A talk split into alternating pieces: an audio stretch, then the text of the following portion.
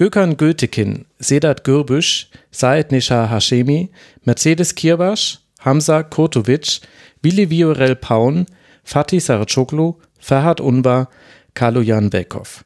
Das sind die neun Opfer des Attentats, des rassistischen Attentats vom 19. Februar 2020. Das ist drei Jahre her. Und wir dürfen diesen Anschlag nicht vergessen. In all seinen fürchterlichen Details, die er hat, unter anderem das mehrere damals am Einsatz beteiligte Beamte dann später dieser rechtsextremen Gruppierung zugehörig befunden wurden und noch viel, viel mehr Dinge. Notrufe, die nicht angekommen sind, verschlossene Notausgänge.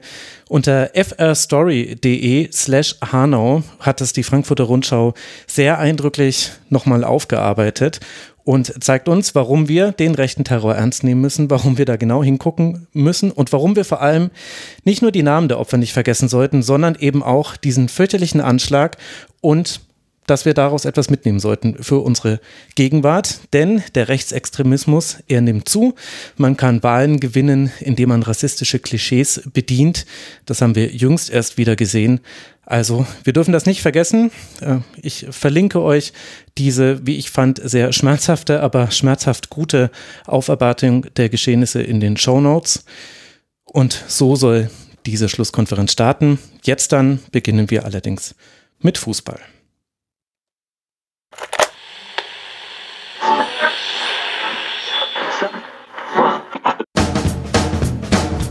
Die Rasenfunk-Schlusskonferenz. Wir waren noch nie so früh bei so einer Punktzahl. Wir waren noch nie so früh, seit, seit wir zusammenarbeiten, sind ja schon ein paar Jahre in den Bereichen.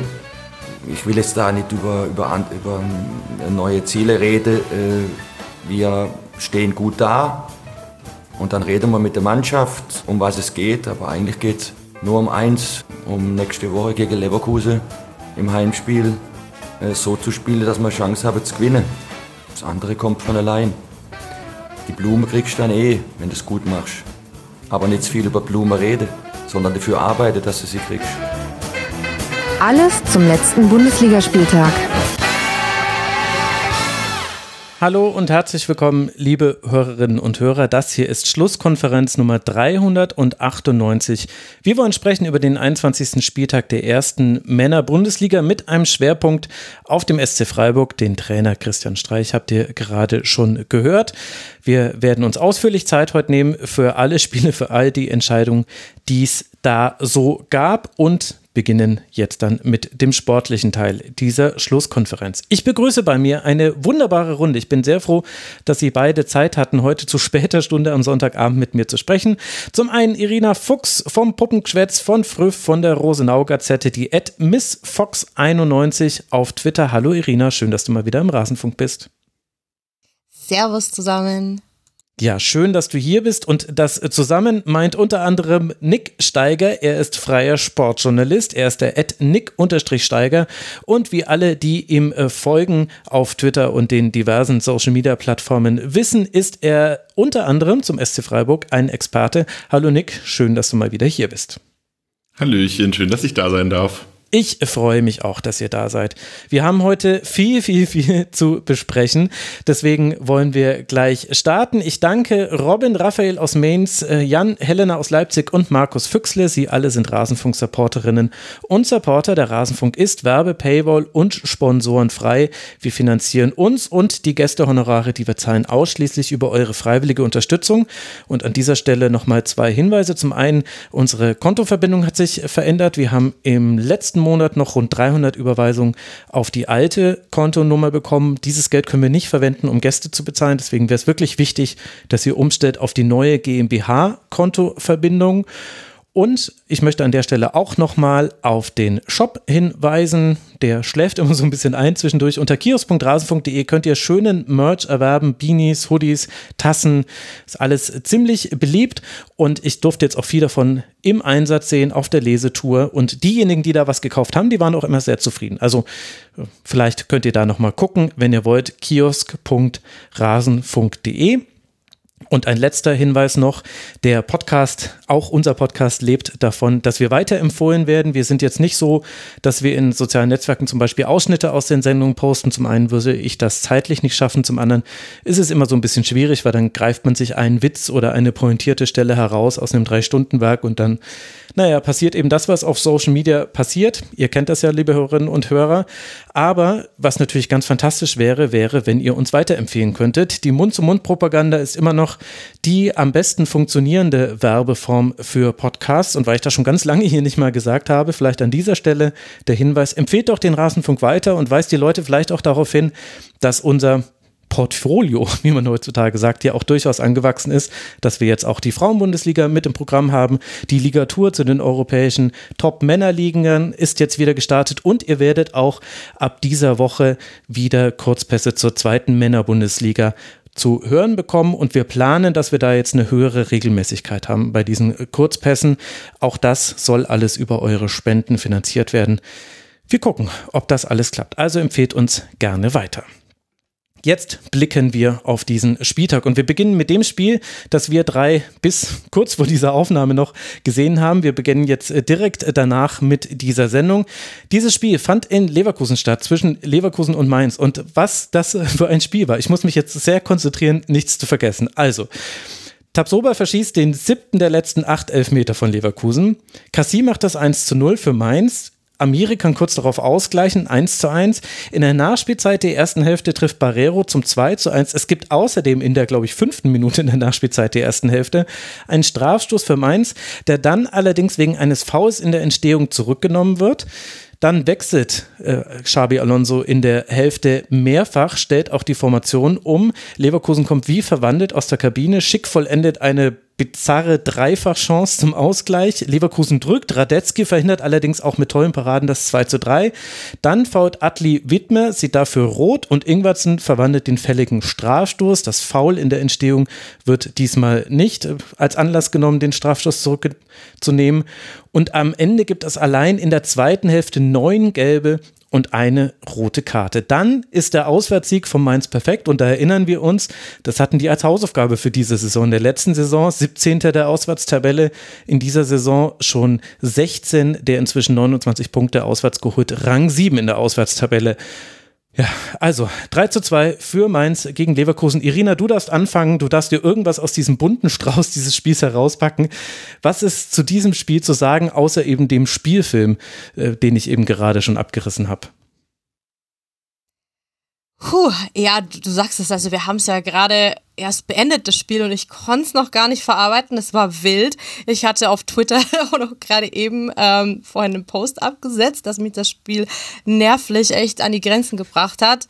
Und ich habe euch beide markiert. Ähm, auf Twitter natürlich. Und äh, was ich dazu zu sagen habe, wir hatten letzte Woche ja als, ich, wie die meisten Hörerinnen und Hörer ja vielleicht noch vom ersten Auftritt im Sommer wissen, bin ich ja ähm, Augsburgerin und äh, wir hatten letzte Woche die Mainzer äh, zu Gast und deswegen ähm, kann ich mich auch noch ein bisschen äh, daran erinnern, wie es uns erging.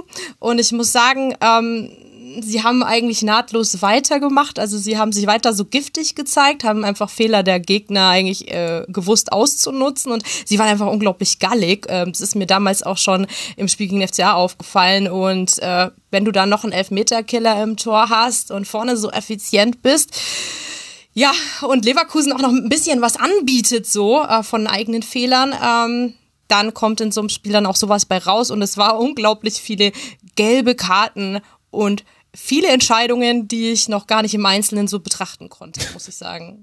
Ja, ein bisschen überwältigend. Da kann man dann auch mal durcheinander hauen. Ihr habt in Mainz gespielt, Irina. Aber es ist ja auch schon ja. eine Woche. Ich war kurz verwirrt. Ich habe aber selber jetzt lieber nochmal nachgeguckt.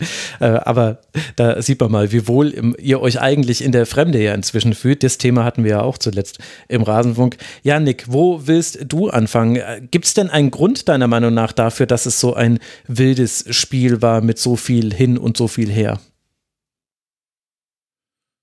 Ich würde spontan behaupten, dass es daran liegt, dass einfach die Defensivreihe von Bayer Leverkusen immer noch ziemlich katastrophal ist, leider. Und es ist krass, weil eigentlich das Personal, wenn man sich das anschaut, ähm, echt stark ist. Also wen sie da haben, sie haben mit Jonathan Tahn, ich weiß gar nicht, war er zuletzt Nationalspieler? Ich glaube nicht, aber auch in, in letzter Zeit immer mal Nationalspieler, der auch letzte Saison vor allem richtig stark war. Dann haben sie mit Tapsoba einen überragenden Innenverteidiger. Sie haben mit Kosunu auch einen guten Innenverteidiger. Die Außenverteidigerposition, klar, ist man jetzt relativ offensiv besetzt mit einem Frimpong und auf der linken Seite nicht ganz so gut, aber auch da insgesamt äh, ist dieser Kader eigentlich echt stark, auch in der Defensive.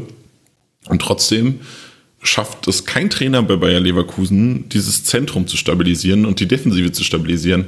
Und das war heute mal wieder Thema. Und das ist ja die ganze Saison schon Thema wieder bei Mainz. Ähm, äh, bei, Leverkusen, Entschuldigung. Und bei Mainz ist es witzigerweise in letzter Zeit auch Thema, obwohl Mainz eigentlich, eigentlich defensiv immer stabil war.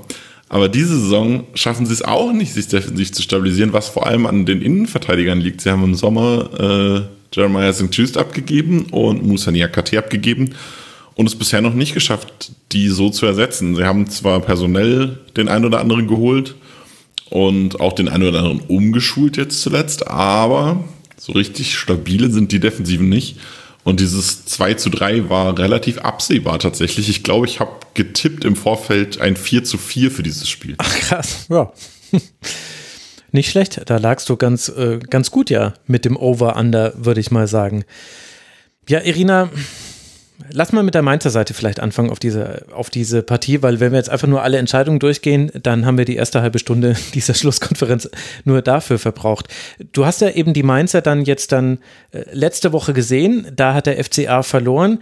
Allerdings sind da ja viele der Torchancen, wenn ich es richtig verfolgt habe. Letzte Woche war ja Tobi hier an meiner Stadt und hat die Schlusskonferenz moderiert. Das war viel basierend auf individuellen Fehlen, Fehlern der Augsburger und so hat Mainz 05 seine Tore erzielt. Hast du denn etwas wiedererkannt in den Dingen, die Mainz jetzt gegen Leverkusen gut gemacht hat, die auch schon gegen Augsburg gut geklappt haben? Ja, auf jeden Fall diese ähm, Spritzigkeit und Galligkeit, auch diese Bereitschaft, sehr viele Meter zu gehen. Sie haben ja eine Top-Laufleistung auch in diesem Spiel wieder gezeigt mit über 120 äh, äh, Kilometer gelaufen, glaube ich, habe ich äh, nur ganz kurz beim Blick nach der Partie gesehen und das ist natürlich auch dann äh, typisch auch für die Mannschaft, die eigentlich jetzt vielleicht nicht auf Favorit auf dem Blatt Papier steht, dass die dann auch sehr viel natürlich drumherum auch in der Laufleistung zum Beispiel äh, glänzen. Und ähm, ja, ich finde halt generell mit diesem unangenehmen Mittelfeld, also allen voran halt zum Beispiel Dominik Kor oder ähm, auch ein Stach, ich finde, die, die machen das schon gut ähm, immer dann, äh, stellen da die Räume gut zu, sind auch körperlich sehr präsent. In Augsburg hat ja Dominik Kor damals den Spitznamen Hardcore be bekommen. Ich glaube, viele wissen, wenn sie diese Spiele sehen, warum der, der geht schon ordentlich mit Schmackes rein. Und ja, mir hat das aber bei Leverkusen wiederum so ein bisschen ähm, gefallen, dass die halt auch nie aufgegeben haben. Ähm, man hätte ja auch einfach sagen können, na, man lehnt sich zurück. Ähm, man hat diese schwere Woche, die müssen ja auch ein Déjà-vu haben von diesem äh, Monaco, äh, glaube ich, äh, 3 zu 2 war es ja da auch oder 2 zu 3. Und ich denke mal, ähm, da hätte ich jetzt eher damit gesagt, dass sie haben vielleicht ein bisschen zu schwere Beine und äh, aber sie haben mich dann eines Besseres belehrt, sind immer wieder drangekommen und es hat mich tatsächlich schon beeindruckt. Ähm, wie sie dann trotzdem noch ein bisschen spritzig wirkten und das noch haben wollten, mit nach Hause mitnehmen wollten oder beziehungsweise in dem Fall halt zu Hause behalten wollten, ähm, trotz dieser schweren äh, Woche nach dem internationalen Auftritt. Das muss man ja auch immer so ein bisschen bei den äh, international tätigen Vereinen so berücksichtigen, dass die ja vielleicht auch schon ähm, ein bisschen auch manchmal auf dem Zahnfleisch dahergehen. Ah, ich, vielleicht bin ich da ein bisschen, bisschen äh, kritischer, aber ich will noch kurz bei Mainz 05 bleiben, weil ansonsten geht deren Leistung unter. Also die, die waren ordentlich unter Druck gestanden, gerade als dann äh, Frimpong und Sinkgraven aus einer Dreierkette heraus klar die Außen bespielt haben. Da hat es Leverkusen, finde ich, ganz gut geschafft, Mainz so zu pinnen, nennt man das, also dass eben die Außenverteidiger quasi tief gebunden sind, weil sie einen Gegenspieler haben und dann gar nicht mehr so richtig in die Gegenbewegung kommen. Aber ich muss sagen, also ich habe so viele Dinge bei Mainz 05 gesehen, die positiv waren, trotz all der Chancen, die Leverkusen natürlich auch hatte. Aber wenn ich mir da vorne angucke, Lee, Barrero und Onisivo, da könnte ich über jeden fünf Minuten reden, dass er ein richtig tolles Spiel äh, gemacht hat. Also Barrero hat mir auch äh, wahnsinnig äh, gut gefallen, wie gut er offensiv war. Stach ist wieder viel mehr der alte Stach ich mache mal so eine wohltuende Klammer um seinen Solo-Lauf in der 91. Minute. Das hat dann nicht mehr so geklappt. Aber auch Cassie hat mir sehr gut gefallen in diesem Spiel. Also Nick, beim Mainz sieht man viele Dinge jetzt ineinandergreifen und du hast es zwar vorhin angesprochen mit der Innenverteidigung und klar, das muss man kritisieren und da hätten sie auch 2 zu 3 zurückliegen können äh, nach dem äh, 2 zu 2, also da hatte Leverkusen viele Chancen, aber dass Mainz nicht unterzukriegen war, die Art und Weise, wie auch der Strafstoß herausgespielt wurde, war einfach ein perfekt getimter, tiefer Pass auf äh, Wittmer und der nimmt dann den Kontakt dankend an, wie man so unschön sagt. Aber das ist schon einfach eine Qualität, die hat man ja jetzt nicht immer gesehen in der Saison von Mainz. Deswegen habe ich gerade so das Gefühl, man muss das nochmal hervorheben. Ja, das ist tatsächlich in der Offensive momentan alles wirklich spannend und ich fand es lustig, dass du einen einzelnen Namen jetzt nicht erwähnt hast in dieser Offensive und zwar ist es äh, Ludovic Ajorg, ah, ja. der jetzt mhm. neu gekommen ist im Winter. Mhm. Und ich glaube, er ist natürlich irgendwie nicht dieser krasse Spieler, der momentan die ganzen Tore macht. Also Onisivo trifft viel, Lee trifft viel. Ähm, aber Ajorg ist so ein bisschen der Spieler, der alles befreit aktuell. Also gerade in Onisivo hat doch sehr, sehr viel diese physische Wandstürmerrolle immer spielen müssen. Auch mit einem Jonathan Burkhardt nebendran und so war das immer so sein Ding. Und dadurch konnte er andere Dinge nicht machen, wie seine Stärke vor dem Tor ausspielen, zum Beispiel, weil er häufig schon vorher in die Kombination eingebunden wurde. Und durch Ajork hat man jetzt einfach noch so, ein, so eine zweite physische Kraft vorne drin, die viel Arbeit abnimmt und dadurch so ein bisschen Onisivo befreit und auch Lee noch mal besser macht.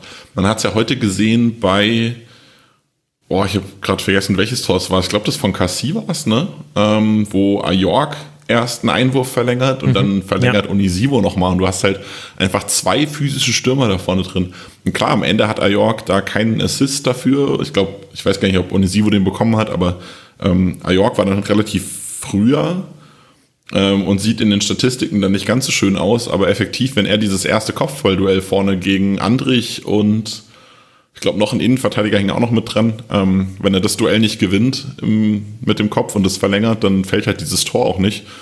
Und da macht Ajork seit dem Winter wirklich sehr, sehr viel Arbeit für alle anderen mit, auch wenn er dann auf, den, auf dem Papier nicht der ist, der die, die Tore macht. Ja, Guter, guter Case für Ayok, das kann man auf jeden Fall sagen. Und äh, bezüglich Laufleistung habe ich gerade nochmal nachgeguckt. An diesem Spieltag ist nur Daichi Kamada mehr gelaufen als Leandro Barrero und Anton Stach. Die sind spieltags- und ligaweit auf Platz zwei und Platz drei mit ihrer Laufleistung. Insgesamt ist äh, Mainz fast elf Kilometer mehr gelaufen als Leverkusen. Also sehr, sehr deutlich. Und äh, da würde ich jetzt aber ganz gerne den Ball dann nochmal mit Blick auf Leverkusen an dich äh, zurückspielen, Irina, weil du das mit der Mehrfachbelastung vom Monaco-Spiel angesprochen hast. Und das konnte man ja auch sehen. Vier Rotationen, also es gab sechs Veränderungen im Vergleich zum Monaco-Spiel. Und Xabi Alonso hat es ja dann so ein bisschen zurückgedreht in der Hälfte und dann auch mit der Hereinnahme von Schick. Und da hat man dann auch eine deutliche Verbesserung bei Leverkusen gesehen.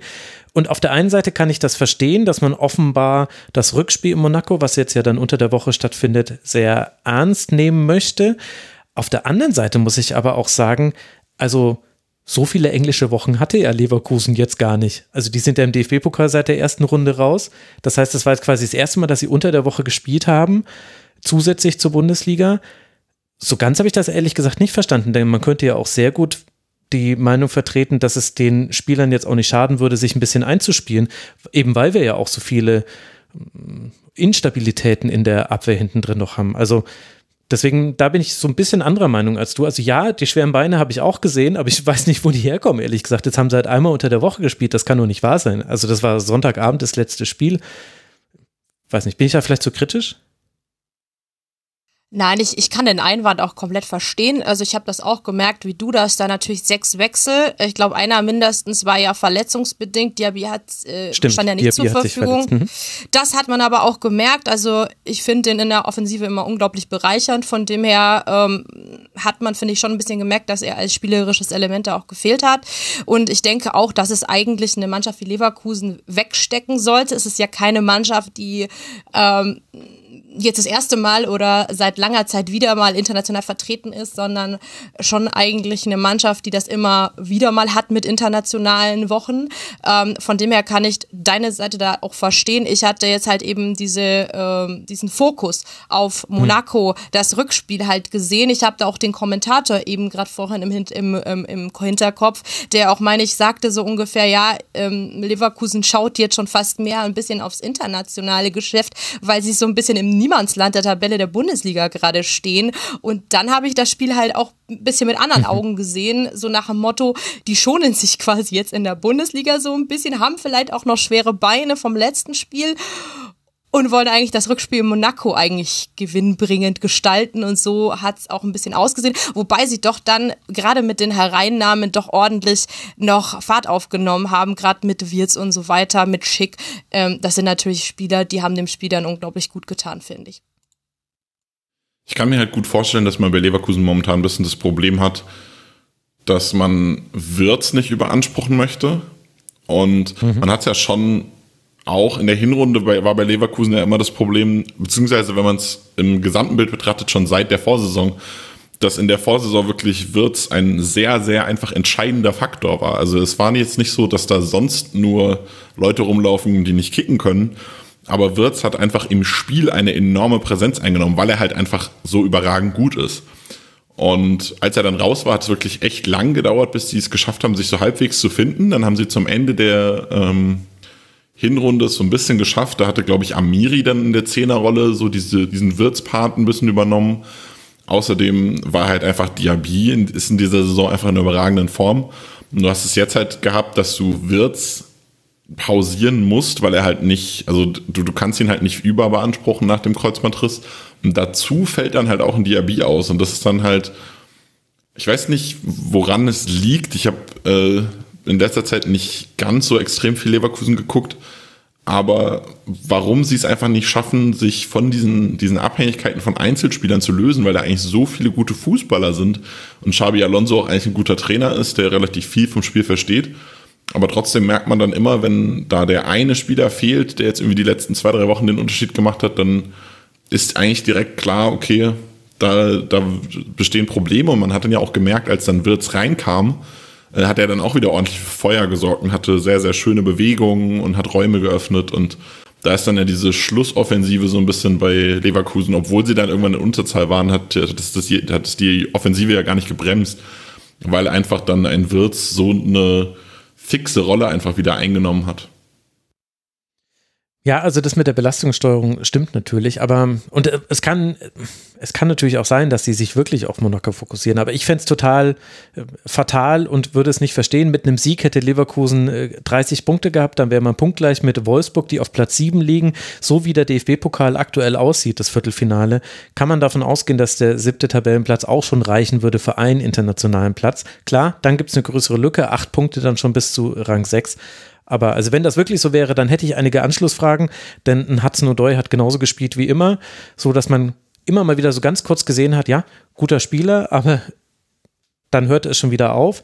Der einzige, der fand ich so wirklich, also es gab schon ein paar Spieler, die sehr, sehr gut gespielt haben, auch schon quasi aus der Startelf kommen. Also Adli, klar, der verursacht die rote Karte, aber ansonsten richtig gutes Spiel gemacht. Amiri hatte viele gute Aktionen und mir hat auch Asmun gut gefallen. Asmun hat zum ersten Mal, also Mainz hatte immer wieder so Situationen, in denen sie sich zu tief in den Strafraum haben fallen lassen und dann war der Bereich vorm Strafraum komplett frei. Und da war Asmun jemand, äh, der oft die Bälle dann nochmal gut verteilt hat, gut nochmal auf die andere Seite rüber gespielt hat, dass man eben die ganze Kette ins Verschieben gebracht hat beim Mainz 05. Also da waren auch Dinge gut, aber ja, ich habe es nicht so ganz verstanden.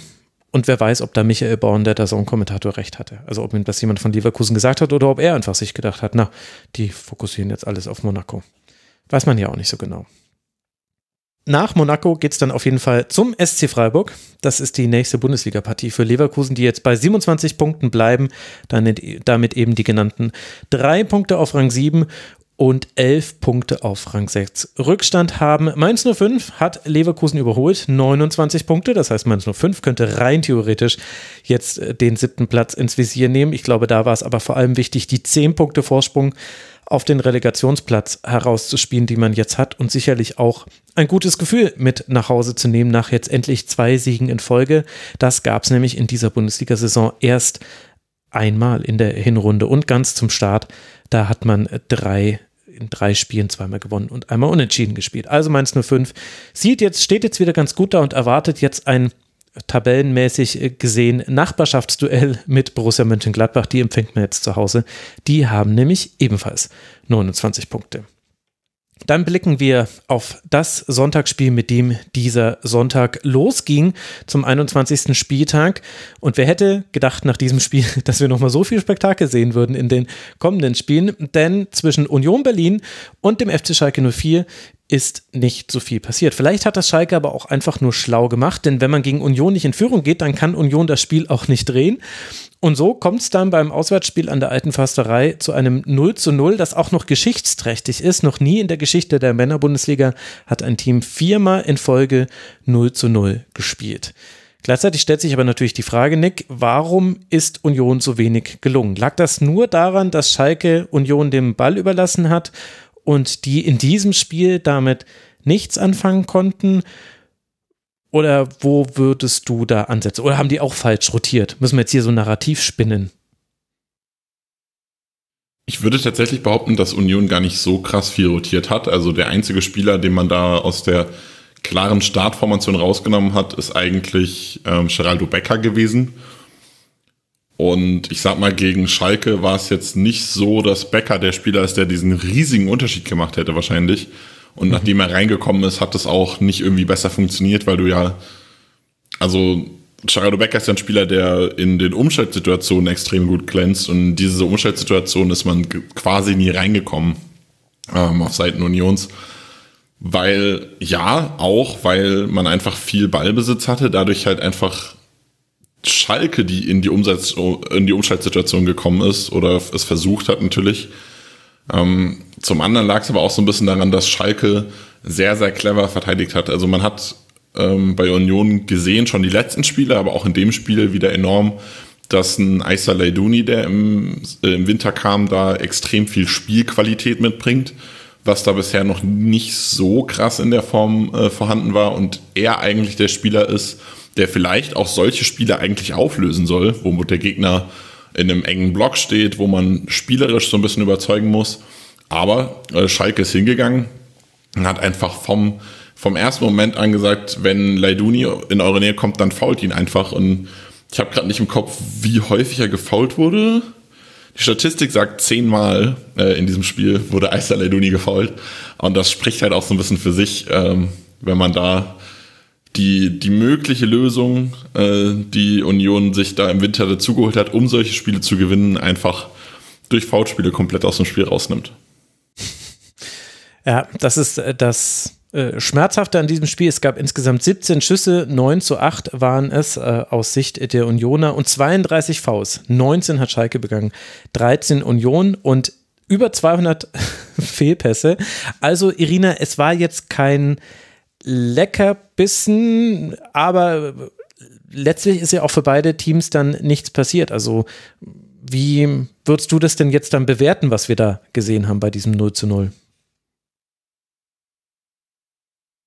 Boah, also nach der ersten Halbzeit habe ich mir gedacht, boah, viel Spiel haben wir da jetzt wirklich nicht gesehen. Es war wirklich sehr viel defensiver Fußball. Ähm, also ich glaube, da hat einfach jeder versucht, nicht diesen entscheidenden Fehler zu machen. Ich muss ja auch sagen, Schalke hat ja auch, glaube ich, den Kader umbauen müssen. Die haben zwei Flügelspieler, ähm, die haben halt zwei Sp äh, Flügelspieler gefehlt. Da sind, glaube ich, Drax Drexler und Bülter reingekommen und deswegen mhm. ähm, da habe ich von vielen Schalkern und Schalkerinnen so vernommen, dass das schon äh, mit auch vielleicht so ein kleines Zünglein in der Waage war, dass äh, das wichtige Spieler sind und äh, dass die gefehlt haben und man da so ein bisschen auch umtaktieren musste. Ja, aber Union hat sich dann, glaube ich, so ein bisschen auch angepasst. Ich habe mir hat da ein bisschen auch das Risiko gefehlt. Ähm, sie konnten ja mit den äh, Bayern dann oder an den Bayern vorbeiziehen, ähm, dass man da quasi schon mehr geben will, vielleicht auch. Also ähm, das war auch sehr ideenlos. Ähm, letzten Endes, also ich habe irgendwie auch nicht gesehen, dass jetzt irgendeiner diese Idee hat, wie jetzt jetzt nochmal entscheidend äh, den anderen stören kann, nochmal richtig vors Tor kommt und ähm, generell war es halt sehr viel Mittelfeldgeplänkel für mich. Ähm, ich habe halt dann immer gewartet, dass so Ende des Spiels auch mal sich einer richtig aufbäumt. Und auch das ist meines Erachtens nicht so ganz eingetreten.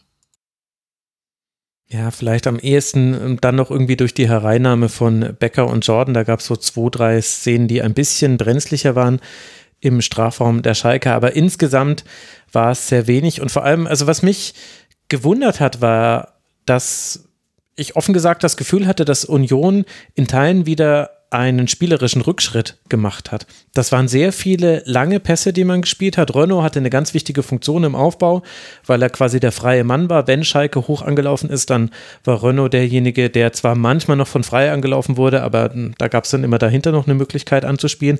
Aber das hat ja Schalke gar nicht durchgezogen. Und dann hat aber dennoch Union nicht das gemacht, was man, oder ne, es gab eine Phase, da haben sie es gemacht in der zweiten Hälfte. Aber das, was eigentlich inzwischen das, das Spiel so gut ergänzt bei Union, nämlich dass sich eben die Vorderen sehr aktiv bewegen, dass sie eben den Ball annehmen, ihn spielen, sofort einen Laufweg machen, also Spiel und Geh nennt man das äh, häufig in der Trainersprache. Und damit bringst du eben die gegnerische Verteidigung immer wieder in so Entscheidungssituationen. Gehe ich mit dem Gegenspieler mit, bleibe ich stehen, übernehme ich diesen Gegenspieler, sichere ich jetzt einfach nur den Raum? Und das hat Union ganz selten gemacht. Sie haben viel öfter hoch nach vorne geschlagen, so, so wie ehrlich also ich hatte das Gefühl, so wie mit Anderson damals nach dem Aufstieg. Es gab wahnsinnig viele Kopfballduelle, davon hat man dann auch viele gewonnen. Also Behrens hatte neun, aber zum Beispiel Schalke hat das eben auch gut verteidigt. Da waren es insgesamt 67 Kopfballduelle, 37 davon hat Union gewonnen. Und das hätte ich so nicht mehr erwartet. Ich dachte irgendwie, dass Union weiter wäre und dass man eben auch, ja, das, was du sagst, Irina, dass man diese Chance, da die Tabellenführung sich zu schnappen, nicht weil man jetzt dann glaubt, Meister werden zu können, aber allein, weil es eben Union ist und Union schnappt sich ja eigentlich die Chancen diese Saison eigentlich immer, wenn man sie hat. Also das hat mich wirklich, ja, verwundert. Ohne dass jetzt Union ein schlechtes Spiel gemacht hätte, aber es war eben auch nicht gut und, äh, und und es hätte besser sein können, glaube ich. Immer wenn Duki mit angedribbelt hat oder wenn Baumgartel mal mit nach vorne gegangen ist, dann hatte Schalke deutliche Probleme. Aber das haben die eben sehr selten gemacht, weil sie so sicherheitsbedacht waren. Ja. Ich kann es nicht besser beschreiben. Ich weiß nicht, Nick, ob du da noch Gedanken zu hast. Ja, ich würde nochmal auf das Thema eingehen, dass ich so ein bisschen das Gefühl habe, dass man halt bei Union auch immer so ein bisschen es, ist, mir wird sowas immer ein bisschen hart genommen, aber ich hinterlege es gleich mit Fakten, ähm, einfach auch so ein bisschen das Glück hat, einfach in den richtigen Momenten zu treffen. Ich hatte heute auch wieder, ich glaube in der 96. oder so, äh, gab es dann einen Eckball und ich dachte nur so, ja, äh, ja ich dachte auch, springt jetzt rein. hoch und köpft den jetzt rein. Genau. So. Ja, ähm, also man, man kann das auch mit, mit Statistiken hinterlegen. Äh, ich sehe gerade, ich habe mich vor dem Spiel vorbereitet auf unseren, äh, unsere Aufnahme. Da war Union noch letzter in der Tabelle in Expected Goals Created, also eigene erwartete Tore, die man sich herausgespielt hat. Nach dem Spiel jetzt ist man immerhin auf Platz 17 von 18. Bochum liegt noch hinten dran. Hat sich 22,48 rausgespielt laut understat.com und hat 12,5 Tore mehr als erwartet geschossen. Und das ist halt das spricht halt auch so ein bisschen dafür, wie Union spielt. Äh, Union versucht viel und hat dann einfach auch oft viel Glück. Man kann jetzt, es gibt immer so dieses Sprichwort, ja, immer Glück ist auch Können. Ja, wird schon irgendwas dabei sein. Die sind gut bei Standards zum Beispiel. Döki ist ein überragender Kopfballspieler, macht aus wenig Chancen viel äh, bei Standards. Aber trotzdem kannst du halt einfach nicht jedes Spiel so gewinnen. Und das sind dann halt die Ausreißer. Ich meine, es, so viele Ausreißer in diesem Sinn gibt's bei Union ja eigentlich gar nicht. Wenn man sich die letzten Spiele mal anguckt, äh, die haben so viele Spiele, die man dann irgendwie glücklich noch gewonnen hat, oder also glücklich oder sagen wir knapp gewonnen hat irgendwie.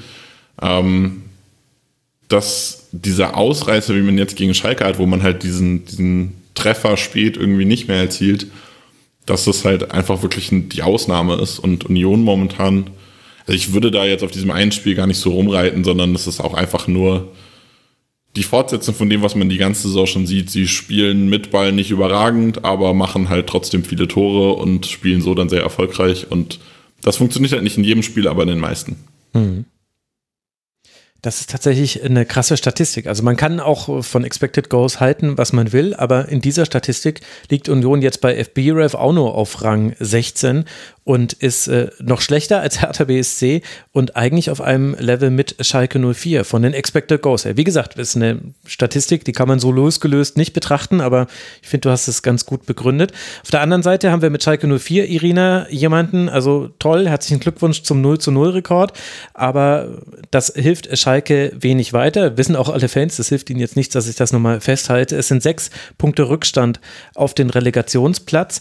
Und trotzdem gibt es so viele gute Dinge, an denen Schalke sich festhalten kann. Also du hast es ja angesprochen, mal wieder Ausfälle vor diesem Spiel. Kosuki ist ausgefallen mit dem Knöchel, Skarke mit einer Fußprellung, Mohr dann auch wegen muskulären Problemen. Und dennoch ja ein gutes Spiel, in dem man dagegen gehalten hat, aber eben diese krasse offensive Harmlosigkeit, die man auch wieder im Spiel gegen Union gesehen hat, was natürlich gegen Union auch schwierig ist, ein Tor zu erzielen, aber wie, also welchen, wie würdest du den Zustand von Schalke 04 beschreiben? Haben, spielen die aktuell wie in Tabellen 18. deiner Meinung nach? Darf ich das mit einem Zitat beantworten? Logisch. Ich habe beim Kicker gelesen, äh, zum Leben zu wenig, zum Sterben zu viel. Äh, so haben sie die Schalker Situation beschrieben nach dem Spiel und ich fand das eigentlich gerade irgendwie ganz äh, passend oder auch witzig, ähm, weil ja, Schalke habe ich schon das Gefühl gehabt, dass die sehr motiviert waren auf jeden Fall. Also finde auch nicht, dass sie unbedingt spielen wie in Tabellen 18. und auch vom Kader, der da auch nicht unbedingt hingehören, aber das ist ja auch immer so eine Sache, ähm, weil ja, Union, äh, würde ich jetzt sagen, vom Kader her auch nicht erster oder zweiter ist, theoretisch. Und ich bin da auch ein bisschen bei Nick tatsächlich, dass Union auch ähm, sehr viel immer diese, ich will jetzt das wirklich nicht despektierlich sagen, auch so, sag ich mal, Glückstreffer hat. Die sind dann, sie machen einfach diese äh, Sachen und äh, das hat ihnen halt heute irgendwie so ein bisschen gefehlt. Das hat auch mit einer, mit einem sehr stabilen Schalke 04 zu tun. Mhm. Ähm, vielleicht auch mit 5-9, die bei Union dann reinkamen. Vielleicht war das der ein oder andere Wechsel zu viel. Vielleicht ist auch da Ajax noch im Kopf, ähm, weil es für Union ja jetzt auch noch nicht ein Dauerzeit Zustand ist mit internationalem Geschäft und so weiter, steckt das bestimmt auch noch ein bisschen im Kopf. Aber wenn natürlich ähm, da eine Mannschaft mit so viel Kampf und Leidenschaft wie Schalke dann dagegen hält und das kann man ihnen nicht abstreiten, dann glaube ich, irgendwann spielt man auf diesem Level mit. Und äh, ja, ich würde auch sagen, dass bei Schalke halt einfach das fehlt, dass ähm, die offensiv so harmlos sind. Ähm, ja, dass man da gar nicht weiß, wie sollen sie jetzt nach dem vierten 0 zu 0 da wirklich dann mal ein Spiel gewinnen mit einem Tor? Unterschied, äh, weil das fehlt ihnen ja komplett. Also wirklich so dieser offensive Spirit, da mal wirklich einen Ball einfach auch mal blöd über die Torlinie zu tragen. Ähm, so kommt man halt einem Sieg auch nicht besonders nah, muss man auch dazu sagen. Obwohl mir die Einstellung von Schalke 04 heute gefallen hat, aber davon allein können sie sich halt nichts kaufen. Und schon wieder Verletzung. Oronen musste nach 36 äh, Minuten verletzt raus. Immerhin die Position, die aktuell noch doppelt äh, sehr gut besetzt ist. Also mit Auvejan kam da dann kein schlechter Ersatz rein. Ja, ich fand auch, dass ganz viele Dinge bei Schalke gut waren. Also ich fand Jens klasse. Ich fand auch im Zusammenspiel mit Yoshida war das eine stabilere Viererkette, als man sie häufig gegen Union sieht. Also da hat Schalke sehr, sehr gut mitgehalten. Ich fand Kral und Kraus war eine starke Doppelsechs und haben eben auch eigentlich übers Zentrum über weite Teile des Spiels sehr wenig zugelassen und es gab viel, viel weniger individuelle Fehler als noch vor ein paar Wochen bei Schalke 04. Also das scheint sich jetzt gerade auch ein bisschen auf einem Normalniveau eingepegelt zu haben. Vielleicht ist das dann auch ein Effekt, dass man eben so lange zu Null spielt, dass man dann vielleicht auch ein, eine höhere Ruhe hat in mancher Defensivaktion, weiß ich nicht. Das müssten jetzt die Spieler selbst beantworten. Bleibt eben dann die offensive Torgefahr oder die nicht vorhandene Torgefahr. Acht Schüsse hatte man Union selbst hatte auch nur neun. Aber der große Unterschied ist eben, äh, kommen sie aufs Tor oder nicht. Bei Union waren es immerhin vier, die aufs Tor gekommen sind. Bei Schalke 04 waren es nur zwei, die aufs gegnerische Tor gekommen sind. Kral war da noch derjenige, der offensiv am wichtigsten war, hat drei Schüsse selbst gehabt und drei Schüsse vorbereitet. Da helfen natürlich auch die Standards. Nick, was ist dein Take zu Schalke 04? Ja, ich wollte einen Punkt ansprechen, den du jetzt auch schon hattest. Äh, Alex Kral ist momentan ein wichtiger Faktor, funktioniert relativ gut, sowohl mit dem Ball äh, bei Chancen, hat auch die letzten Spiele immer schon ganz, ganz gute Chancen gehabt, wenn er gespielt hat. Aber vor allem hat man ähm, diesen Mentalitäts- und Kampffußball von Thomas Reis sieht man mittlerweile einfach bei Schalke sehr, sehr gut. Da beißt sich jeder rein, jeder kämpft für den anderen. Das war bei Schalke in der Saison auch nicht immer so. Und das hat ein bisschen gedauert, aber so langsam haben sie sich jetzt gefunden. Und ja, äh, Moritz Jens ist auch ein, ein, wichtiger Faktor. Man hatte da vorher einfach, seit Sepp Vandenberg sich verletzt hat, einfach keinen zweiten Innenverteidiger mit Bundesliga-Niveau. Den hat man jetzt bekommen und die ergänzen sich sehr, sehr gut. Ein Thema, was auch spannend ist, ähm, ich bin mir da so ein bisschen unsicher, inwiefern das tatsächlich so richtig ausschlaggebend war oder ob das einfach so ein Zufallsprodukt dazu ist, was jetzt dann das nochmal so ein bisschen boostet, das ist das Thema Torwart. Ähm, sie haben ja gewechselt auf Ralf Fährmann. Alexander Schwolo sah bisher immer nicht so, so gut aus, hat immer häufiger mal Probleme gehabt. Aber vor allem hat man immer das Gefühl gehabt, die Abwehr vertraut ihm auch nicht so richtig. Ralf Fährmann ist reingekommen, hat im ersten Spiel, das man zu Null gespielt hat, keine einzige Parade gehabt. Aber die komplette Abwehr hat halt super stabil gespielt und man hatte so ein bisschen das Gefühl, als wären die einfach glücklicher in dem Moment. Es war dann zufällig auch das Spiel, in dem Jens das erste Mal gespielt hat, zum Beispiel. Ich glaube, Uronen hat dann auch den, das, den ersten Einsatz gehabt in dem Spiel. Also Fährmann war nicht der Einzige, der sich verändert hat, aber ich kann mir schon vorstellen, dass das auch das Selbstvertrauen von Fährmann gepusht hat. Und jetzt hat er ja auch mittlerweile ein, zwei Spiele gehabt jetzt äh, bei den, bei den 4-0 zu 0, wo er auch äh, ordentliche Paraden rausgehauen hat und mal die Null so ein bisschen festgehalten hat. Ich glaube, dass ich glaube, wie gesagt, nicht unbedingt, dass Fährmann dieser ausschlaggebende Faktor am Anfang war. Aber mittlerweile nach vier Spielen muss man halt ganz ehrlich sagen, die haben sich gegenseitig so krass hochgepusht, dass es, glaube ich, als Verbund mit diesen Veränderungen aktuell einfach defensiv sehr, sehr gut funktioniert. Exzellenter Punkt. Ja, definitiv. Gehört Ralf Fährmann da auch noch mit rein. Schalke 04, sechs Punkte Rückstand auf den Relegationsplatz. Ich habe es schon mal gesagt, die nächsten beiden Spiele werden extrem wichtig für Schalke 04. Man spielt zu Hause gegen Stuttgart. Die sind aktuell sechs Punkte weg auf Rang 14. Und dann spielt man auswärts in Bochum die sind auch sechs Punkte weg, aktuell auf Rang 16. Und danach kommt das Derby zu Hause gegen Dortmund, also die nächsten drei Wochen. Die werden intensiv für Schalke 04 und so könnte es auch für den ersten FC Union werden. Der verpasst es zwar an die Tabellenspitze zu springen, ist jetzt aber punktgleich mit dem FC Bayern und Borussia Dortmund, auch wenn man auf Rang 3 erstmal in Anführungszeichen abgerutscht ist. Aber nach dem 0 zu 0 im Hinspiel bei Ajax geht es jetzt ins Rückspiel. Dann spielt man in München also das wird auch eine sehr interessante Woche für alle Unionerinnen und Unioner. Und dann schauen wir doch mal, wie die Tabelle danach aussieht. Ich könnte mir da sämtliche Szenarien vorstellen. Und während sich Union gegen den Tabellenletzten abgemüht hat, geht das für Borussia Dortmund gegen den Tabellenvorletzten deutlich besser, obwohl der Tabellenvorletzte keine schlechte Partie macht. Adiemi trifft zum 1 zu 0 nach 27 Minuten und bereitet das 2 zu 0 vor, obwohl er sich direkt bei der Aktion verletzt oder kurz zuvor sogar. 2 zu 0 durch Malen in der 31. Minute. Dann kann zwar Lukas Tossar direkt nach Wiederanpfiff verkürzen und Hertha sich einige Chancen erspielen, als aber Reus einen Freistoß wunderbar herausholt und dann auch noch, noch wunderbarer verwandelt und Beinau Gittens mit einer Weltklasse-Aktion Brand bedient, ist das Spiel entschieden und die Stimmung entsprechend fantastisch in Dortmund. 4 zu 1 gewinnt der BVB gegen Hertha BSC. Und Irina, also für uns war das sehr wohltuend, weil wir hatten eben dieses etwas zähe 0 zu 0 zwischen Union und Schalke. Und dann kommt eben dieses Spiel und es geht rauf und runter. Und ich habe es ja schon mal angedeutet, möchte es aber nochmal betonen, auch Hertha BSC hat gut mitgespielt, hatte viele Schüsse, also allein die Schüsse hatte man sogar mehr, 16 zu 12, aber der BVB war einfach zu stark. Was mich so zu der ersten Frage bringt, hat der BVB vielleicht den besten Kader der letzten Jahre beisammen und kann auch deswegen solche Spiele dann so souverän und hoch gewinnen, die man vielleicht in der Vergangenheit verloren hätte? Also erstmal das, was du einleitend gesagt hast, das würde ich so unterschreiben. Also setze ich schon mal eine Unterschrift drunter äh, zu der Frage mit dem Kader. Also ich fand es schon mal krass, da geht mit Adeyemi gerade einer raus, leider verletzt. Ich hoffe wirklich toi toi toi, dass es nichts Schlimmes ist. Er hat sich da ja an den Oberschenkel mhm. gegriffen und ich dachte mir schon, ups, hoffentlich ist das kein Muskelfaserriss.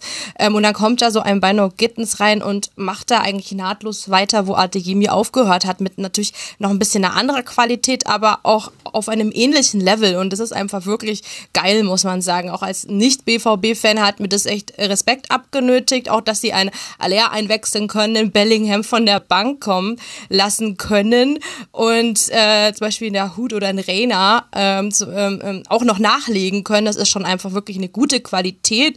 Und ähm, ich möchte die Hertha aber auch loben tatsächlich, ähm, auch wenn ich dem BVB dankbar bin, dass sie eben der Hertha jetzt eben den Zahn gezogen haben. Die haben wirklich, wie du sagtest, gut mitgearbeitet. Also ähm, ich als Augsburgerin schaue auch immer ganz gerne auch auf Niederlechner und Richter und fand die beiden heute auch sehr aktiv. Also gerade Richter hat da nochmal eine ganz andere Komponente reingebracht, hat, es hat uns Augsburger damals immer schon ein bisschen aufgeregt, seine Distanzschüsse angesetzt. Äh, aber er, er macht halt einfach, er hat einfach einen unglaublich coolen Spirit, den er da reinbringt. Ähm, ja, leider halt dann äh, vergebens. Ähm, der BVB ist halt einfach geradezu stark und da konnte auch natürlich die Hertha dann dementsprechend nichts äh, entgegensetzen, weil es einfach eine unglaublich große Qualität, die die in der Startelf haben, die sie auf der Bank haben, auch wenn die Abwehr das ein oder andere Mal immer noch ein bisschen wackelt, muss man sagen, hat sie sich schon insoweit stabilisiert, dass es jetzt natürlich auch für Hertha zum Beispiel reicht, das meine ich jetzt auch wieder nicht böse, ähm, aber da hat es halt einfach gereicht und da stehen sie insoweit sicher und vorne ist es halt ein ganz anderes Level, auch mit einem Julian Brandt, äh, der mich mit seinem neuen Mindset einfach auch voll überzeugt mittlerweile. Ja, da steckte schon wahnsinnig viel drin. Nick, acht Spiele in Folge hat jetzt der BVB gewonnen. Ich habe es noch nicht erwähnt, aber die Hörerinnen und Hörer werden es auch mitbekommen haben. Unter anderem ja ein 1 zu 0 gegen Chelsea, jetzt dann in der Champions League im Hinspiel des Achtelfinals. Dortmund ist gerade richtig am Rollen. Ja, bei Dortmund läuft es momentan richtig und Irina hat eben einen sehr, sehr wichtigen Punkt gesagt. Julian Brandt ist momentan in der Form seines Lebens. Äh, der spielt sowieso schon eine starke Saison. Also er war auch in der Hinrunde, finde ich, sehr, sehr wichtig. Ich würde sogar behaupten, dass er äh, in der aktuellen Saison mit Bellingham äh, total mithalten kann, was die Leistung angeht. Ähm, aber jetzt gerade ist Brandt wirklich in einer absoluten Topform. Er hat so die Rolle gefunden in der Zeit, in der Reus nicht da war, ähm, was er machen darf, wo er die Räume anlaufen kann und den Ball fordern kann und verteilen kann. Und das scheint jetzt auch in dem Spiel äh, mit Reus ganz gut zu funktionieren. Er hat wieder ein bisschen weniger gemacht. Also man hat äh, gesehen, dass Reus wieder viele, viele Räume besetzt hat, wo Brandt in den letzten Wochen reingestochen ist. Aber das hat dem Spiel wenig abgetan heute, weil einfach die Mannschaft dann im Flow war. Aber ich würde behaupten, dass das ein großer Erfolgsfaktor der letzten Wochen war. Und dann natürlich, äh, Nadejemi ist aktuell auch in überragender Form. Ich würde aber nochmal explizit die Hertha loben wollen. Die haben nämlich eigentlich ein richtig, richtig gutes Spiel gemacht, wie du vorher schon gesagt hast. Und wenn sie ein bisschen mehr Glück in ihren Abschlüssen haben, dann steht es in der 55. Minute ungefähr, steht es 2 zu 2 plötzlich. Und dann hast du wieder eine ganz andere Situation. Weil Dortmund hat dann zwar zum Ende hin wieder das Spiel für sich gedreht, aber das lag dann ja auch daran, dass die Hertha immer offensiver raus ist und das entspricht ja dem Dortmunder Spiel. Also ein Gegner, der was will, wo sie dann in ihre Umschaltsituationen kommen können, wo sie in ihr Tempo kommen können. Und das ist ja das Spiel, wie Dortmund es am allerliebsten spielt. Und diese 2 zu 1 Führung oder generell halt die Führung ähm, hat Dortmund da viel bei geholfen. Hätte aber Hertha nach der Halbzeit in ihrer Druckphase vielleicht sogar noch ein zweites Tor hinsetzen können, dann hätte das Spiel auch ganz anders ausgehen können, glaube ich. Mhm. Ja, wird vielleicht unterstrichen von der guten Leistung. Also beide Torhüter waren stark. Also Christensen hat eine Parade gegen Bino Gittens. Also da würde ich gerne wissen, wusstest du, dass er genau dahin spielt und hast dich deswegen fallen lassen oder bist du wirklich so schnell da runtergekommen? Das war irre. Aber auf der anderen Seite auch Gregor Kobel hat wirklich äh, viele, viele Paraden gemacht. Acht waren es insgesamt an der Zahl. Hin und wieder auch spektakulär. Ein paar waren auch Distanzschüsse, die dann nicht äh, ganz so schwer, schwer zu halten waren aber ja, das unterstreicht es ja. Also ich hatte mir hier aufgeschrieben, die Hertha muss ich nicht viel vorwerfen. Gutes Spiel, hoher Einsatz, kein Ertrag. Vielleicht hat man es manchmal ein bisschen zu unsch ja, unklug ausgespielt, hatte ich das Gefühl. Also zum einen fand ich, dass die Entscheidungsfindung, das ist jetzt sowieso Entscheidungsfindung und Marco Richter, die gehen jetzt nicht immer Hand in Hand.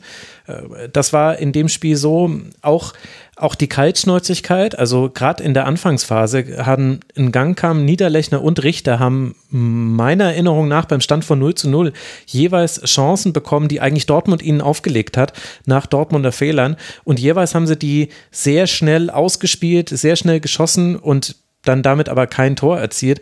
Da hatte ich das Gefühl, da wäre noch mehr drin gewesen mit einer gewissen ja, Kaltschnäuzigkeit. Also gerade in Gangkam hatte da auch nicht den besten Tag. So gut dann das äh, 1 zu 2 herausgespielt war, das war wirklich ein ganz wunderbarer Angriff. Aber ansonsten waren es auch sehr viele Flanken die Hertha geschlagen hat, 17 Flanken. Davon angekommen ist genau eine. Und warum ist nur eine angekommen? Weil Hummes und Schlotterbeck, die ja die Innenverteidigung diesmal gebildet haben, das sehr, sehr gut verteidigt haben. Und die Probleme, die es gab, die waren eigentlich eher, fand ich, defensiv bei Dortmund wieder im Sechserraum und auf den Außenverteidigerpositionen. Also Marius Wolf hatte manchmal Probleme gegen Plattenhardt und auch gegen Toussaint. Und äh, Richter hat auch Riason manchmal ein bisschen eingedreht und sich da eben seine Chancen herausgespielt. Also Deswegen hat er ein gutes Spiel gemacht, extrem enttäuschend, dass man da nichts mitnimmt. Und dass es dann am Ende so deutlich wird, hat mit der Qualität des BVB zu tun. Ich glaube aber, Hertha hat es quasi schon früher verpasst, die ja, Dortmund rauszubringen aus seinem Flow. Es gab nur eine Phase, in der die Hertha stark war, also quasi so, dass von Dortmund auch nichts kam. Das war Anfang der zweiten Hälfte. Da fällt auch das eine Tor, aber eben nicht das zweite. Und ich habe das immer verglichen, Irina, mit dem, mit dem Augsburg-Spiel, das zwar Dortmund auch gewonnen hat mit diesem 4 zu 3, das war ja der Start in diese zweite Saisonhälfte, aber wo ich das Gefühl hatte, die Verunsicherung war viel höher, weil Augsburg eben einfach damals auch so krass effizient mit seinen Chancen war und nicht aufgehört hat zu nerven, nicht aufgehört hat hoch zu pressen. Und entweder ist jetzt der BVB gewachsen oder Hertha hat das eben nicht vergleichbar gut hinbekommen, denn so ein ähnliches Spiel hätte das eigentlich auch werden können. Ich meine, du wirst dich ja wahrscheinlich noch gut erinnern an diesen Auftritt vom FCA. Oh ja, den werde ich so schnell auch echt nicht vergessen, äh, weil es war einfach auch ein unglaublich rasantes Spiel und ich würde jetzt auf deine Frage sagen, sowohl als auch tatsächlich. Also ähm, ich glaube, dass A, Dortmund im Person einer Spitzenmannschaft halt auch einfach dazugelernt hat. Das darf dir halt dann auch nicht nochmal so passieren. Also dann nochmal gegen einen Tabellenkind 4 zu 3 verlieren, dass man da vielleicht auch ein bisschen mit seinen Aufgaben wächst. Das erwarte ich von der Spitzenmannschaft und das haben sie gemacht. Ähm, und dass Hertha vielleicht etwas zu ähm, ja, mit seinen Chancen, die Dortmund dann angeboten hat, vielleicht ein bisschen zu wenig ähm, effektiv umgegangen ist. Also die haben sie dann halt sehr viel vergeben, sehr viel Distanzschüsse ähm, abgesetzt, die dann nicht so das Ziel gefunden haben, äh, wenn sie die vielleicht dann einfach, vielleicht ein bisschen Spielglück auch noch dazu haben und dann einfach mal einen reinmachen, wie auch Nick schon gesagt hat, dass es da exemplarisch ja ein, zwei äh, äh, Chancen gab, dann könnte das Spiel auch nochmal anders ausgehen und so bringt halt ja, Dortmund auch seine Qualität komplett ein und spielt es dann auch ähm, souverän aus. Und ich denke auch, dass Hertha da wirklich nicht den Kopf unten haben braucht, weil sie haben wirklich ein gutes Spiel gemacht und am Ende hat ja Luke Bacchio noch Chancen zum Beispiel und ja, also da, wenn sie so gegen andere Teams spielen, haben sie definitiv Chancen. Gegen BVB hat es jetzt heute halt nicht gereicht. Mhm. Ich würde da auch nochmal explizit auf was Taktisches eingehen wollen, was mir da so ein bisschen aufgefallen ist und wofür, worüber auch Sandro Schwarz im Vorfeld gesprochen hatte. Und zwar hatte er gesagt, dass man selbst nicht so glücklich ist mit der tiefen Verteidigung, also wie man äh, in der Rückwärtsbewegung verteidigt und wie man generell die schnellen Läufe hinter die Kette verteidigt. Um das zu äh, unterbinden, hat man versucht, früh die Kette hochzuschieben, die ab eigene Abwehrkette. Und das hat auch sehr, sehr gut funktioniert am Anfang. Man hat die Offensive von Dortmund sehr, sehr eng zusammengepresst Dadurch stand man dann mit dem Dreier-Mittelfeld, was man selbst hatte, stand man noch vor, also beziehungsweise zwischen der Abwehr von Dortmund und dieser, dieser kompletten Offensivreihe. Da haben sich wenige so richtig fallen lassen. In dem Moment, in dem Schaden sich dann noch aus dem Mittelfeld hat fallen lassen, mhm. um einen Dreieraufbau zu spielen, hatte man häufig die Situation, dass ähm, Hertha mit drei zentralen Mittelfeldspielern wirklich so vorne, einfach vorne stand, so eine Mauer gebildet hat und alle Dortmunder haben sich dahinter versteckt. Und sie sind aber auch nicht richtig in die Tiefe gekommen, weil halt diese, diese Abwehrkette sehr, sehr hoch stand. Und dann gab es eben diese eine Situation, ähm, die das so richtig geknackt hat, war das 2 zu 0, wo Adeyemi halt wirklich einfach komplett links durchgeschossen ist. Und da habe ich so ein bisschen dran gedacht, vielleicht auch, weil ich heute Morgen Bielefeld geguckt habe, da habe ich so ein bisschen daran gedacht, wie Hertha früher gespielt hat mit Lukas Klünter als rechtem Innenverteidiger, der ja wirklich überragend schnell ist. Und in dem Moment dachte ich, wenn man in diesem Spiel jetzt, weil man hat wirklich keinen, das ist so ein bisschen das, was bei der, bei der Hertha fehlt, um diese hohe Abwehrlinie spielen zu können. Man hat keinen einzigen richtig schnellen Innenverteidiger alle Innenverteidiger, die man hat, sind sehr physisch gut, sehr gut im Zweikampf eigentlich. Äh, mit einem Martin Dardai hat man ein bisschen spielerischen Part mehr, aber keiner hat so wirklich dieses Tempo, auch mal, wenn ich eine hohe Kette spiele, diese tiefen Laufwege abzufangen. Und wenn man da jetzt einen Klünter gehabt hätte, der diese rechte Innenverteidigerposition spielen kann, der im Tempo auch nur annähernd mit Adeyemi mithalten kann, dann hätte vielleicht diese offensiv stehende Kette noch einen Ticken besser ausgesehen, weil ich da wirklich lange das Gefühl hatte, dass Mal abgesehen jetzt von dieser Reus Einzelaktion und diesem, übrigens, was auch noch nicht erwähnt wurde, diesem grandiosen Pirouetten-Hackentor von Adeyemi. Ja, stimmt. Ähm, also das muss man auch erstmal so machen. Ich würde behaupten, das fällt in 100 Spielen oder bei 100 Versuchen vielleicht einmal so. Ähm, abgesehen davon stand die Hertha nämlich echt sehr, sehr gut äh, mit, der, mit der Kette, die da sehr, sehr hoch stand.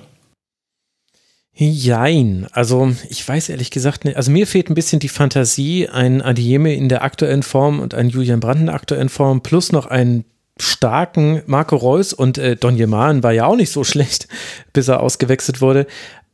Mir fehlt ein bisschen die Fantasie, mir vorzustellen, dass die von Lukas Klünter gestoppt werden.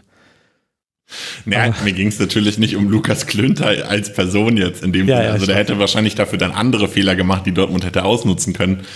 Ähm, er spielt nicht ohne Grund bei Bielefeld mittlerweile ähm, und eben nicht mehr in der ersten Liga, aber mir, mir fehlt halt dieses Tempo-Element und Klünter ja, ja. war halt so wirklich dieser direkt, der hat früher genau da gespielt und der hätte dann genau gegen Adeyemi gestanden und in genau dieser Situation eben diesen, diesen Schritt Tempo mehr gehabt, um diese Flanke vielleicht zu verteidigen, die Malen dann am Ende reinmacht. Ja, das stimmt schon. Aber ähm, der BVB ist einfach gerade wahnsinnig stark. Und wenn ich mir angucke, Beino Gittens, ich meine, der hat sieben Dribblings gewonnen. Die Aktion für die 4 zu 1 war einfach Weltklasse. Also er, er, wurde von drei verschiedenen Spielern der Hertha versucht zu faulen und sie haben es nicht geschafft. Und dann spielt er noch den perfekten Pass auf Brand. Also der BVB ist gerade richtig gut und ja, es gibt auch die defensiven Wackler. Ich hatte aber heute bei diesem Spiel den Gedanken, sehen wir nicht genau dieselben defensiven Wackler bei den Bayern auch oft und die gewinnen aber dann halt auch 4-1 und deswegen reden wir nicht drüber. Deswegen, also vielleicht bin ich da jetzt auch zu sehr auf dem BVB-Hype-Train, aber ich bin sehr gespannt, was da noch kommt. Punkt gleich jetzt mit den Bayern auf Rang 2. Es geht jetzt dann nach Hoffenheim, bevor man zu Hause gegen Leipzig spielt. Das ist auch das DFB-Viertelfinale, DFB-Pokal-Viertelfinale, dann allerdings in Leipzig. Aber auch dieses Ligaspiel wird natürlich wichtig, denn man hat vier Punkte Vorsprung auf die Leipziger und nach dem Leipzig-Spiel kommt es dann zum Rückspiel gegen Chelsea. Also für den BVB geht es jetzt in eine wichtige Saisonphase. Hertha BSC verbleibt bei 17 Punkten. Zwei Punkte Rückstand sind es aufs aktuell rettende Ufer. Da kommt jetzt das wichtige Heimspiel gegen den FC Augsburg, bevor man dann in Leverkusen spielen muss. Und da werden wir ja sehen, ob es Hertha BSC schafft, sich dann zu belohnen in dieser Partie und ob man eine ebenso gute Leistung zeigt. Vielleicht eben dann mit einem anderen Ertrag. Apropos gute Leistung und apropos Ertrag, den man sich äh, verdient hat, und apropos, wir haben ja noch gar nicht darüber gesprochen, warum sind die auf einmal alle punktgleich mit dem FC Bayern? Tja, das hat natürlich mit einem Auswärtsspiel bei Gladbach zu tun, denn da gewinnt ja der FC Bayern traditionell nicht. Das überrascht uns nicht. Was uns allerdings überraschen konnte, war die Art und Weise, wie es zustande gekommen ist, denn diesmal hat ein früher Platzverweis zumindest eine Rolle gespielt. In der achten Minute fault Upamecano Alassane Plea, beziehungsweise fault er ihn wirklich und äh, sieht dafür die rote Karte.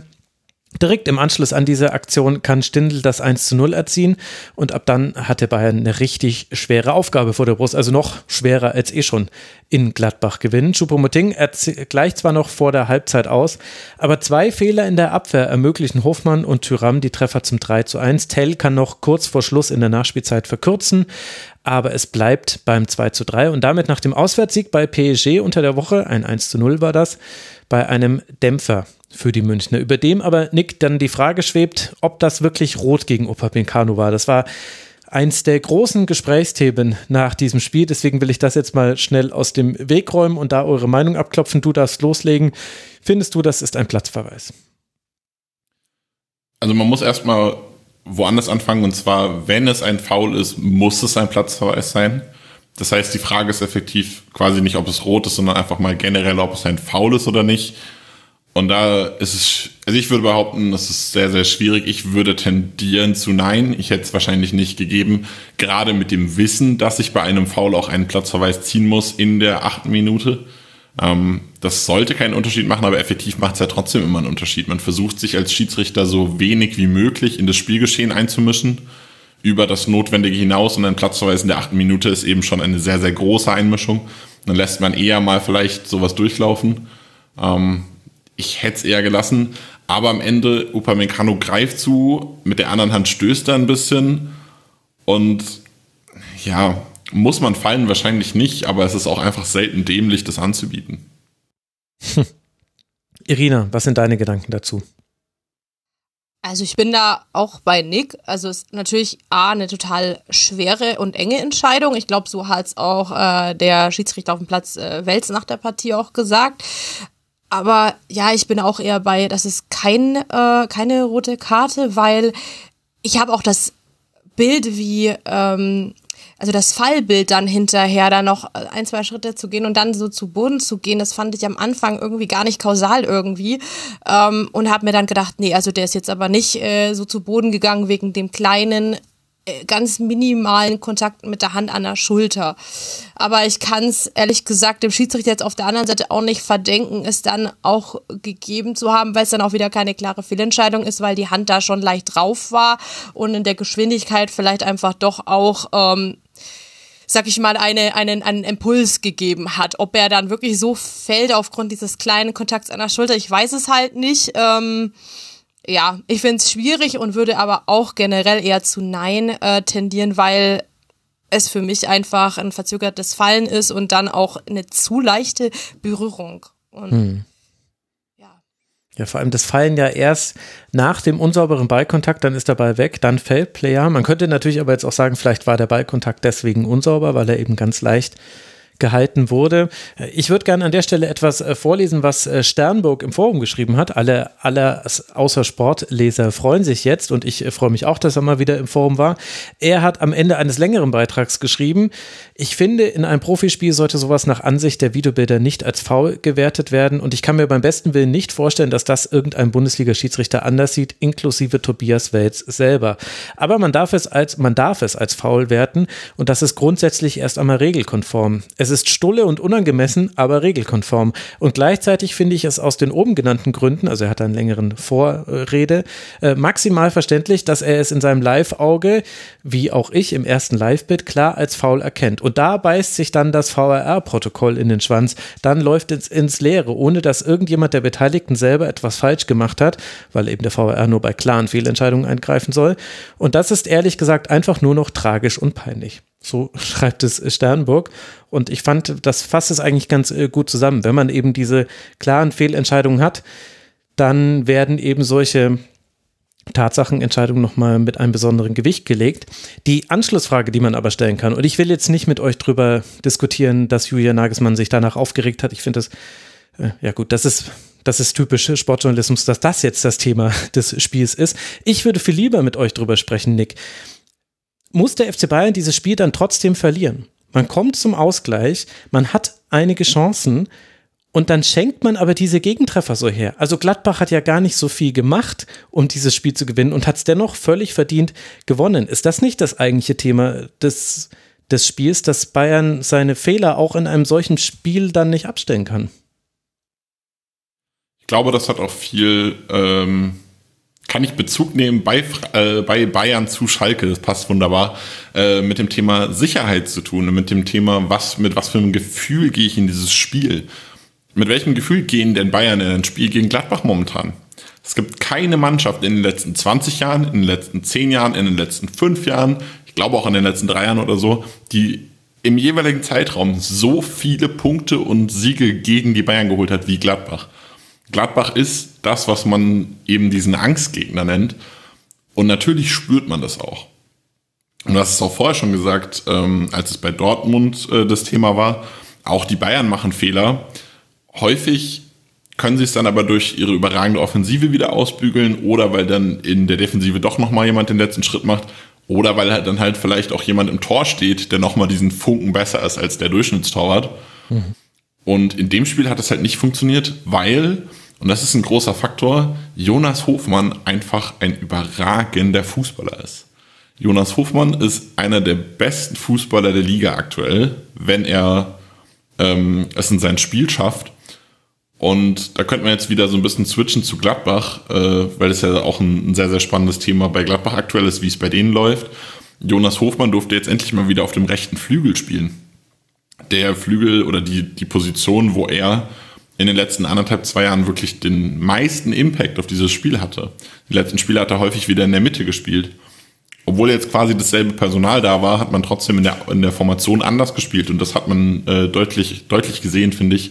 Und Lars Stindl, der zwar auch links außen gut funktioniert, aber der einfach in der Zentrale eher zu Hause ist. Und Jonas Hofmann, der von, von rechts in diesen Halbräumen sehr, sehr gut funktioniert.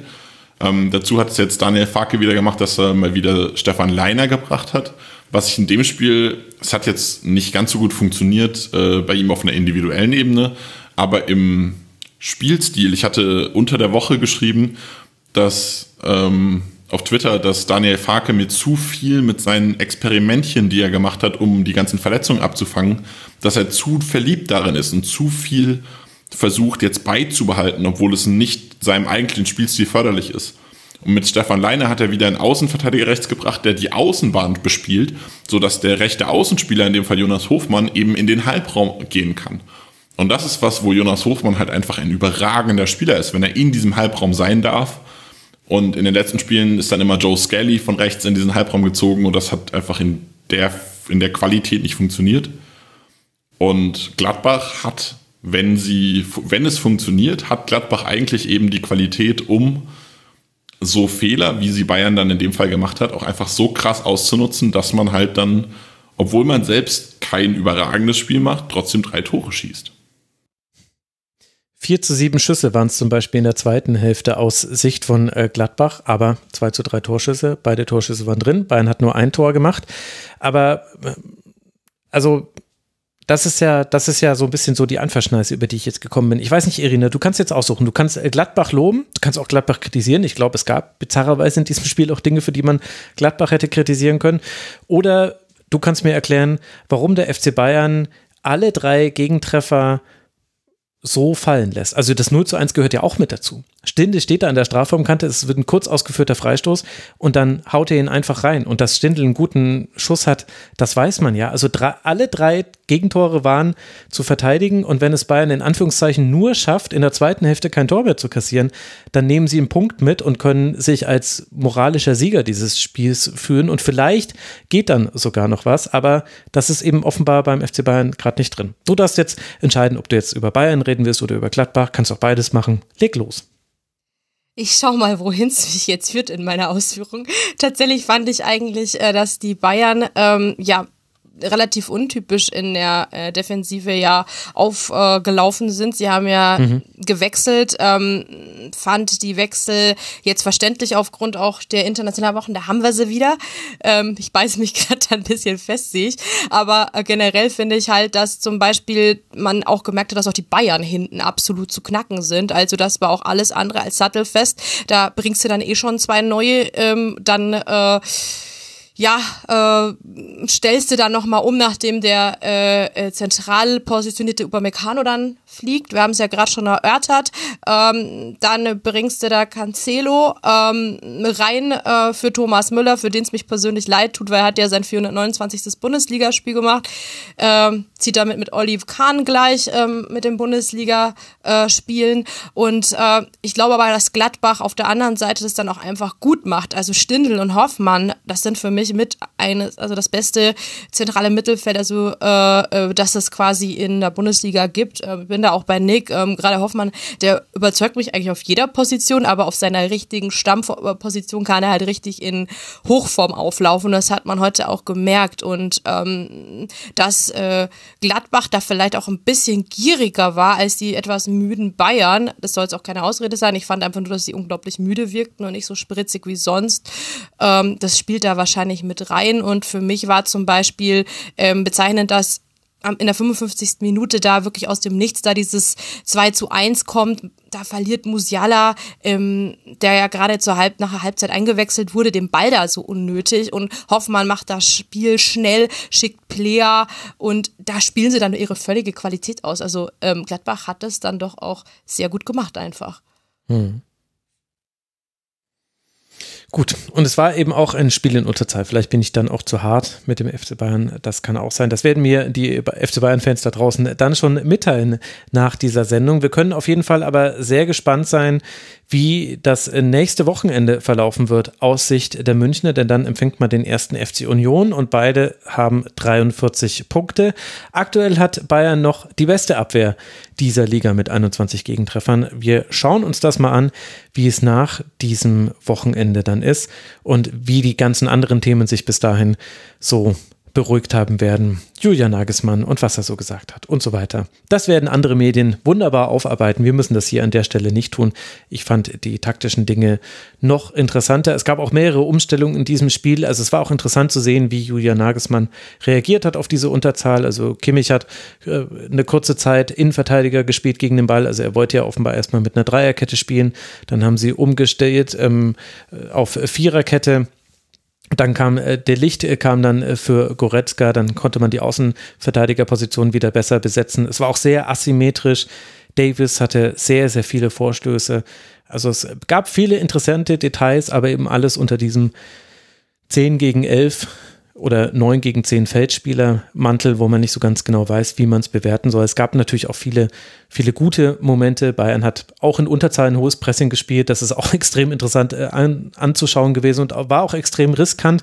Und da hat sich Gladbach gar nicht so oft raus befreien können. Also es war ein interessantes Spiel, aber dann eben am Ende die übliche, muss man inzwischen sagen, Bayern-Niederlage in Gladbach. Und die Gladbacher springen damit auf 29 Punkte und auf Rang 8, haben damit den Anschluss geschafft zu Rang 7. Da haben wir ja vorhin im Leverkusen-Segment schon drüber gesprochen. Für die Gladbacher geht es jetzt dann nach Mainz, bevor man zu Hause den SC Freiburg empfangen wird. Das sind die nächsten beiden Gegner für die Borussia. Dann wollen wir mal genau über jene Wolfsburger, die gerade schon gefallen sind, sprechen denn die sind bei 30 Punkten verblieben, weil sie zu Hause verloren haben und weil sie inzwischen jetzt eine Niederlagenserie von vier Niederlagen in den letzten fünf Pflichtspielen angehäuft haben. Dazwischen liegt noch ein 0 zu 0 gegen Schalke 04 und die jüngste Niederlage, die kam gegen Leipzig. Das wiederum endlich wieder gewinnen konnte. Also endlich in großen Anführungszeichen. Man hat 0 zu 0 gegen Köln gespielt und dann dieses 1 zu 2 gegen Union. Letzte Woche habt ihr alle mitbekommen, liebe Hörerinnen und Hörer. Wolfsburg hatte wenig Ideen nach vorne. Das Spiel bleibt aber lange offen, weil nur Forsberg in der 14. Minute trifft. Erst in der 85. Minute kann dann Konrad Leimer mit dem 2 zu 0 das Spiel entscheiden. In der 91. Dominik Soboslai sogar noch das 3 zu 0 erzielen und auch seine sehr gute Leistung damit äh, krönen. Irina, wie haben dir denn Wolfsburg und Leipzig gefallen? Findest du, das, das Ergebnis ist auch in der Höhe verdient? Also bei Wolfsburg habe ich mich generell schon so ein bisschen gefragt. Die sind ja unfassbar gut ins neue Jahr gestartet. Also ich habe mir gedacht, so, weil wir hatten tatsächlich seitens des FCA auch ein Testspiel in dieser Vorbereitungsphase gegen sie und da waren sie eben noch nicht wieder so auf der Höhe und dann legen die da los ähm, und machen da einen wahnsinnigen Wirbel zu ja, Auftakt ins neue Jahr eben.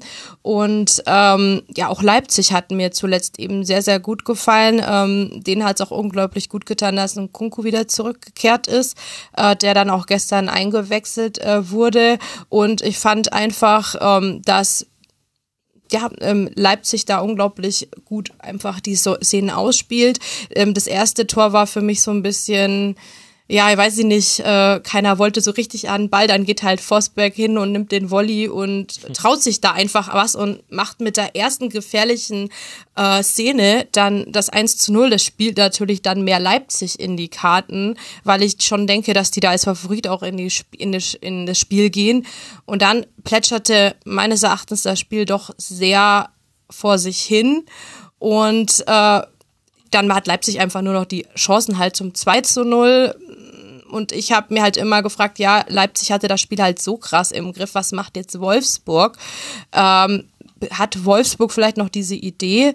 Ähm, ja, diesen, dieses Spiel noch rumzureißen. Und in der zweiten Halbzeit war das für mich schon etwas verbessert. Die standen dann höher, haben auch etwas früher angegriffen attackiert, aber trotzdem haben sie irgendwie diese entscheidenden Abschlüsse vermissen lassen. Und von dem her hat dann am Ende dann auch folgerichtig äh, mit der Qualität von auch einem Kunku, den sie dann reinbringen können, Leipzig das 2 zu 0 gemacht und dann auch noch das 3 zu 0 und dann war das für mich schon relativ verdient. Ähm, trotz dessen, dass sich Wolfsburg auch am Ende noch aufgebäumt hat. Aber ja, da hat es halt einfach nicht gepasst, dass man da offensiv nochmal ähm, so richtig gefährlich wurde vorm Leipzig-Tor. Und ähm, fand auch echt eine gute Leistung von Leipzig, muss ich sagen.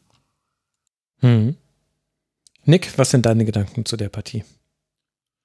Ich habe mir, ich habe die Partie extra nochmal für euch quasi im Real Life geschaut und habe mir äh, Notizen dazu gemacht und würde einfach mal vorlesen, was ich mir von der 11. bis zur 20. Minute aufgeschrieben habe. Ähm, 11. Minute, Wolfsburg mit echt gutem Start, bessere Offensivaktionen und defensiv stabil, dabei aber quasi keine Abschlüsse. 14. Minute, erster Schuss Leipzigs, out of nowhere, toller Abschluss von Forsberg. Aber eigentlich ist das nächste Leipzig-Angriff, den Wolfsburg echt gut verteidigt. Enges Zentrum, immer in den Zweikämpfen. Und weder Silva noch Haidara haben eine, Schub, haben eine Schussmöglichkeit bekommen sehr, sehr glücklich, diese Führung, dass der Ball da genau Forsberg vor die Füße fällt und er den so traumhaft in, ins Tor setzt. 20. Minute.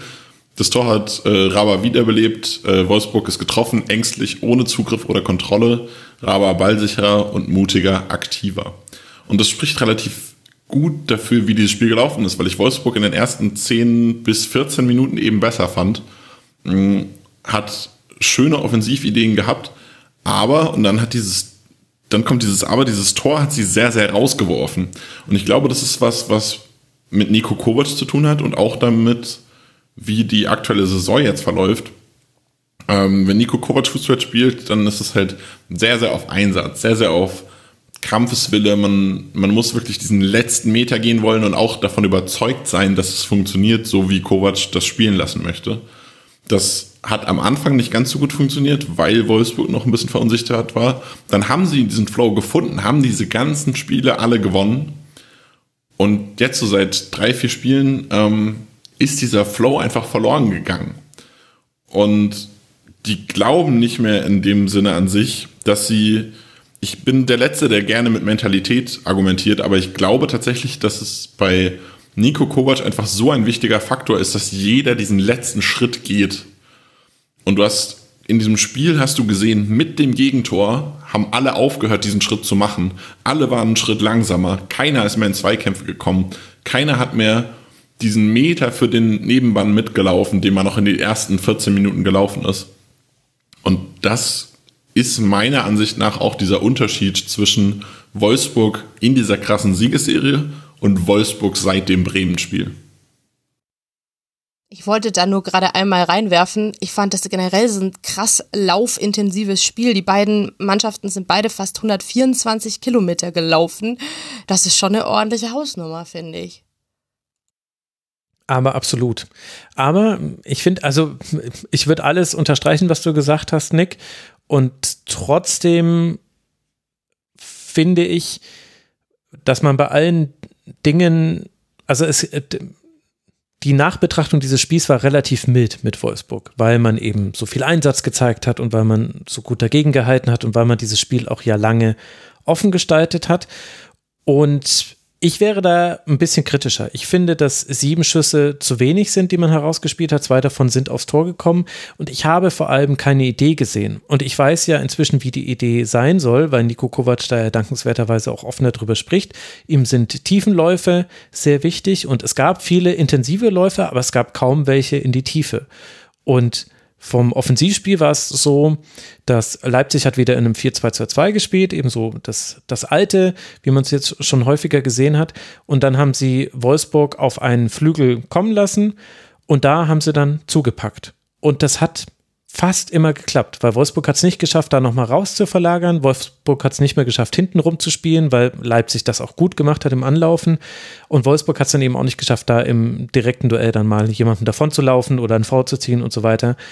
Und ich fand das sehr dürftig und das ist alles erklärbar und das muss man jetzt auch nicht dramatisieren. Wolfsburg spielt ja jetzt, stehen sie ja gut da und Leipzig ist natürlich auch ein guter Gegner und Leipzig hat das auch gut gemacht aber dass da egal mit welchem Personal Nico Kovac das probiert hat und er hat ja dann sehr früh sehr viel gewechselt. Er bringt Mamouche zum Beispiel in der 46. Minute. Er musste dann natürlich auch reagieren auf eine Kaminski-Verletzung. Das gehört noch mit dazu, beziehungsweise nicht Verletzung, der war krank.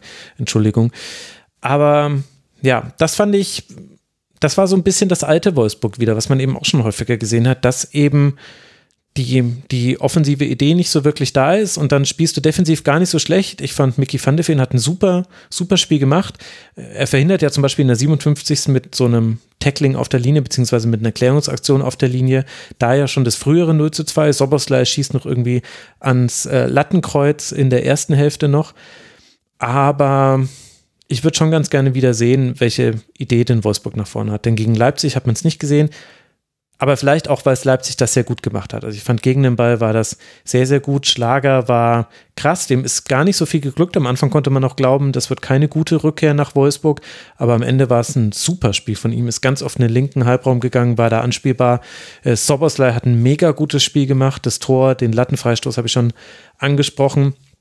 Die Innenverteidigung Orban und Guardiol, die waren in der Luft nicht zu bezwingen. Irgendwie Orban hat 83 Prozent und Guardiol 80 Prozent seiner Kopfballduelle gewonnen.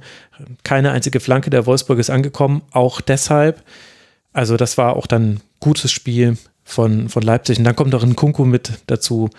Also da muss man sich, glaube ich, um Leipzig dann keine Sorgen machen aktuell, obwohl man jetzt mal zwei Spiele in Folge nicht gewonnen hatte vor diesem Spieltag.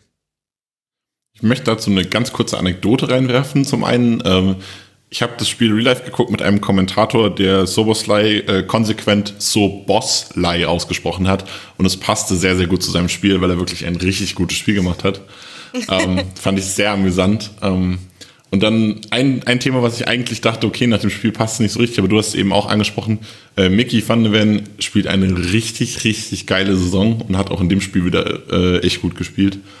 Und es ist ja egal, wo du ihn momentan hinstellst. Also der spielt Innenverteidigung, mhm. der hat jetzt äh, nach dem Halbzeitwechsel Linksverteidiger gespielt, hat er auch wieder einen richtig guten Job gemacht. Also äh, das ist ein richtig cooler Spieler.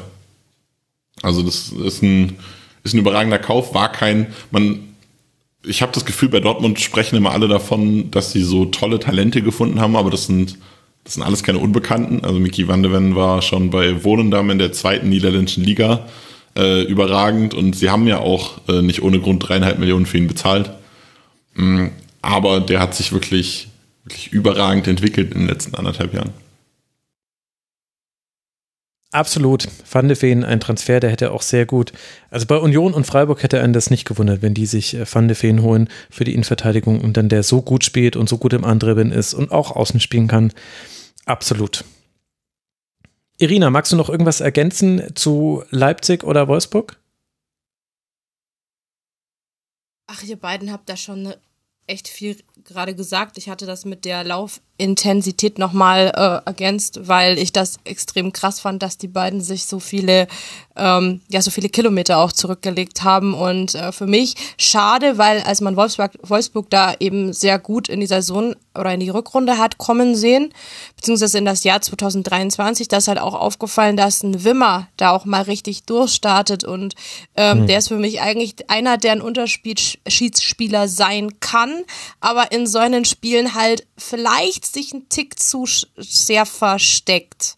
Und ähm, ja, das, den fand ich halt so, dem traue ich eigentlich auch immer so eine tragende Rolle zu. Aber nicht immer sieht man ihn. Und äh, ja, von dem her, der wurde dann ja auch schon in der 59. ausgewechselt, weil da eben auch nicht so diese erwarteten Impulse kamen. Ja, gute Ergänzung noch zu Patrick Wimmer, definitiv. Für Wolfsburg, 30 Punkte haben die jetzt, äh, geht's weiter zum ersten FC Köln. Acht Punkte Rückstand hat man jetzt schon auf Rang 6. Vielleicht geht's eher darum, Rang 7 abzusichern. Nach diesem Köln-Spiel spielt man nämlich zu Hause gegen Eintracht Frankfurt. Das sind diejenigen, die aktuell auf Rang 6 liegen. Und für Leipzig, die auf Rang 5 verbleiben, aber nur deshalb, weil alle vor ihnen gewonnen haben, bis auf die Bayern. Ein Punkt Rückstand hat man aktuell auf Rang 4. Für die Leipziger geht es jetzt weiter in der Champions League, zu Hause gegen Manchester City, bevor man zu Hause gegen Eintracht Frankfurt spielen wird. Also auch eine sehr wichtige Partie.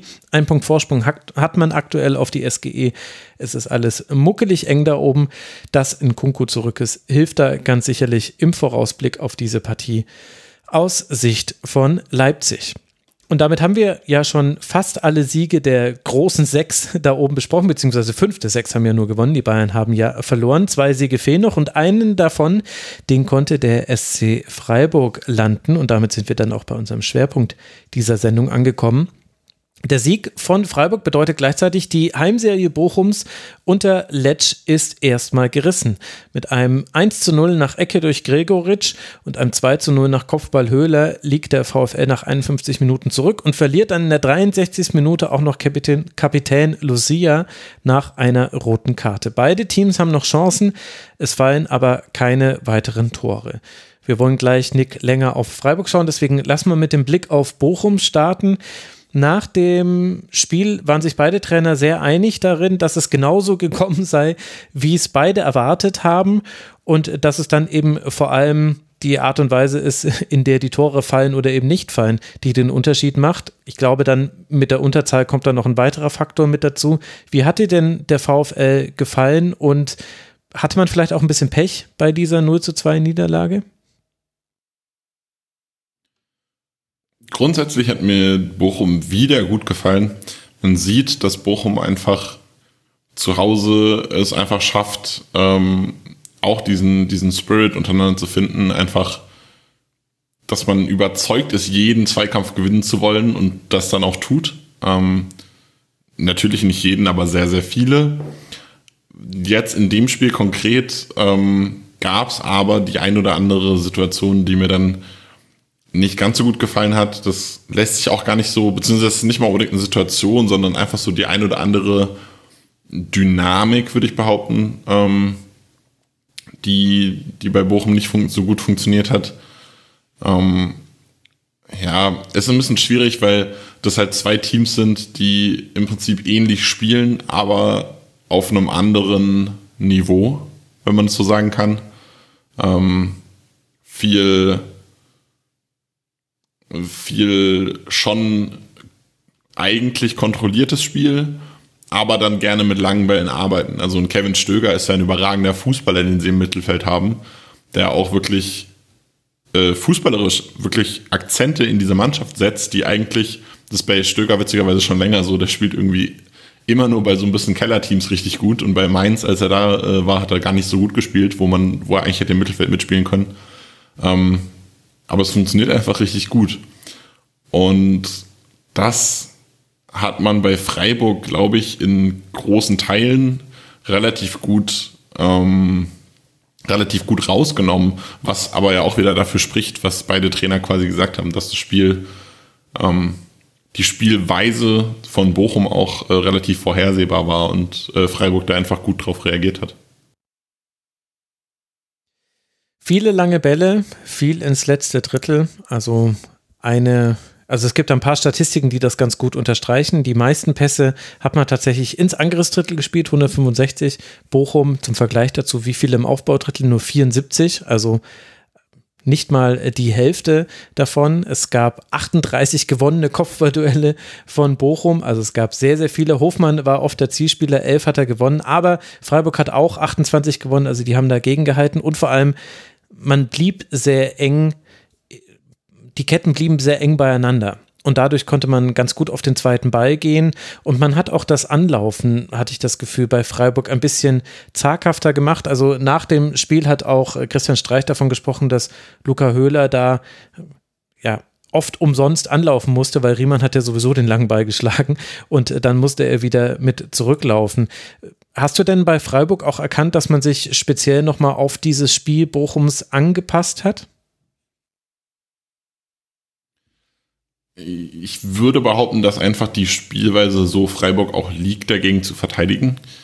Ähm, aber ja, man hat schon, die, die eine oder andere Sache hat man schon verändert. Du hast eben jetzt einen schon angesprochen, man ist nicht so aggressiv angelaufen, wie man es sonst tun würde. Normalerweise kannst du dir sicher sein, dass man Torhüter eigentlich anläuft und die langen Bälle erzwingt, weil man halt mit Matthias Ginter jemanden hat, der sehr gut in der Luft ist. Philipp Lienert ist nicht der, der König der Lüfte jetzt, aber äh, Philipp Lienert glänzt immer mit einem sehr, sehr guten, mit einer sehr, sehr guten Entscheidungsfindung, wann er in das Kopfballduell geht und wenn er reingeht, gewinnt das häufig und wann er sich zurückfallen lässt und dann eher die Verlängerung abfängt. Und dieses, äh, dieses Duo aus Ginter, der die Duelle äh, attackiert und Lienert, der sie abfängt, ist ja was, was eigentlich dann genau diese Stärken so ein bisschen rausnimmt Dadurch gewinnt Hofmann vielleicht das ein oder andere Kopfballduell auch mehr, wenn ein Lienhardt sich dann halt so ein bisschen mehr fallen lässt. Oder Lienhardt macht es auch ganz gerne, dass er einfach nur seinen Körper reinstellt, um dann den Lauf danach so ein bisschen zu unterbinden. Ähm, aber das Kopfballduell gar nicht, äh, gar nicht direkt attackiert. Ähm, dadurch bietet man es auch so ein bisschen an, hoch zu spielen. Aber man hat das dann häufig gut unter Kontrolle und das ähm, macht Freiburg gegen alle Gegner im Prinzip in dem Stil und gegen Bochum funktioniert es dann ganz gut. Dann hat man, wie gerade gesagt, so ein paar Lachen hat man schon dann angepasst, aber in der Regel hat man einfach so gespielt, wie man es halt, wie man es halt spielt, weil man das eigentlich äh, damit ganz gut klarkommt. Irina, wie hat dir denn der VfL Bochum und wie hat dir der SC Freiburg gefallen? Okay, dann fange ich mal mit Bochum an, weil wir ja so viele Freiburger Experten haben oder beziehungsweise mit Nick den Freiburger Experten. Ähm, ich fand Bochum tatsächlich wirklich wieder gut. Ähm, finde, die haben immer eine relativ gute Einstellung und Mentalität ähm, und machen sich jetzt über die letzten Spiele auch. Ähm, vor allem manche wie Ajay finde ich da immer mega stark. Also der, was der da über den Flügel veranstaltet, das ist wirklich aller Ehren wert und äh, dass Bochum da auch ähm, ja viel eigentlich für das Spiel tun muss, weil sich Freiburg ein bisschen zurückgehalten hat ähm, und dann doch sehr präsent war.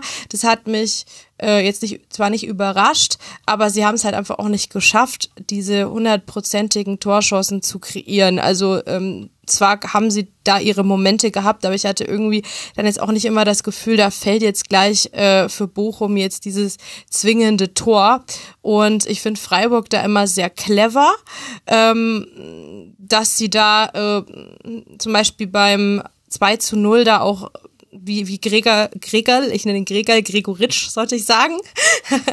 äh, alte, alte, ein, alte Namensfindung da aus dem Augsburger Zeiten, ähm, dass der da sich so als Zielspieler da so findet und dann wieder zurück auf Gün Günther legt, der dann wirklich so perfekt da reinflankt und Höhler einköpft. Das ist halt einfach wirklich ein Bilderbuch-Tor und ähm, ich fand es einfach von Freiburg wirklich echt clever gespielt. Also äh, wie sie das gemacht haben, wie sie dann äh, mit ihren Chancen gehaushaltet haben, aber die, die sie bekommen haben, dann gemacht haben, das finde ich einfach wirklich abgeklärt. Und äh, Bochum da kann man halt immer wieder die Mentalität loben, dass sie nach vorne kommen, dass vieles gegen sie dann läuft, obwohl sie eigentlich viel investiert haben. Sie geben aber trotzdem nie auf. ist halt schade für Bochum, muss ich sagen. Aber Freiburg hat es für mich einfach wirklich abgeklärt gemacht. Ähm, wirklich ähm, sehr souverän auch letzten Endes. Mhm hat natürlich da mit der ersten starken Phase auch direkt dann die Ecke herausgeholt zum 1 zu 0. Ich glaube, der Pass äh, vor der Ecke war fantastisch und dann auch das, das Lienhardt hat dann super Pass äh, gespielt und Griffo scheint so ein bisschen so immer der, der Unterschiedsspieler zu sein, Nick, beim SC Freiburg. Also man lobt ja immer häufig äh, das Kollektiv beim SC, aber in dem Spiel ist mir das jetzt auch wieder aufgefallen er hat eben nochmal eine ganz besondere Qualität. Nicht nur gute Standards, sondern eben auch einfach sehr, sehr viel aus dem Spiel heraus. Hat in dem Spiel die meisten Ballkontakte, zwei Schüsse selbst, drei Torschussverlagen, am Ende ein Assist ja auch gegeben. Zum 2 zu 0 war das dann, äh, wenn ich mir das, äh, nee, zum 1 zu 0 war das, stimmt, das war ja die Ecke, Entschuldigung. Also in einem starken Kollektiv ist Griffo, kann man den da nochmal herausheben oder mache ich jetzt einen Fehler? Ich meine, Christian Streich würde es natürlich nicht mögen, wenn ich das mache, aber äh, jetzt bist ja du hier und nicht Christian Streich. Genau, und ich äh, nehme mir heraus, Spieler, die ich äh, besonders gut finde, auch zu loben und herauszuheben.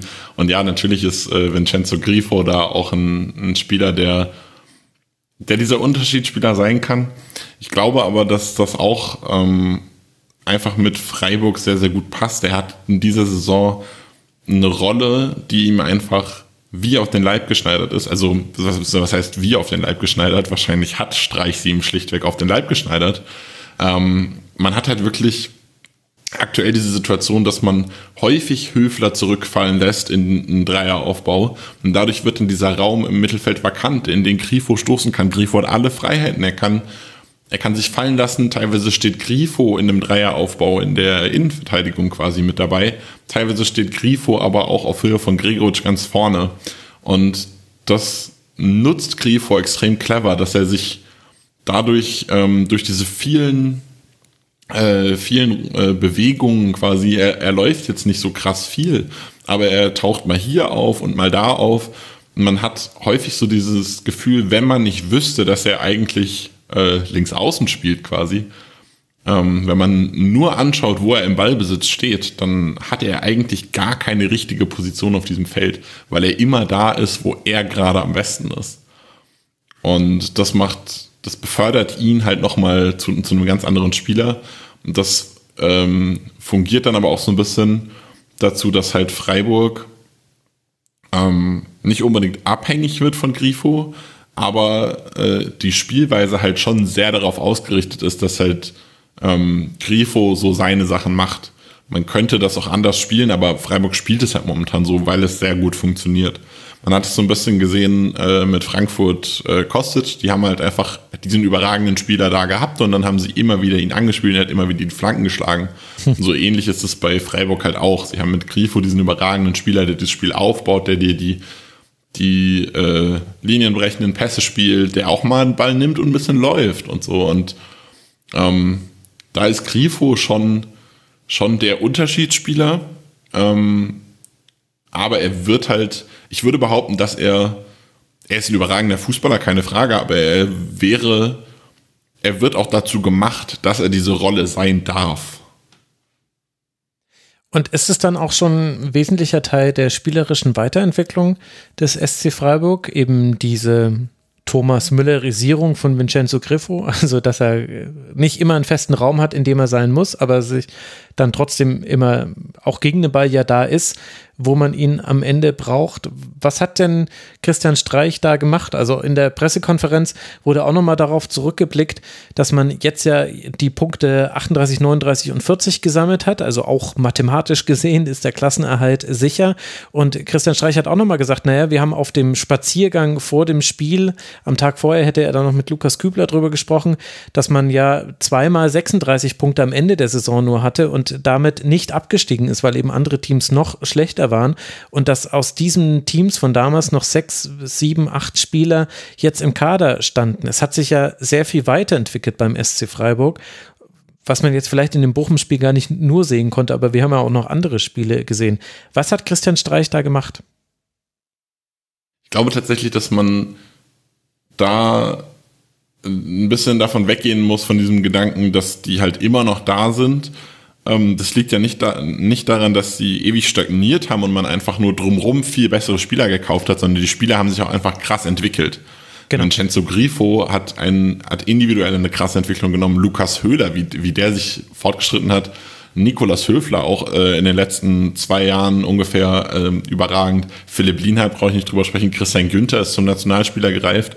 Also alle diese Spieler sind einfach individuell in diesen Jahren, die sie da sind, sie sind schon lange bei Freiburg, aber haben sich wirklich konstant weiterentwickelt. Dazu wird bei Freiburg einfach sehr, sehr clever zugekauft. Also man hat äh, tolle Talente, die immer wieder einen frischen, äh, frischen Sprung reingeben. Eine sehr, sehr gute U23, äh, zweiter Platz in der dritten Liga mit weitem Abstand die beste U23 äh, im deutschen Profifußball. Und deswegen, also dann halt nicht und mehr das, obwohl sie ja eigentlich halb leer gekauft wurde, oder? Genau, und das, obwohl sehr, sehr viele Spieler weggegangen sind. Also ich würde nicht behaupten leer gekauft, weil einige sind ja auch zur, äh, ja. Zum, zu den Profis einfach hochgegangen, aber sie haben relativ viele Spieler verloren. Äh, Kevin Schade, Noah Weishaupt, der jetzt viel bei den Profis ist, zum Beispiel. Ähm, ja, also da sind, sind einige jetzt weggegangen. Aber die Jugendarbeit ist einfach konstant gut. Das heißt, sie bekommen von da immer wieder Input. Und dann hat man vor allem jetzt in den letzten ein, zwei Jahren gemerkt, mit den teuren Verkäufen steht dieser Verein aktuell auch einfach so solide da, dass man das Geld reinvestieren kann. Dass man sich einen Litz Doan kaufen kann, der auch wenn er selbst nicht immer die, die überragenden Spiele macht, aber er hat einfach dieses Element so ein bisschen Grifo-mäßig. Er kann immer ein Spiel entscheiden. Dadurch hat die Verteidigung immer ein Auge auch auf ihn. Und das wiederum befreit Grifo so ein bisschen in dem Raum, den er bespielen kann, weil einfach äh, wie bei wie es bei Frankfurt, ich, ich bin Frankfurt-Freiburger, deswegen ist es für mich immer das einfache Beispiel, aber da wurde immer gemeckert, ja, alle konzentrieren sich auf Kostic und die rechte Seite macht nichts. Und da, bei Freiburg war es immer ein bisschen ähnlich, die rechte Seite war immer so ein bisschen äh, weniger stark als die linke. Und mittlerweile hat man, natürlich ist Grifo immer noch, würde ich behaupten, der beste Spieler im Kader, aber man hat mit äh, Litz Dorn rechts einfach einen Spieler, auf den die Defensive sich auch richten muss. Und dadurch äh, befreit es dann Grifo wiederum in seinem Spiel. Oder man hat jetzt mit Michael Gregoritsch einen Stürmer gekauft, der auch tatsächlich äh, vor allem zu Saisonbeginn sehr, sehr wichtiger Faktor war, weil Freiburg zwar versucht rauszuspielen, versucht kont kontrolliert zu spielen und sich spielerisch aus Situationen zu lösen, aber man hatte mit Gregoritsch einfach einen Spieler, der extrem kopfballstark ist nicht unbedingt nur im 16er, sondern vor allem in den Ablagen, wenn man ihn hoch anspielt. Er hat eine sehr, sehr tolle Technik, wie er hochspringt, ähm, um ihn abzulegen oder in den, im letzten Moment hochspringt, um ihn gerade noch so hinter die Kette zu, äh, zu verlängern, wo dann wieder ein Roland Scholloy, äh, Lukas Höhler jetzt, Litz Duan oder so dahinter startet, um diesen Ball aufzunehmen. Das heißt, man hatte einfach nochmal dieses, dieses Element ergänzt, dass man sich immer hoch aus, einem, aus einer Situation befreien kann, wenn der Gegner mal zu, zu viel presst. Dadurch muss der Gegner sich wieder zurückziehen. Das gibt wiederum dem eigenen Spielaufbau mehr Raum.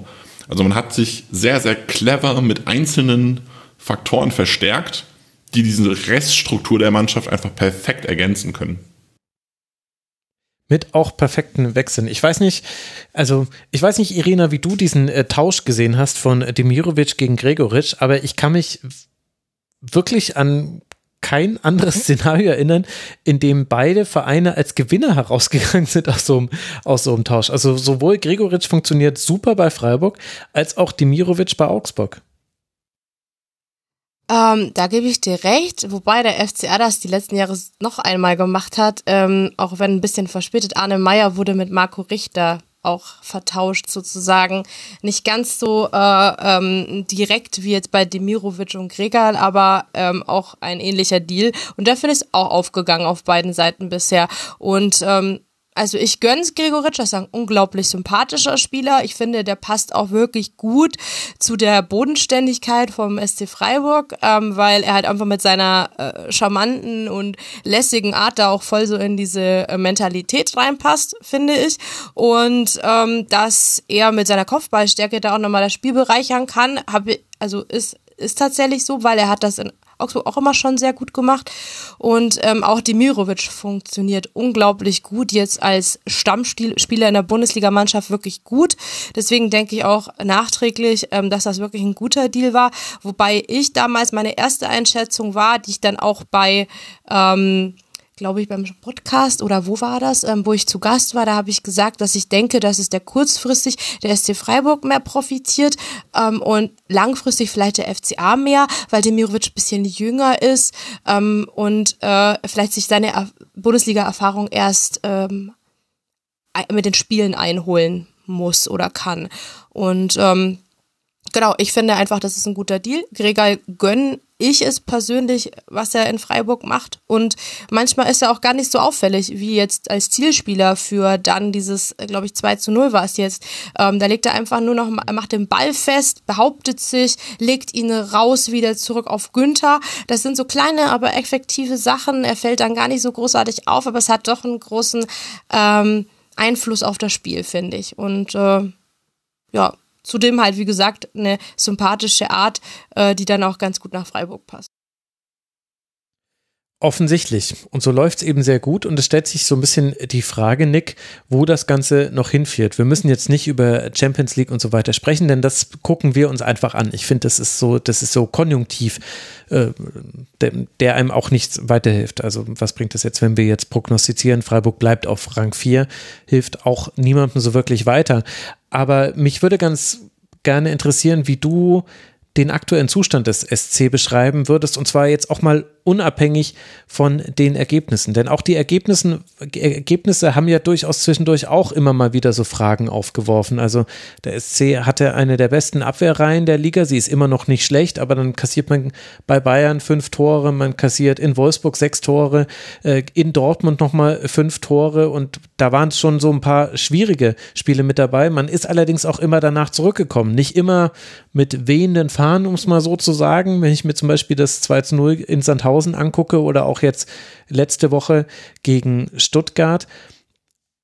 Aber ist das vielleicht auch so ähnlich wie wir, also auf einem anderen Niveau, aber ähnlich wie ich vorhin bei Dortmund drüber sprechen wollte, dass eben der Kader auch inzwischen eine so breite Qualität hat und in seiner Qualität so breit ist, dass man eben auch enge Spiele immer wieder ziehen kann und dann auch am Ende vielleicht sogar deutlich gestalten kann, so wie es jetzt bei Dortmund an diesem Wochenende war.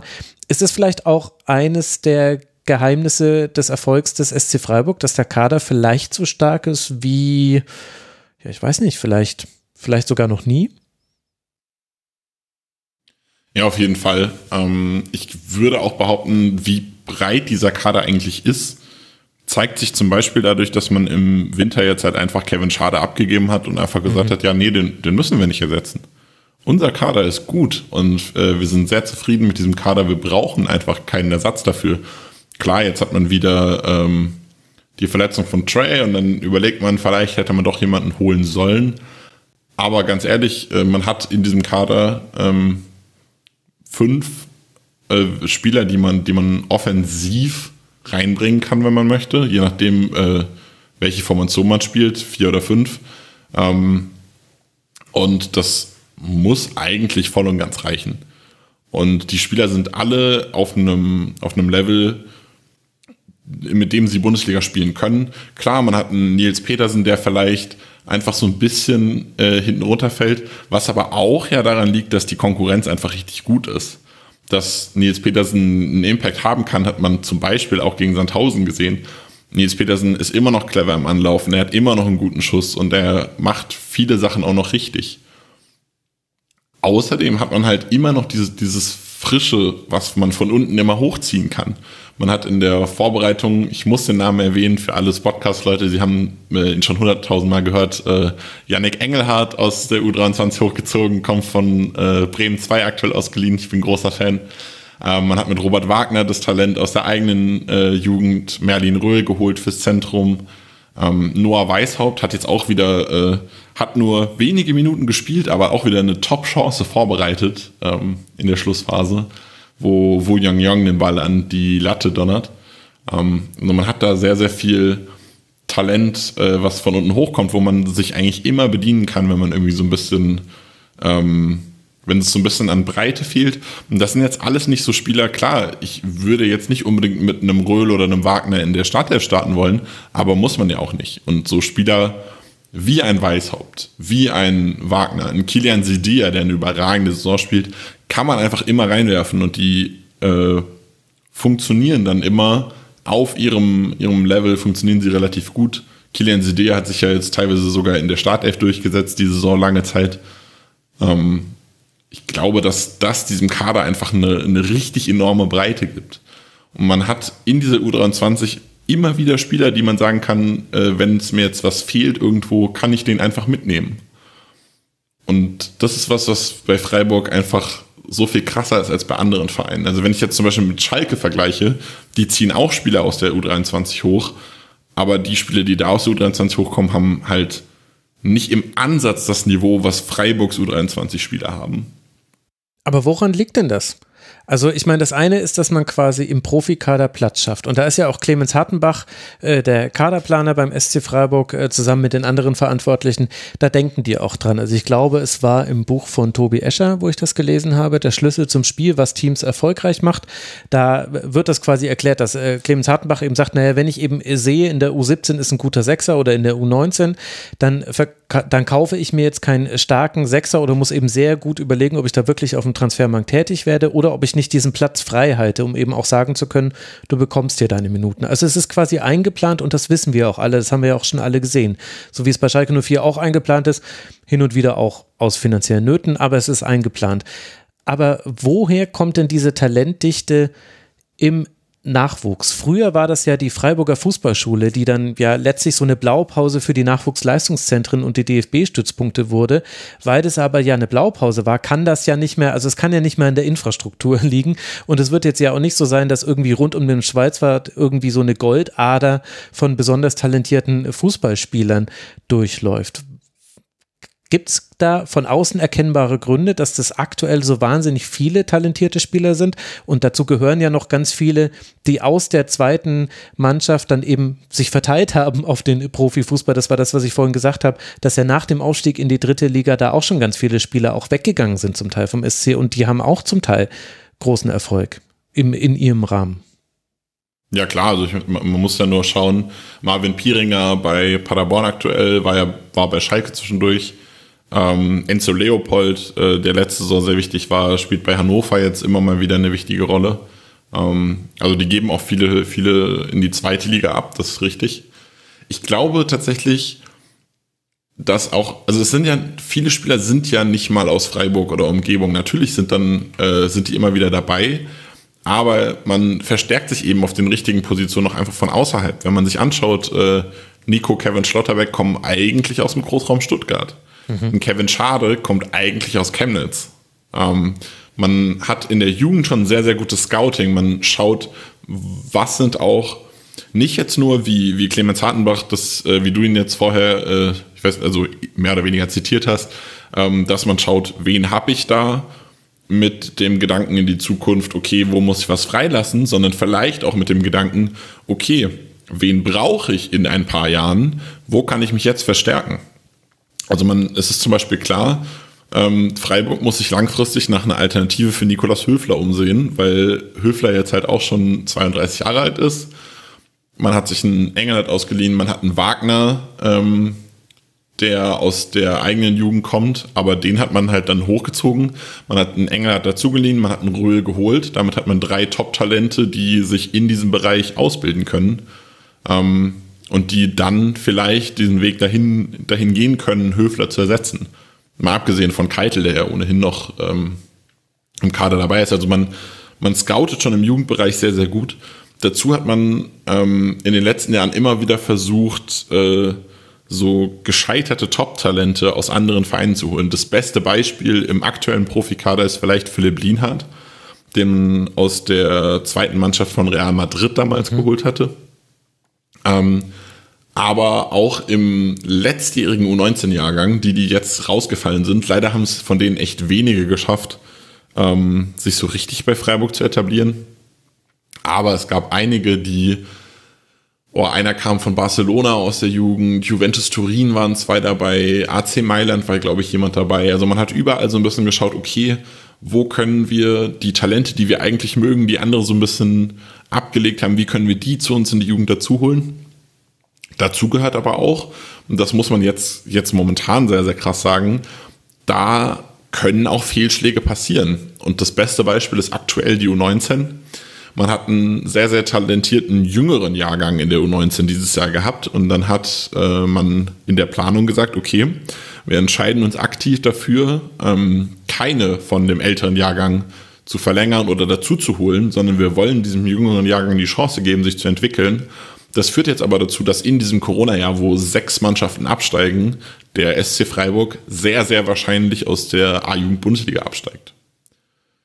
Was das dann langfristig für Auswirkungen auf diese ganze Nachwuchsarbeit haben wird, ist ein bisschen schwierig vorherzusagen, weil man vermutlich direkt plant, wieder aufzusteigen, weil man auch immer noch den Talenten, die man für die U19 holt, sagen kann, ey, du kannst bei uns dann aber auch U23 in der dritten Liga spielen. Das ist natürlich ein riesiges Argument, wenn man da jemanden holen möchte. Ähm, da muss nicht unbedingt der, die fehlende A-Jugend-Bundesliga dieser Faktor sein, dass man jemanden nicht bekommt. Aber es kann natürlich sein, dass äh, dieser Abstieg sich dann vielleicht ein, zwei Jahre rauszieht und dann fallen einem wieder Generationen weg. Das ist so ein bisschen so ein kleines Risiko muss man da gehen und äh, jetzt ist es halt auch mal schief gelaufen. Ja, trotzdem, ich sehe noch nicht so ganz den, den Freiburger Weg. Vielleicht sind es dann auch die handelnden Personen, weil dass man, dass man jetzt Spieler von Juve, Barca und so weiter holt, in die U17 sind die alle gewechselt. Ich habe es jetzt äh, gerade nochmal nachgeguckt. Auch das machen ja andere. Und weißt du, die Bayern, die verpflichten jetzt sogar irgendwelche 13-Jährigen und so macht's ja Borussia Dortmund auch. Und das ist ja, also diese völlige Perversion des, äh, des Nachwuchstransfers, die sehe ich ja bei anderen auch. Und dann ist das eben das jetzt quasi mit kleineren Mitteln und eben nicht ganz so wild, weil man vielleicht auch nicht den Anspruch haben muss, dass man jetzt quasi den nächsten Jude Bellingham findet oder den nächsten Alfonso Davis. Da hat der SC Freiburg nochmal andere Ansprüche. Aber dennoch habe ich irgendwie jetzt noch nichts gehört, wo ich mir denke, okay, das unterscheidet sich krass von anderen Teams. Da muss es ja vielleicht die Struktur sein, vielleicht auch das Konzept der Durchlässigkeit der Teams ja, ich weiß nicht, ob man es ob dann vielleicht von außen auch gar nicht so gut beurteilen kann. Aber es ist eben einfach wirklich erstaunlich, dass es der SC Freiburg wieder und wieder und wieder und wieder schafft. Du hast gerade was angesprochen. Natürlich geht es auch um die handelnden Personen. Also es sind, ähm, man hat einfach sehr, sehr viel, man, man investiert auch sehr, sehr viel in Trainerausbildung. Das wird häufig so ein bisschen unterschätzt. Also der SC Freiburg auch wenn es jetzt äh, mit einem Christian Preußer zum Beispiel, der jetzt äh, ganz kürzlich erst in der BVB U23 entlassen wurde, ähm, der hat sich anderswo nicht so durchgesetzt, aber der hat bei Freiburg auch einen langen Weg gegangen. Also man hat viele, viele Trainer, die man auch im Verein hochzieht, die man, ähm, die man entwickelt, die man weiterbildet, damit die diesen Freiburger Weg und diese Freiburger Jugend weiterbringen. Das haben viele andere Vereine so auch nicht. Also ich kenne es aus Frankfurter äh, Bereichen zum Beispiel auch, da ist die Jugend ja wirklich eine absolute Katastrophe. Und du hast äh, jedes Jahr wechselt gefühlt die Hälfte der Jugenden ihren Trainer und es kommt irgendjemand von extern dazu. Und sowas hast du in Freiburg auch sehr, sehr wenig. Also man, man baut auch Trainer, bildet man einfach aus bei sich in der Freiburger Fußballschule. Das ist keine, nicht nur eine Spielerschule, sondern auch eine Trainerschule. Dazu kommt natürlich ähm, das Thema Standortvorteil. Alle sagen immer, Freiburg hat einen Standortnachteil, weil sie jetzt nicht unbedingt in der Fußballregion sind, weil sie nicht in der Metropolregion sind, wo sie extrem viele Talente scouten können. Ähm, dafür haben sie halt diese Ruhe bei sich. Es ist nicht so, dass, ähm, dass man da ein Talent holt und alle erwarten von diesem Talent einfach, wie du es eben gesagt hast, äh, der nächste Jude Bellingham zu werden, sondern diese Talente können sich einfach, äh, einfach fortbilden. Christian Streich, wenn man mit dem in der Pressekonferenz spricht, ich versuche immer viel auch die U23 und die jungen Spieler mit einzubinden und dann höre ich von ihm sehr, sehr häufig, ja, die Spieler müssen sich gedulden und man muss da, ähm, muss den richtigen Weg finden zwischen Weiterentwicklung und das muss man ihnen bewusst machen und ich glaube, das ist ein Faktor, Streich ist sehr, sehr gut darin, den jungen Spielern zu zeigen, okay, das ist das, was ihr was ihr könnt schon, darin müsst ihr noch gehen. Und so wird das in, so ist das in der Jugend sehr wahrscheinlich auch. Also ich kenne von den Jugendtrainern nicht so viele, aber der Fakt, dass man sie ja im Verein hochzieht und auch Christian Streich ja ein Trainer ist, der aus dem Verein gekommen ist, der im Verein gewachsen ist und im Verein ausgebildet wurde, ähm, kann ich mir schon sehr gut vorstellen, dass das halt einfach ein generelles Konzept durch die komplette Fußballschule, die komplette Ausbildung beim SC Freiburg ist, dass man Talenten natürlich aufzeigt, wo sie hin können, was, was der Weg ist und was das Potenzial ist, sie aber dabei nicht irgendwie komplett abheben lässt auf dem Weg dahin, sondern ihnen wirklich immer wieder auch aufzeigt, was kannst du nicht, ähm, wo musst du dich weiterentwickeln, was erwarten wir auch von dir. Und dazu hat man in, in Freiburg generell halt auch einfach diese, diese Kultur, dass es sehr viel miteinander ist. Ich kann es jetzt von mir, vor allem von den Profis sagen, wie ich das mitbekommen habe, aber wenn es mal Streitfälle gibt oder wenn es Problemfälle gibt, dann wird es im Kader sehr, sehr natürlich ähm, aufgearbeitet. Also die Spieler untereinander klären solche Themen. Und wenn es dann tatsächlich mal irgendwie zu dem Fall kommt, dass halt mal ein Spieler nicht reinpasst, dann geht er halt wieder. Dann ist das, dann den baut man nicht auf Zwang ein, weil er so gut ist, sondern man gibt ihn halt ähm, wieder ab. Kevin Schade zum Beispiel hatte das jetzt in letzter Zeit immer so ein bisschen, wenn man da mit äh, Christian Streich in den Pressekonferenzen oder so, der mal genau hingehört hat, der war so ein bisschen vielleicht auch genervt davon, wie, wie, wie der Spieler so ein bisschen immer zu viel wollte und immer ein bisschen oben drüber war von dem, was eigentlich so sein Standing in dem Moment war. Und da hat man jetzt halt gesagt, okay, wenn du glaubst, dass du so weit drüber bist und jemand bezahlt die richtige Summe für dich, dann darfst du dich jetzt auch im Winter von uns verabschieden. Ich glaube, das ist einfach ähm, diese Kombination aus allem, dass man Trainer ausbildet, die diesen Freiburger Weg gehen, dass dieser Freiburger Weg ähm, die, die Jugend auf dem Boden zu halten und sie konstant weiterzuentwickeln, äh, dass das sehr außergewöhnlich ist. Also man hat auch, glaube ich, generell nicht so viel Fluktuation in den Jugenden wie andere Mannschaften und das funktioniert halt einfach sehr, sehr gut.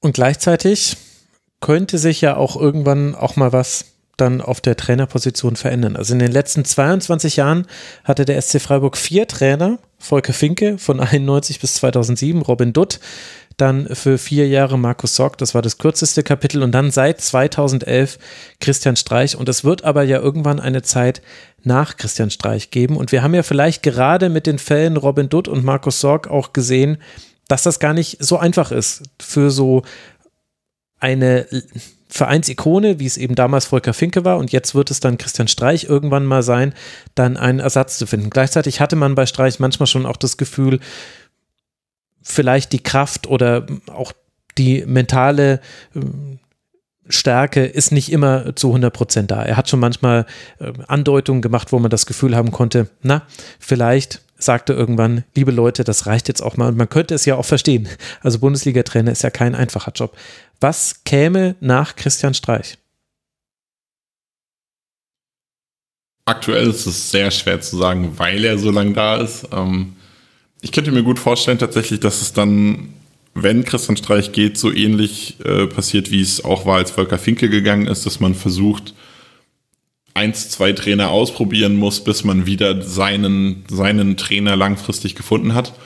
Das ist auch immer so ein bisschen, ähm, ich glaube, der Freiburger Weg, äh, es wird immer so viel davon gesprochen, von Trainerentlassungen, man muss auf Trainer setzen langfristig. Ähm, ich glaube, es ist nicht, Freiburg macht nicht erfolgreich, dass sie langfristig auf Trainer setzen, sondern dass sie sehr, sehr gut auswählen können, was Trainer sind, die zu Freiburg passen. Und das liegt dann halt auch daran, ähm, ich habe es eben schon gesagt, man bildet Trainer im Verein aus. Und da muss ich halt sagen, aktuell, wenn, wenn Streich jetzt sagt, okay, am Ende der Saison ist für mich Schluss, dann weiß, dann würde ich äh, zu 100% erwarten, dass Thomas Stamm aus der U23 hochgeht, die Chance bekommt, weil er so gut dahin passt. Mhm. Jetzt ist es so, ich gehe davon aus, dass Christian Streich wahrscheinlich nicht in den nächsten zwei, drei Jahren äh, zurücktreten wird, es sei denn, es passieren ähm, besondere Dinge ähm, wie sportlicher Misserfolg. Ich glaube, wenn, wenn es beim Freiburg sportlich bergab geht, ist Christian Streich der Erste, sagt, okay, äh, ich glaube, also, oder wenn er das halt wirklich glaubt, dass er an dem Punkt ist, dass er sagt, okay, ich kann jetzt hier nicht mehr weiterhelfen und ähm, ich mache den Platz frei. Dann streicht er die Segel. Ach du Scheiße. Es ist schwer. Ja. Das hat mich gerade, ich bin immer pro Wortspiel, das hat mich nur gerade komplett, äh, komplett unerwartet äh, getroffen. Ähm, aber ich glaube, wenn es zu dem Zeitpunkt kommt, ich glaube zum Beispiel auch nicht, dass äh, es ist schade, ähm, aber ich glaube nicht, dass Thomas Stamm bis dahin noch bei Freiburg sein wird, weil es dann auch wieder einen Verein gibt, der sagt, ey, möchtest du nicht bei uns den nächsten Schritt machen, weil es halt bei Freiburg aktuell nicht geht.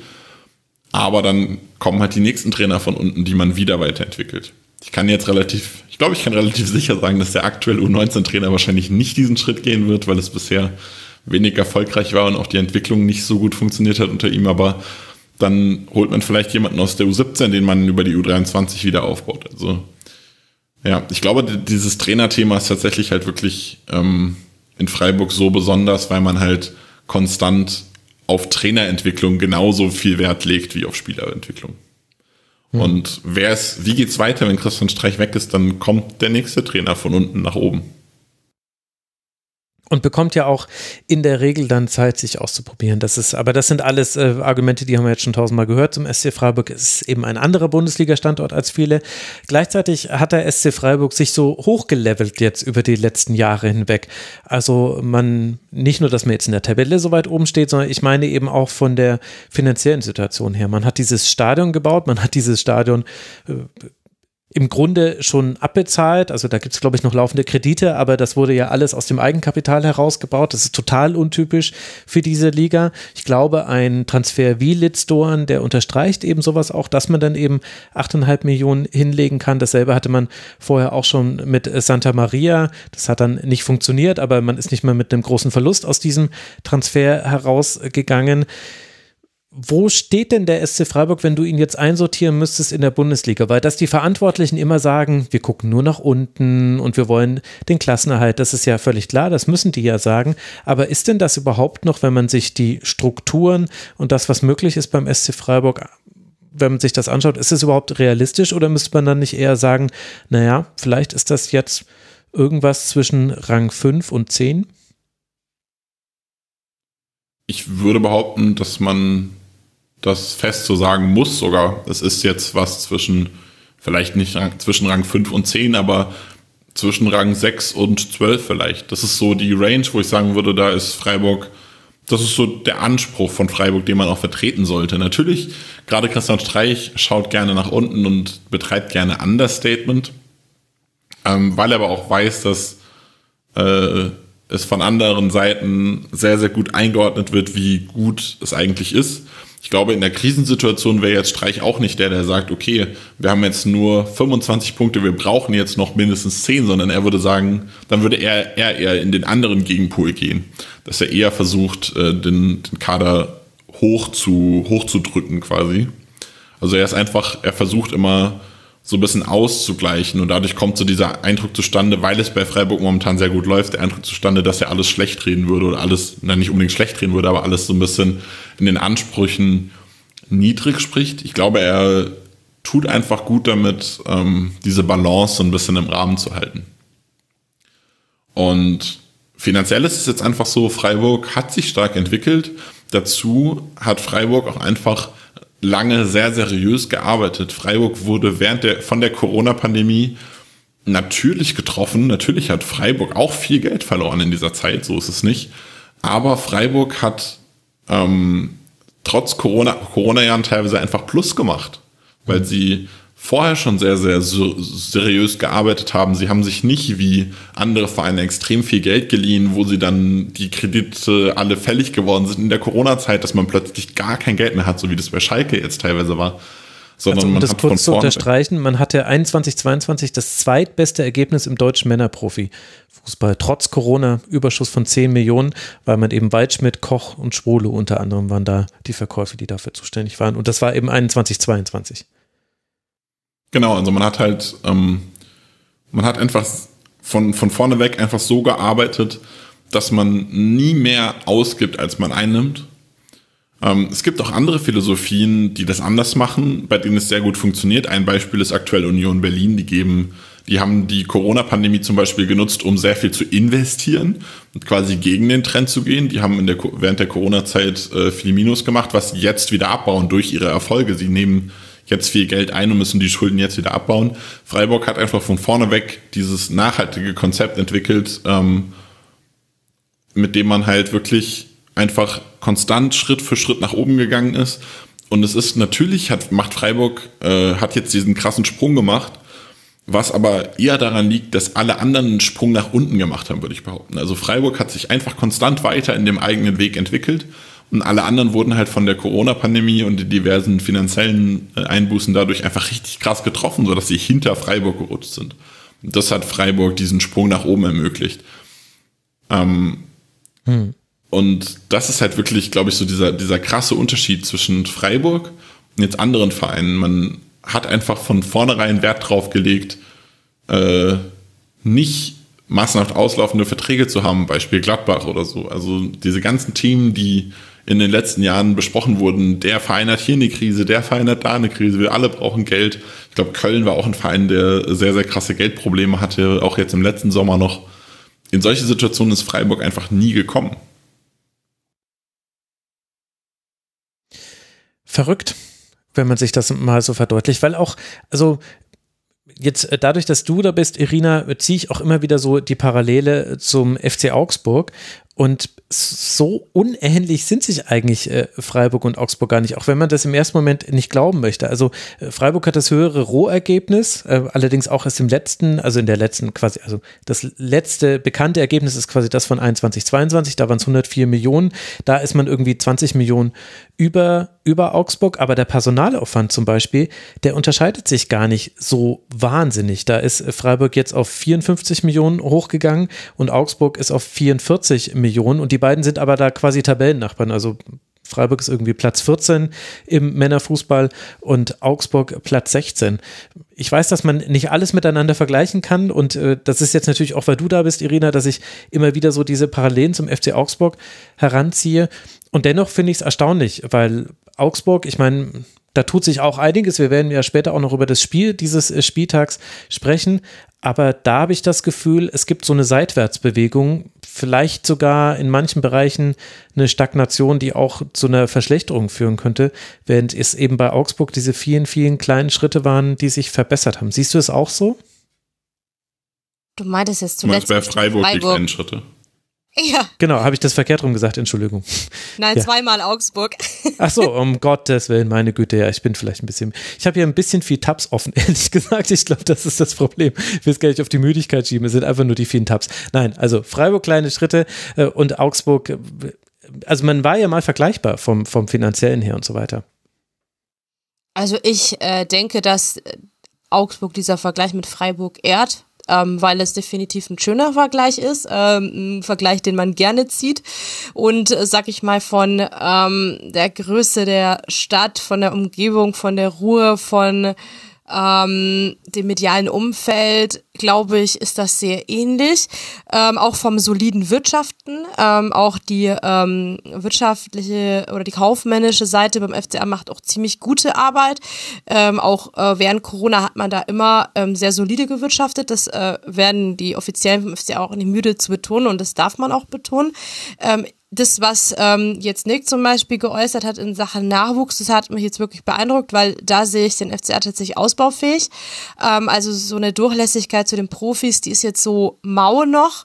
Ähm, es kommen nicht so viele nach. Ähm, die U23 dümpelt eher so in der Regionalliga Ende der Tabelle rum. Ähm, man geht da viel über Laien, ähm, die dann nicht immer aufgehen. Ähm, ja, ähm, da gibt's nicht immer so die vielversprechenden äh, Spieler und auch die, in dieser Saison hat's jetzt zuletzt Aaron Zehnter zum Beispiel beim FCA in den Bundesliga-Kader geschafft und hat äh, debütieren dürfen. Ähm, das, diesen Mut und diesen Freiburger Weg äh, mit dem Mut und mit dem Nachwuchs so gut umzugehen, den wünsche ich mir für den FCA, weil da sehe ich sie definitiv ähm, straighter und weiter vor, vorne, also vor vielen auch weiter vorne.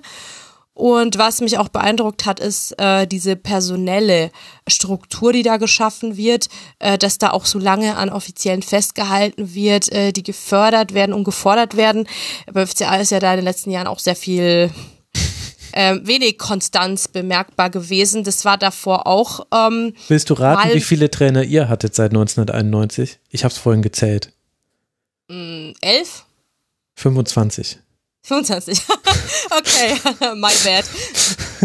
Das ist ein kleiner Unterschied zu vier. Aber ich meine, gut, da hängen natürlich jetzt auch noch ganz andere Zeiten vom FCA mit dazu. Das muss man, äh, der, der, so, so ehrlich muss man sein. Also da hat der FCA noch in ganz anderen Ligen gespielt, äh, 1991. Aber der Vergleich war trotzdem, äh, ich habe ein bisschen, ich konnte es nicht quasi on air sagen, weil ich noch am Zählen war, während ich das mit den vier Trainern vom SC Freiburg gesagt habe. Und habe es dann erst bei der Antwort vom Nick fertig gezählt und dachte mir, ja, 25 ist eine andere Zahl. Naja. Deswegen hast du zweimal Augsburg gesagt. ja, genau. ja. Ja, aber. Ich würde äh, gerne, mir ist gerade mir ist gerade was eingefallen. Entschuldigung, ich will dich gar nicht äh, unterbrechen, du darfst gerne gleich weitermachen. Mir ist nur eingefallen, dass ich gerade einen sehr, sehr wichtigen Namen vergessen habe, als ich beim Augsburg um, über Trainerweiterentwicklung gesprochen habe. Und zwar ist aktuell vielleicht das nächste heiße Eisen auch auf die Streichnachfolge, könnte Julian Schuster sein. Oh. Ähm, Ex-Spieler, den sie aktuell auch so in diesem eigenen Weg heranziehen, den sie, als er seine Karriere beendet hat, ähm, als Verbindungstrainer integriert haben. Der ist quasi der Trainer, der sowohl die U23 als auch die Profis begleitet mm, und da diese ganzen Talententwicklung und die Schritte nach oben, nach unten so ein bisschen begleitet, äh, auch im Training. Sie haben ja äh, die Profis ziehen immer wieder auch im Training Spieler mit hoch.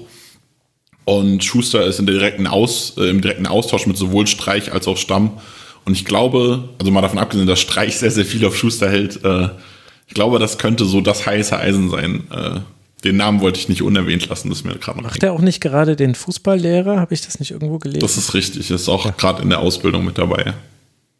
Na, guck an. Aber kann sich ja auch der FC Augsburg holen als äh, 26. drin. Wobei, die haben ja gerade einen guten. Also, äh, so wollte ich gar nicht. Äh, Irina, wir haben dich unterbrochen. Wolltest du noch was sagen?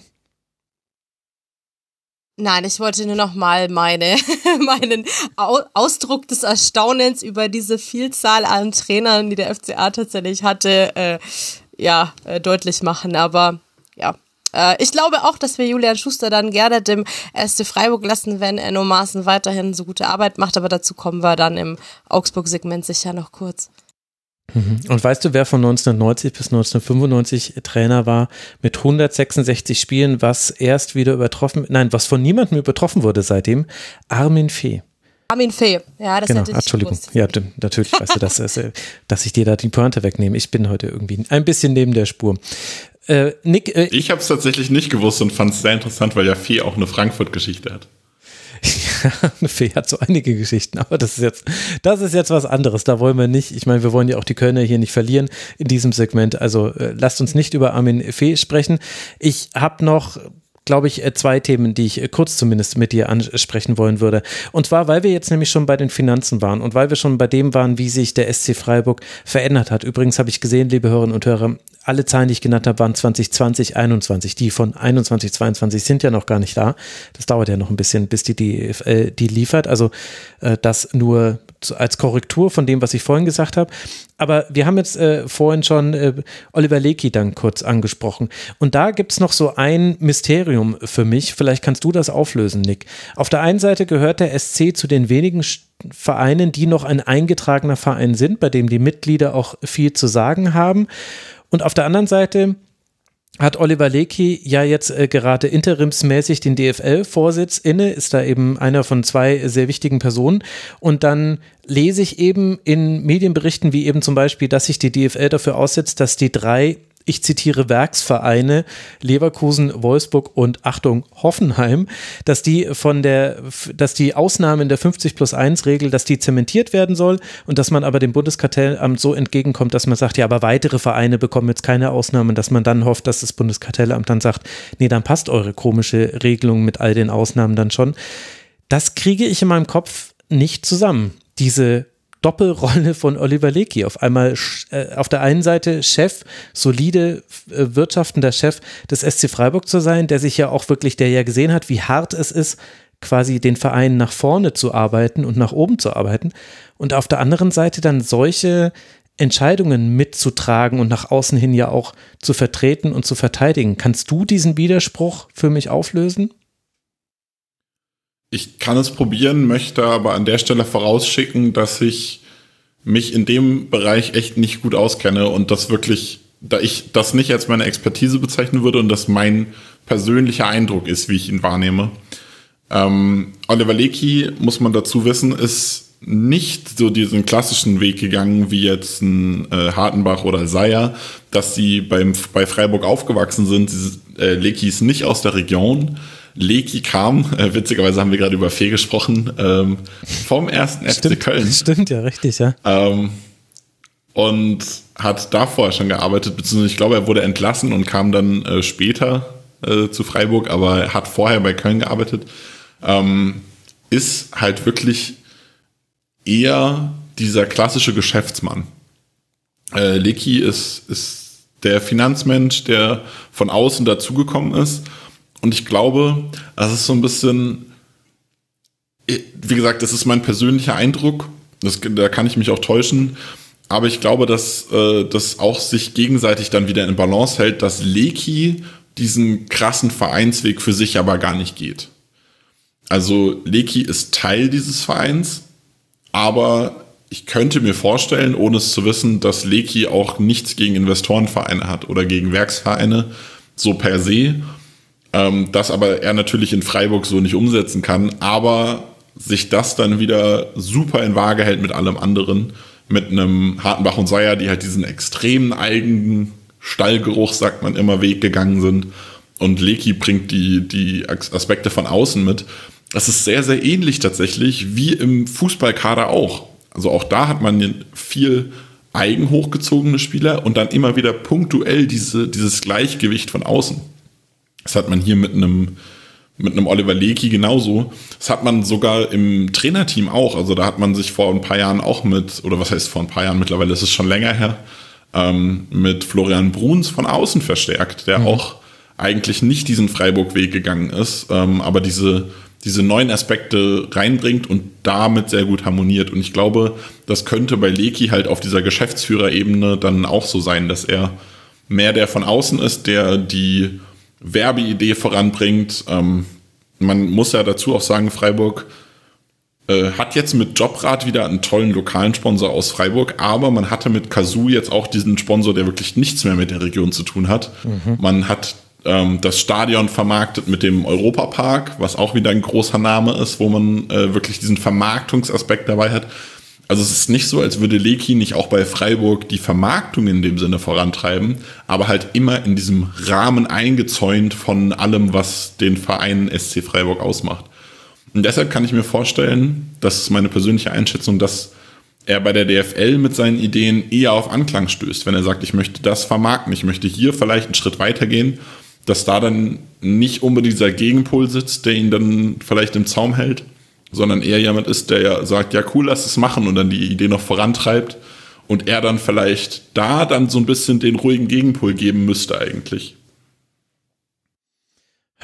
Also ähm, ich, ich verstehe das alles. Ich, ich bin mal gespannt, ob, ob das auch einfach so hingenommen wird, weil es stehen gerade große Weichenstellungen an und da geht es ja nicht nur um 50 plus 1, sondern es geht auch um die AG Zukunftsszenarien, das ist jetzt ein äh, Zitat, das ist äh, die in der DFL zuständige AG, in der eben drüber gerade gesprochen wird, dass man einen strategischen Investor mit in die Liga holen will. Da ist eben auch Oliver Lecky ein Teil davon, Axel Hellmann von Frankfurt, Jan-Christa Dresen von Bayern und Rüdiger Fritsch von Darmstadt sind da noch mit dabei. Äh, die haben jetzt eben Konzept vorgelegt. Sie wollen jemanden reinholen, der 2,5 bis 3 Milliarden Euro investieren soll. Die sollen dann auch zweckgebunden in Digitalisierung investiert werden und Infrastruktur. Und dafür bekommt aber dieser strategische Partner dann auf mehrere Jahre hinweg 15 Prozent der Einnahmen. Und, und wenn man sich die Liste der, der, der Partner da anguckt, also es geht dann viel darum, dass diese Partner dann auch ihr Know-how einbringen. Und wer sind diese Partner? Ja, es sind halt genau dieselben Hedgefonds und so weiter und äh, Investmentfonds, die halt auch sonst so aktiv sind im Fußball. Das ist schon wirklich sehr, sehr, sehr, sehr erstaunlich. Und ich bin gespannt, ob es da vielleicht, ob das vielleicht nochmal thematisiert wird, denn es ist ja ein EV, wo dann ja auch die Mitglieder das Recht hätten, etwas zu sagen. Aber jetzt wollen wir an der Stelle nicht noch tiefer graben, das ist ja auch äh, alles auch ein bisschen im Trüben fischen, muss man ja durchaus noch. Ein allerletztes kleines Thema hätte ich, und zwar, weil es im Spotcast, äh, Spotcast auch angesprochen wurde und es da auch eine jüngste Entwicklung gab. Und zwar das Thema sexualisierte Gewalt im Stadion. Das ist jetzt ein großer Themenschwenk. Ich äh, weiß es. Da hat der Spotcast eine sehr gute Folge zu veröffentlicht. Die werde ich auch verlinken und kann sie wirklich allen nur sehr empfehlen. Der SC Freiburg ist da aber anders als zum Beispiel Werder Bremen. Die haben jetzt ihr, äh, haben eine Arbeitsdefinition für für sexualisierte Grenzüberschreitungen vorgelegt als erster äh, Erstligist. Da gibt es dann auch die Aktion Kennst du Mika, da, womit man dann eben Schutz suchen kann. Und Hertha BSC, da gibt es die Aktion Wo ist Lotte? Da geht es dann nicht nur um sexualisierte Gewalt, sondern Diskriminierung jeder Art, würde ich beides äh, verlinken. Der SC Freiburg, obwohl er eine so progressive und äh, fortschrittliche Fanszene hat und Ultraszene, der ist da seinen Versprechungen noch nicht nachgekommen. Es hieß immer, zur Rückrunde wird es da was geben. Jetzt haben wir schon den 21. Spieltag und es ist erstaunlich leise. Kannst du mir das erklären, auch wenn du wahrscheinlich auch da jetzt in den Details nicht ganz tief drin bist? Aber warum tut sich denn der SC Freiburg, der sonst bei vielen Themen vorne mit dabei ist, anscheinend bei diesem Thema schwer? Das ist also zum einen möchte ich noch äh, dich kurz korrigieren. Ich weiß, dass du das nicht so meinst, aber du hast gesagt, das ist ein kleines Thema und es ist eigentlich so, ein sehr, ja. sehr, großes Thema. Es ja. ist bei uns ein kleines Thema. Genau. Ähm, ja, ich möchte es nur, nur anders formulieren. Ja, ja, nee, danke, dass du mich ähm, So meinte ich es gar nicht. Ich meinte jetzt quasi hier im Rahmen kürzeres Thema. Ja, genau. Also wie gesagt, ich, ich verstehe, dass du das äh, so meinst, aber ich wollte es nur noch mal so gesagt haben, es ist ein sehr, sehr wichtiges Thema. Äh, ich finde die Podcast-Folge überragend und kann sie auch nur jedem ans Herz legen. Warum es jetzt beim Verein SC Freiburg momentan so ein bisschen stockt, kann ich dir nicht unbedingt sagen. Ich habe jetzt versucht auf die Schnelle, ich habe es leider, äh, weil wir ja das Thema jetzt erst relativ kurzfristig noch abgesprochen haben, habe ich erst heute äh, eine Anfrage losgeschickt und habe vom SC noch keine Antwort bekommen. Ähm, dazu kann ich voraussagen, ich würde morgen wahrscheinlich mal eine, noch mal eine Presseanfrage an die richtige Stelle schicken. Ich bin über meine Kontakte gegangen und das waren die falschen. Ähm, nochmal eine richtige Anfrage rausschicken und würde dann gegebenenfalls über Twitter dann nochmal ähm, dann darüber aufklären, was ich da so an, an Antwort bekommen habe. Dann können wir das da gerne nochmal aufgreifen.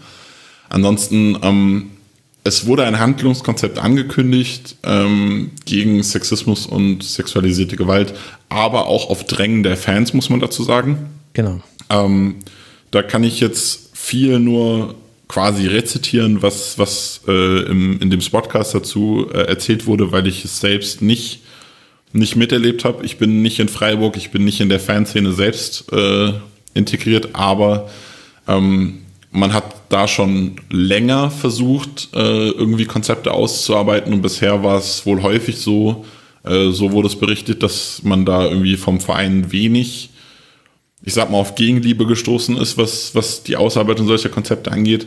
Warum kann ich nicht unbedingt so sagen. Also ich kann mir vorstellen, dass, dass Freiburg da eher ähm, das Thema nicht aufmachen will. Also ich kann mir halt vorstellen, dass man, wenn man dieses Thema, äh, wenn man sich, wenn man das Thema einmal aufgemacht hat, dann schwammt da, schwemmt da extrem viel mit was man sich leisten können muss, in Anführungszeichen. Also ich kann mir gut vorstellen, wenn, wenn man das Thema aufmacht und dann passiert was in die Richtung und dann nimmt es auch medial vor allem, also das ist vor allem, glaube ich, ein großes Thema, einfach so ein, so ein Schwenk mit, der dem ganzen Verein, aber auch der, der Arbeit vielleicht einen negativen Touch gibt. Ich weiß nicht, ob das verständlich ist, so wie ich das meine. Ähm, aber ich kann, da, ich kann mir da halt vorstellen, dass der Verein sich nicht traut, an das Thema ranzugehen. Aber ja, wie gesagt, also ich kann dann dazu halt auch nur sagen, wie du vorher schon gesagt hast, es wurde ein, ein Konzept angekündigt, das, äh, so wurde es auf der Website äh, geschrieben, finalisiert werden soll in der Winterpause.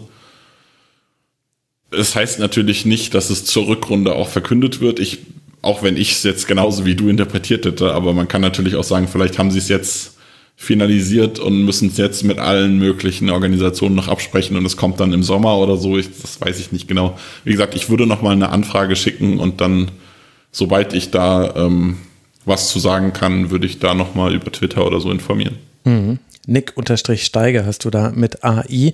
Ich meine, es geht jetzt auch nicht um Wochen, auch wenn es äh, ärgerlich ist, dass es sowas einfach noch nicht gibt. Aber was mir wirklich auch nochmal klar geworden ist, als ich mich jetzt, als ich eben diese Arbeitsdefinition von Werder Bremen gesehen habe und ich kenne jemanden, der bei dem Wurstlotte-Projekt bei Hertha BSC mitarbeitet, da habe ich mich eben da nochmal eingelesen und dann dachte ich mir, wie absurd das eigentlich ist.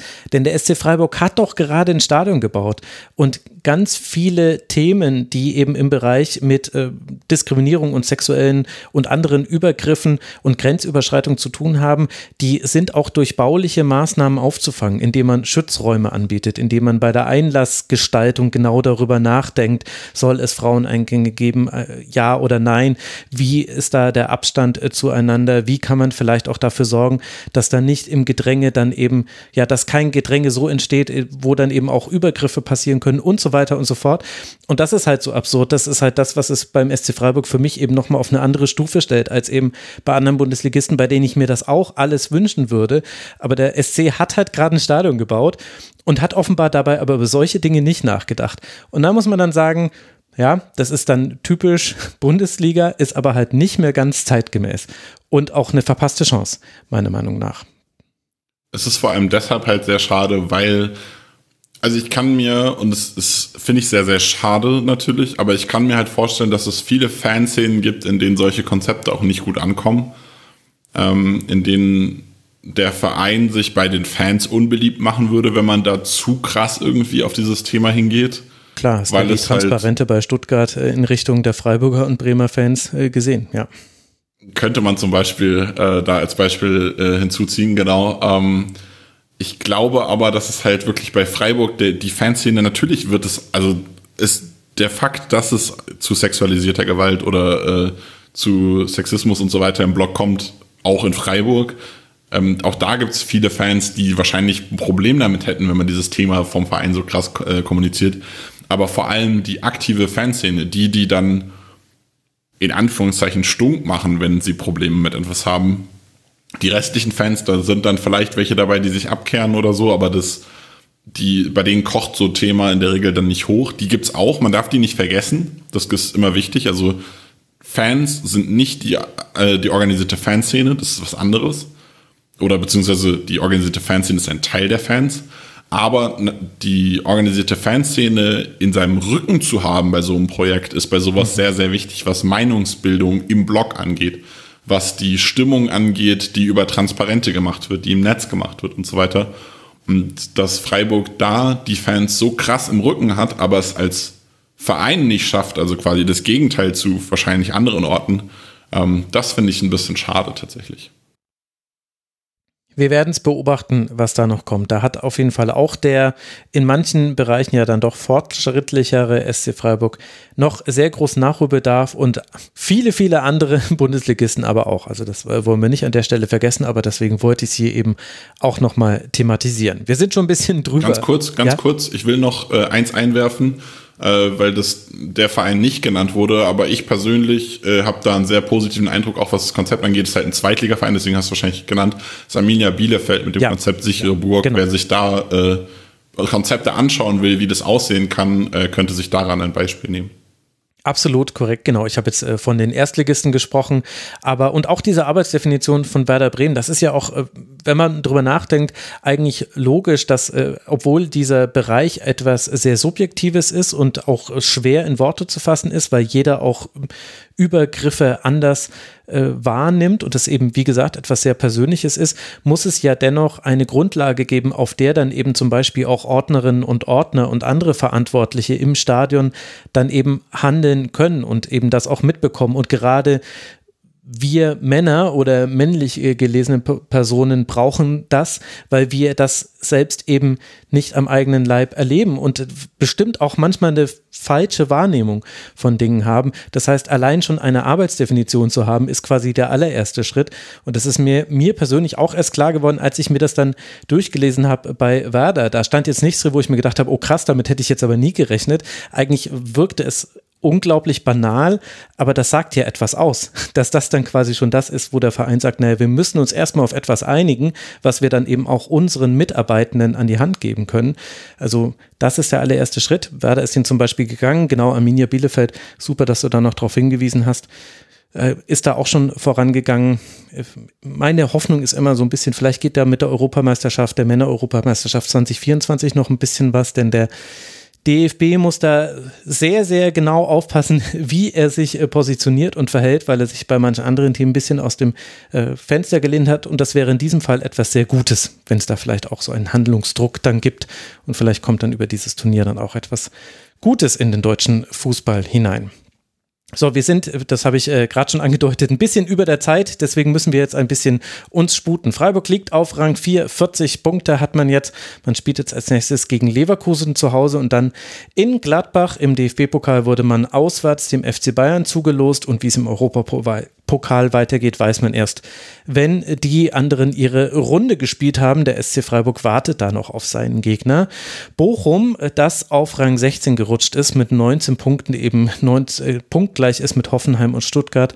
Bochum spielt jetzt als nächstes bei Werder Bremen und dann zu Hause gegen Schalke 04. Ihr erinnert euch, liebe Hörerinnen und Hörer, das sind zwei wichtige Spiele. Und mit Werder Bremen haben wir auch einen der Beteiligten an der nächsten Partie, über die wir sprechen wollen. Man könnte sagen, ein schlauer Adler fliegt nur so schnell, wie er muss. Die SGE gewinnt mit 2 zu 0 nach einem Eigentor von Friedel und einem Treffer von Mourni ohne hohen Aufwand gegen ein Werder Bremen das sich im Grunde keine richtige große Chance erspielt. Und so überzeugen beide nicht zu 100 Prozent, aber halt jeweils aus unterschiedlichen Richtungen. Wobei man bei Bremen vor allem auf die Abwesenheit von Weiser und Bittenkurt verweisen könnte, die ja vielleicht auch ein Grund dafür gewesen sein könnte, dass man sich am Ende nur drei Schüsse herausgespielt hat. Irina, wie haben dir denn beide Partien in diesem Samstagabend-Topspiel gefallen? Beide, beide Mannschaften, beide Partien. Ich bin wirklich ein bisschen durch die Uhrzeit ist schuld, glaube ich, weil mir geht's auch gerade so ein bisschen so. Aber ich habe äh, ich hab mir schon gedacht, dass du die Mannschaften meinst. Ähm, Ja, also bei Bremen ähm, hatte ich schon vor dem Spiel überlegt, wie sie wohl den äh, Weiser-Ausfall kompensieren wollen, der für mich schon eine tragende Rolle da hatte, eben auch in dem Spiel. Und äh, mein Augenmerk lag vor allem auch so ein bisschen bei Frankfurt auf Philipp Max, ähm, der da auch eine wirklich gute Partie gemacht hat. Ähm, generell war ich mir nicht so ganz sicher, was ich von Frankfurt zu erwarten hatte, weil sie ja irgendwie komischerweise zuletzt 3-0 gegen Köln baden gegangen sind. Das hat mich doch sehr überrascht. Und deswegen hatte ich jetzt mal geguckt, was erwarte ich jetzt eigentlich so von den Adlern. Und ähm, ja, von äh, bei Bremen ist eben das schon ein bisschen aufgefallen, dass sie ähm, nicht so das Zug den Zugriff auf das Spiel bekommen haben. Bei Frankfurt hat eigentlich das gemacht, was sie mussten und konnten offensiv eigentlich auch jederzeit gefährlich werden. Und äh, mir hat da wirklich vor allem, und das sage ich nicht wegen seiner Vergangenheit, auch der Philipp Max da auf links sehr gut gefallen, denn ich finde, Frankfurt hat ähm, wieder seine linke Seite so ein bisschen entdeckt. Oder habt ihr das so wahrgenommen, um das gleich mal weiterzugeben? Ja, da ist Nick natürlich als äh, Frankfurter Freiburger, der Freiburger, der Frankfurter der perfekte Ansprechpartner. Drohen uns jetzt Kostic-Tage erneut, aber jetzt mit Philipp Max, Nick. Es klingt hart, aber ich hoffe nicht, ähm, weil Kostic, ich, man muss dazu sagen, ich werfe das vorweg, die meisten wissen es wahrscheinlich schon, die mich kennen, äh, ich bin nicht der größte Kostic-Fan. Auch wenn er natürlich bei Frankfurt viel überragend gemacht hat und sehr, sehr wichtig war, auch für viele Erfolge. Aber diese Abhängigkeit, die ich vorher auch angesprochen habe, ist es sehr krass über die linke Seite gegangen und man hat ähm, sich so ein bisschen in Kostic verloren. Ähm, die hat der Eintracht, glaube ich, nicht immer oder häufig nicht gut getan. Und man könnte jetzt behaupten, dieses halbe Jahr ohne einen, ohne diesen krassen linken Flügelspieler hat die Eintracht einfach dazu bewegt, sich viel variabler aufzustellen, über andere Wege zum Erfolg zu finden, als nur einen linken Flügelspieler, der halt gut flanken kann. Und dazu muss man sagen, Max ist ein defensives Upgrade zu Kostic, was schon mal positiv ist, weil mhm. das eine der Dinge waren, die mich am meisten daran gestört hat an Kostic, dass er halt defensiv relativ wenig gemacht hat. Ähm, aber ich glaube, dass die Mannschaft es jetzt aktuell an dem Punkt ist, in dem man quasi ohne diesen Kostic-Abgang einfach nie gekommen wäre, an dem man es einfach geschafft hat, andere Konzepte zu entwickeln und man Philipp Max als Kostic-Typ in Anführungszeichen einbauen kann, aber nicht muss. Und das ist der, der große Unterschied dazu, wie wenn man im Sommer jetzt vielleicht Max geholt hätte, dann wäre man vielleicht weiter diese Welle geritten. Man sieht es jetzt als Element immer wieder drin, aber man kann auch anders und das finde ich sehr, sehr wichtig bei Frankfurt. Mhm. Und noch dazu ist er dann eben auch Teil der defensiven Stabilität, die man jetzt auch gegen Werder gesehen hat. Also nach 25 Minuten hatte die Eintracht erst einen Schuss. Sie hat aber auch keinen zugelassen und man steht sehr tief, hat nichts zugelassen, wenig gemacht, aber konnte dann eben immer mal wieder in einzelnen Situationen äh, aufdrehen. Am Ende waren es dann am Ende der ersten Hälfte 7 zu 0 Schüsse und eben defensiv war es eigentlich eine makellose Partie. Und das war ja so ein bisschen die Säule, auf der dieses Spiel gestanden ist, weil man sich aktuell auch drauf verlassen kann, irgendjemand da vorne drin wird dann schon ein Tor machen. Dass es jetzt mit Friedel ein Bremer war, das kommt vielleicht ein bisschen überraschend, aber wenn ich mir zum Beispiel das 2 zu 0 angucke von Miani, das war eine super Flanke von Philipp Max, äh, den ersten Kopfball von Muani konnte Pavlenka noch parieren, aber dann legt Knauf nochmal nach innen und Muani muss nur noch einschieben. Das war einfach Qualität in der Situation und vielleicht auch das, was Frankfurt gerade so stark macht, Nick? Ja, ich glaube, dass Frankfurt einfach momentan auch ähm, immer noch so ein bisschen in der Findungsphase ist. Ich glaube, dass äh, der Erfolg äh, in der Europa League natürlich überragend ist, äh, auf jeden Fall. Aber dadurch hat man es nicht geschafft, so den, die langfristige Entwicklung in dem Sinne weiterzutreiben. Man hat äh, vieles für diese Europa League geopfert, zum Beispiel in der Liga. Man hat äh, zum Ende der letzten Saison sehr, sehr viele Ligaspiele auch so ein bisschen abgeschenkt, mhm. ähm, sich dann voll auf die Europa League konzentriert. Und dadurch ist die Entwicklung so ein bisschen in Stocken geraten. Deswegen ist man jetzt noch nicht an diesem Punkt, an dem Oliver Glasner häufig mit seinen Mannschaften nach ein bis anderthalb Jahren ist, wo wirklich alles schon klickt. Also wenn ihr euch erinnert, ähm, Glasner bei Wolfsburg, Das erste Jahr lief es nicht so gut und das zweite Jahr war dann ja das, wo er sie in die Champions League geführt hat. Ähm, wo Frankfurt jetzt auch nicht weit von entfernt ist, also es läuft auch schon sehr vieles besser. Und ähm, sie spielen ja was- auch gerade Champions League. Also. Also, äh, wobei das ja was an, also das ist ja nochmal was anderes. Also sie spielen ja Champions League, weil sie die Europa League gewonnen haben, sind aber natürlich in der Champions League auch relativ erfolgreich bisher. Ähm, das erste Team, glaube ich, jemals, das in der, ihrer ersten Champions League äh, Teilnahme direkt die Gruppenphase überstanden hat. Also man, man ist auch in der Champions League erfolgreich, aber ähm, also man spielt ja Champions League nicht, weil man in der Liga diese Position sich erarbeitet hat. Darauf will ich hinaus. Ach so, okay. Ähm. aber, aber ich meinte eben, damit kann man eben auch in der Saison jetzt nicht so viel weiter äh, weiterarbeiten, ähm, weil man eben eben jetzt auch die ganze Zeit die englischen Wochen noch hat, inklusive jetzt gegen Neapel und so weiter und so Späße. Ja, stimmt, das hast du recht, ja. Wobei ich dann, also ich glaube, dass ähm, Glasner es trotzdem schafft, gut, gut mit der Mannschaft zu arbeiten. Also ich glaube, mein persönlicher Eindruck ist, dass das so ein bisschen überschätzt wird. Ich glaube, dass englische Wochen viel eher der individuellen Entwicklung von Spielern schaden, weil man darauf nicht so eingehen kann, die taktische Weiterentwicklung aber in der Zeit trotzdem sehr, sehr viel Wert hat und sehr, sehr viel Zeit in Anspruch nimmt. Ähm, und das sieht man bei Frankfurt auch. Frankfurt entwickelt sich auch diese Saison taktisch sehr gut. Frankfurt hat sich auch letzte Saison, ähm, während äh, sie international gespielt haben, taktisch trotzdem ordentlich weiterentwickelt. Äh, das würde ich da so ein bisschen zurückstellen. Aber man ist jetzt in der Situation, dass man versucht, äh, so habe ich das Gefühl, die Defensive ein bisschen ein Stückchen mehr in den Fokus zu legen, äh, weil es in der Offensive so gut funktioniert. Und da muss ich sagen, für viele, die das Spiel neutral geschaut haben, war dieses 2 zu 0 gegen Bremen natürlich kein tolles Spiel. Für mich als Frankfurter, ich habe mich aber unfassbar darüber gefreut, wie überragend diese Mannschaft defensiv gespielt hat, weil es nicht so häufig passiert ist. Ähm, und sie haben ja wirklich Bremen, die, klar, sie haben ohne Weiser gespielt und so kann man diskutieren, aber trotzdem haben sie Bremen ja wirklich einfach komplett ausgeschaltet.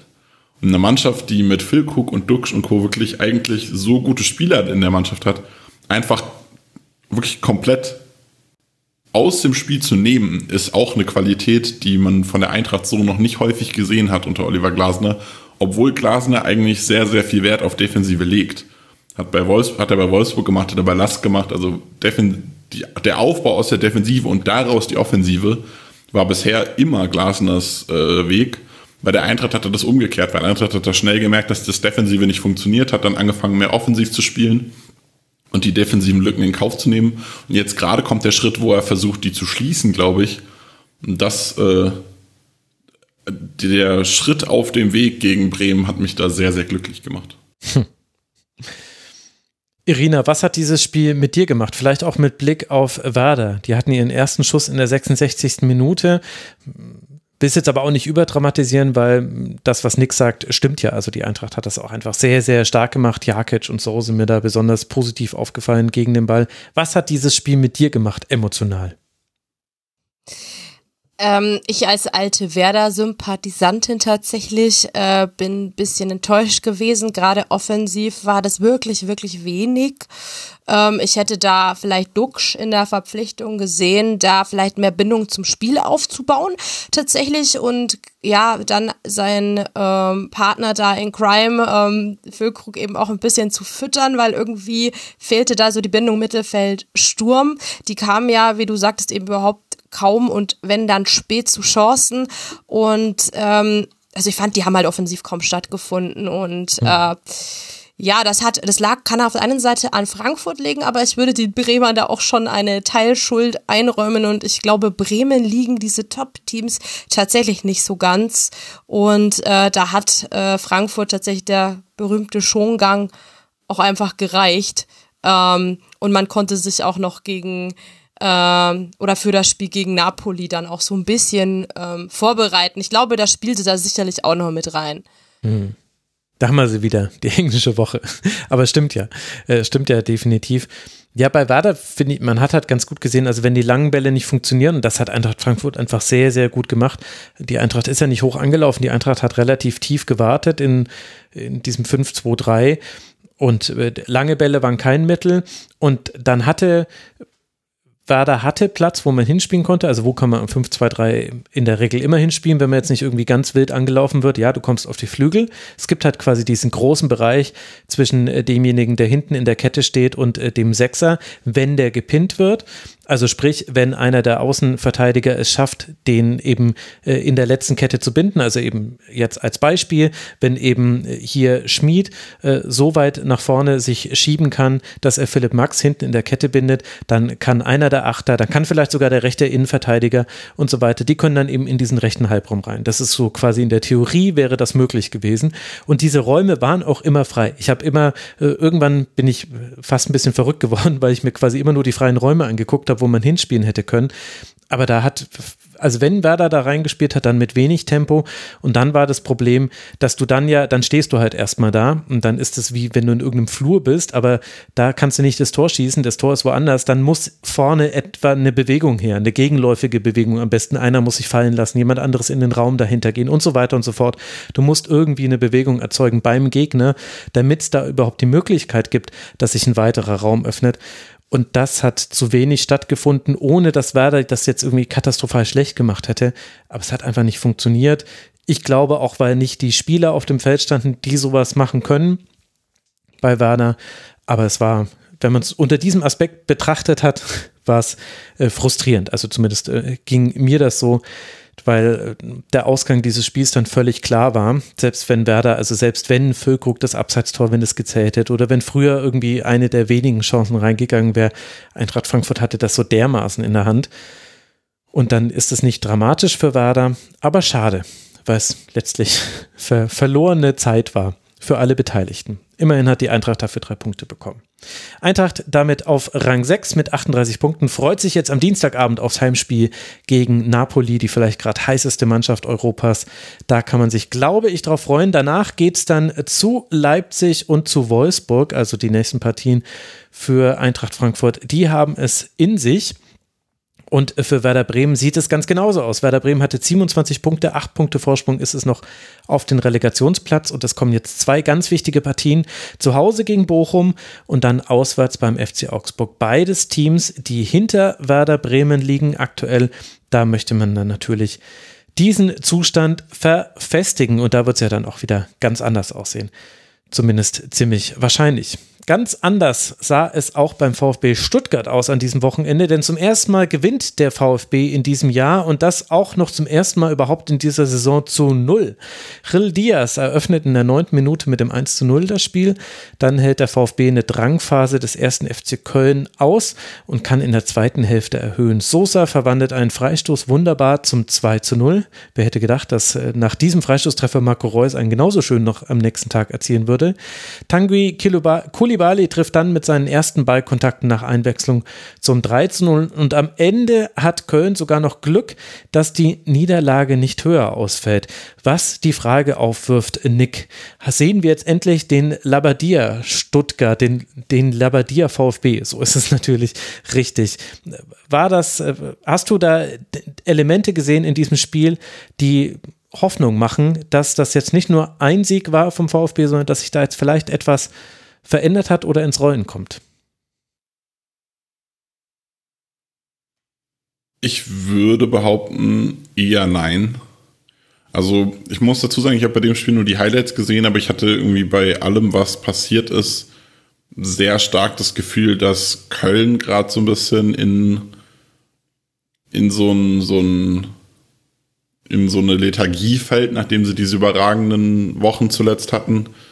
Ähm, die haben ja wirklich, äh, also Bayern 1-1 gespielt, äh, gut, das Schalke 0-0, aber dann auch Leipzig 0-0, Frankfurt 3-0 abgeschossen. Ähm, und wenn ich mich daran erinnere, an letzte Woche gegen Frankfurt, da hatte Köln auch teilweise, es klingt jetzt bei einem, bei einem 3-0-Sieg für Köln äh, nicht ganz so, aber sie haben auch häufiger Probleme gehabt. Ähm, alle drei Tore sind aus Standards gefallen, zwei aus eigenem Standard, äh, einer aus einem Konter nach einer Frankfurter Ecke. Aber aus dem, dem laufenden Spiel heraus hat Frankfurt da auch schon viel gut wegverteidigt und Köln hat nicht ganz so viel zustande bekommen. Und auch da gab es ja ähm, in der Kölner Hintermannschaft durchaus die eine oder andere Lücke, die man hätte bespielen können. Da war Frankfurt dann tatsächlich einfach offensiv sehr harmlos. Und ich kann mir vorstellen, dass Köln so ein bisschen in die Lethargie gerutscht ist und Stuttgart das einfach geschafft hat, gut auszunutzen und dann ja einfach äh, auch von diesem, diesem frühen Ego-Boost äh, in der neunten Minute einfach profitiert hat. Hm. Irina? Also ich fand äh, Stuttgart tatsächlich richtig ansehnlich und ich würde mit, damit sagen, dass tatsächlich endlich mal der VfB sichtbar wurde, der in ihm steckt oder in, dem, in der Mannschaft steckt, weil gerade das 1 zu 0 ähm, war einfach ein herausragendes äh, Zusammenspiel der Beteiligten, vor allem da der Doppelpass zwischen Lias und Haraguchi, mhm. ähm, der so, sowieso ein super Spiel gemacht hat. Ähm, ja, das war einfach wirklich schön anzusehen, wenn auch sehr schlecht verteidigt von Köln, also wie viel Platz da die Beteiligten beiden hatten. Ähm, das war natürlich fahrlässig. Ähm, ich finde auch Köln war in der ersten Halbzeit schon etwas ähm, verunsichert, ähm, hat dann etwas gebraucht, den Rückstand auch ein bisschen äh, wegzustecken. Ähm, und generell ähm, hat äh, Stuttgart dann fast schon ein bisschen verpasst, ähm, in der ersten Halbzeit schon einen Sack zuzumachen. In der 26. Minute, weiß ich, hatte da auch nochmal Stuttgart eine Szene, wo ich dachte, jetzt fällt noch das 2 zu 0. Mhm. Und ähm, generell, also man kann sagen, dass ähm, der Sieg so in Ordnung ging, äh, auch in der Höhe. Und dass ich fand, dass Stuttgart da wirklich auch ein tolles Spiel gezeigt hat mit tollen Toren. Ja, ich bin da auch eher positiv. Also ohne, dass ich jetzt äh, glauben würde, das geht jetzt immer so weiter beim VfB, weil dafür kenne ich den VfB auch inzwischen schon so gut. Aber ich glaube, das, was äh, hoffnungsvoll stimmt, ist, dass man jetzt langsam wieder eine Achse erkennen kann beim VfB, die spielt und dass, wenn ich mir die Aufstellung angucke, dass das jetzt in sich runder ist als an vielen anderen Spieltagen. Also Sosa konnte jetzt von Beginn an wieder spielen, Ito Mafropanos und Anton waren dann außerdem noch in der, in der Viererkette hinten drin.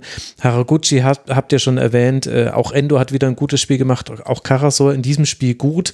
Äh, Führig ist immer derjenige, der die Dribblings gewinnt. Äh, Diaz hat in diesem Spiel nicht schlecht gespielt. Silas wäre ein wahnsinnig guter Stürmer, wenn er eine gute Vororientierung hätte. Das ist, das ist leider schlimm, aber er hat ja trotzdem noch gute Aktionen, mit denen er es wettmacht, aber äh, ganz oft, also dem, der dreht sich auf in Situationen, wo er nicht aufdrehen darf, der dreht sich nicht auf in Situationen, wo er komplett äh, den, den, äh, das komplette Feld vor sich hat, der nimmt manchmal mit dem falschen Fuß die Bälle an. Das ist einfach, im Detail ist es ein bisschen schade, weil da viel verloren geht, aber vielleicht kriegt das ja auch Bruno Labbadia auch noch hin mit Arbeit, aber da waren schon viele Dinge gut. Es gab auch immer wieder so, also es war mit einfachen Mitteln, mit denen man irgendwie seine Chancen herausgespielt hat. Oft Flugbälle und Dribblings waren es, aber es hat halt auch ganz gut funktioniert und man hat sich auch nicht verwirren lassen von dieser Druckphase, die der FC schon hatte. Also der FC hatte mehr den Ball, der FC hatte auch eine Zeit lang mehr Schüsse in diesem Spiel. Sie waren halt nur nicht so gefährlich, aber der VfB konnte darauf antworten und das fand ich gut und ich fand auch das Anlaufen mit vier Spielern gut und dahinter die Ketten, die aber tief geblieben sind, hätte auch schief gehen können. Also gerade wenn da so ein Miner mit Tempo dann quasi aus diesem Freiraum auf die Ketten zugetrippelt wäre, hätte was passieren können, ist aber nicht und deswegen muss man es dann vielleicht auch nicht kritisieren an der Stelle. Also das hat mir alles ganz gut gefallen. Auf der anderen Seite stimmt aber auch alles, was ihr zum FC gesagt habt, glaube ich. Also da war eine Lethargie ist ein bisschen zu viel, weil sie haben trotzdem schon noch Intensität gebracht und sie wollten ja, aber im Grunde egal wer, äh, jeder hatte eigentlich so ein kleines Ja-Aber in seinem Spiel drin. Also äh, sogar Skiri und Hector haben Fehler gemacht. Ich fand, Hector war einer derjenigen, die eigentlich rausrücken hätten müssen auf Diaz beim 0 zu 1 zum Beispiel. Da waren alle waren alle statisch im eigenen Strafraum, ganz untypisch für den FC. Skiri hat den Ball verloren. Ich glaube, vor dieser Silas-Chance, der 26. die du angesprochen hast, Irina, das war Skiri, der den Ball verloren hat. Und dann auch als Adamian und Lubicic kamen, hat es nichts verändert. Und auch Schindler und Thielmann. Thielmann hat sich auch noch, noch einmal verletzt. Also ja, der kann einem wirklich einfach nur leid tun mit seiner Verletzungshistorie, aber es war irgendwie nicht das Spiel des ersten FC Köln. Man war sehr, sehr harmlos. Offensiv zwölf Schüsse hatte man, sieben davon nach Standardsituationen, also nur fünf aus dem Spiel heraus. Der Expected Goals Wert von 0,39 zeigt jetzt auch, naja, da musste jetzt Fabian Bredlow, der wieder gespielt hat, der finde ich auch ein gutes Spiel gemacht hat, aber er musste jetzt auch nicht so wahnsinnig viel zeigen, deswegen muss man es noch so eine kleine, kleine Klammer setzen. Der musste da jetzt nicht so wirklich eingreifen, weil es war irgendwie eins dieser Spiele. Das hatte der FC schon mal in diesem Jahr und damit meine ich jetzt gar nicht irgendwie das 2 zu 5 gegen Gladbach. Das ist ja immer so ein Spiel, wo sie so ein bisschen rausnehmen, aber ich glaube, das war das Spiel in Mainz, wo auch so seltsam wenig äh, funktioniert hat beim FC und vielleicht auch noch das Spiel bei Hertha, da erinnere ich mich nur noch gerade so partiell dran. Wenn man äh, den Turnaround schafft, und das hat der Steffen Baumgart bisher immer geschafft, muss man das vielleicht nicht so ernst nehmen. Also nicht ernster nehmen, als es eben quasi ist, nämlich dass man ein Spiel verloren hat. Wir werden es sehen, wie es weitergeht. Der erste FC Köln liegt mit 26 Punkten auf Rang 12, spielt jetzt dann gegen den VfL Wolfsburg zu Hause und bei Union auswärts und für den VfB Stuttgart, die mit 19 Punkten auf Rang 14 hochspringen und damit diese 19 Punkte Riege von drei Teams anführt. Für den VfB geht es jetzt ganz spannend weiter. Auswärts auf Schalke spielt jetzt der VfB. In der Hinrunde gab es ein 1 zu 1 zu Hause gegen Schalke 04 und danach äh, empfängt man den FC Bayern. Das sind die nächsten beiden Partien für den VfB Stuttgart. Und damit haben wir noch eine Partie, über die wir sprechen wollen und wir kommen endlich zum FCA von Irina und sie freut sich auf dieses Spiel schon die ganze Zeit, denn zum dritten Mal in Folge gewinnt Augsburg mit 1 zu 0 zu Hause und äh, sie, sie sichert sich äh, damit die Punkte 22, 23 und 24 im Abstiegskampf. Gegen Hoffenheim werden zwei Treffer zurückgepfiffen, aber das Tor von Jensen in der 89. Minute nach Ecke zählt dann. Und weil Hoffenheim im Grunde nur eine Chance hat, geht der Sieg dann vielleicht auch in Ordnung. Irina, was war das für ein Freitagabendspiel und warum hat es der FC Augsburg gewonnen? Also erstmal Dankeschön, dass ich mal hier sein darf, wenn der FCA punktet. Das blieb mir Gut, du bist ja erst bisher. zum zweiten Mal da, also da kann ich jetzt nicht so viel dazu. Naja, jetzt haben wir 50-50. Ja, sehr gut. Das ist eine gute bin, Quote. Mama. Ich hoffe, ich werde noch öfter eingeladen. Von dem her schauen wir mal. Aber diesmal hat mich der FCA endlich erhört und ähm, ich muss sagen, ähm, ich habe mich sehr geärgert über diese ähm, zwei aberkannten Treffer. Aber ich muss sagen, tatsächlich war es beides total verständlich, dass es aberkannt wurde. Das erste Mal wegen einem Handspiel, das zweite Mal äh, dann äh, mit diesem Armschlag gegen äh, den Kopf von äh, Kevin Vogt, der dann auch ausgewechselt werden musste in Folge. Und gut, dass dass er auch ausgewechselt wurde tatsächlich.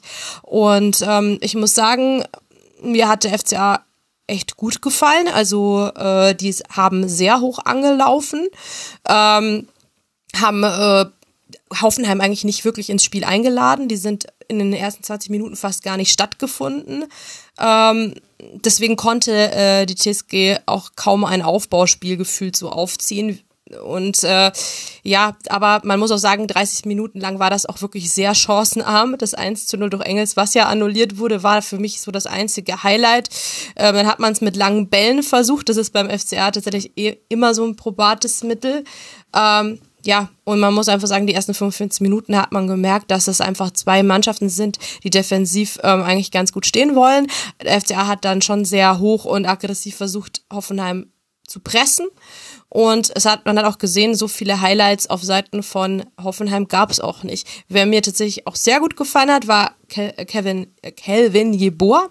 Ähm, mhm. Der hat ja sein Startelfdebüt auf Seiten des FCA gegeben und der hat mit seinem Tempo immer wieder für Unruhe da gesorgt. Und ähm, ja, also in Summe finde ich, war es dann auch eine Willensleistung. Der FCA war aktiver und auch die gefährlichere Mannschaft. Keiner war richtig gefährlich vor dem gegnerischen Tor, äh, muss man auch dazu sagen, auch der FCA jetzt nicht unbedingt. Ähm, und ich finde halt, dass mit dem, was sie investiert haben, ein bisschen griffiger waren und äh, dann wirklich dreimal ins Tor ähm, getroffen haben. Einmal hat es gezählt, es schon verdient haben.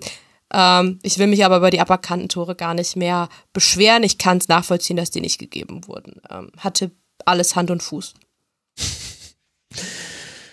Ja, und am Ende haben wir, Nick, im zweiten Spiel für Hoffenheim unter Pellegrino Matarazzo die zweite Niederlage. Also es geht weiter mit der Niederlagenserie. Wie hat dir denn die Leistung von Hoffenheim gefallen? Erstaunlich schlecht. Und damit meine ich nicht erstaunlich, weil ich irgendwie erwartet hätte, dass Matarazzo da jetzt irgendwie in wenig Tagen den Turnaround schafft, sondern ich habe das Gefühl, wenn ich, wenn ich Hoffenheimer Fußball gucke, dass da einfach kein Team zusammenspielt. Die haben keine Idee, was sie machen wollen. Wenn der Ball am Fuß von einem Spieler ist, kein Spieler kommt entgegen, bietet sich an. Kein Spieler läuft Räume an, attackiert oder schafft Räume für seine Mitspieler, in die sie reinlaufen können. Es fehlt einfach an jeglicher Struktur in dieser Mannschaft. Keiner weiß, was der andere macht und keiner macht was, damit der andere einen Raum bekommt oder irgendwie. Also keiner arbeitet für den anderen und keiner weiß, was die anderen für einen tun könnten. Und dadurch äh, ist dieses Spiel mit Ball von Hoffenheim momentan wirklich echt grausam schrecklich anzuschauen. Also äh, das dazu gehört auch, wie Irina gesagt hat, dass äh, Augsburg halt relativ hoch und gut gepresst hat.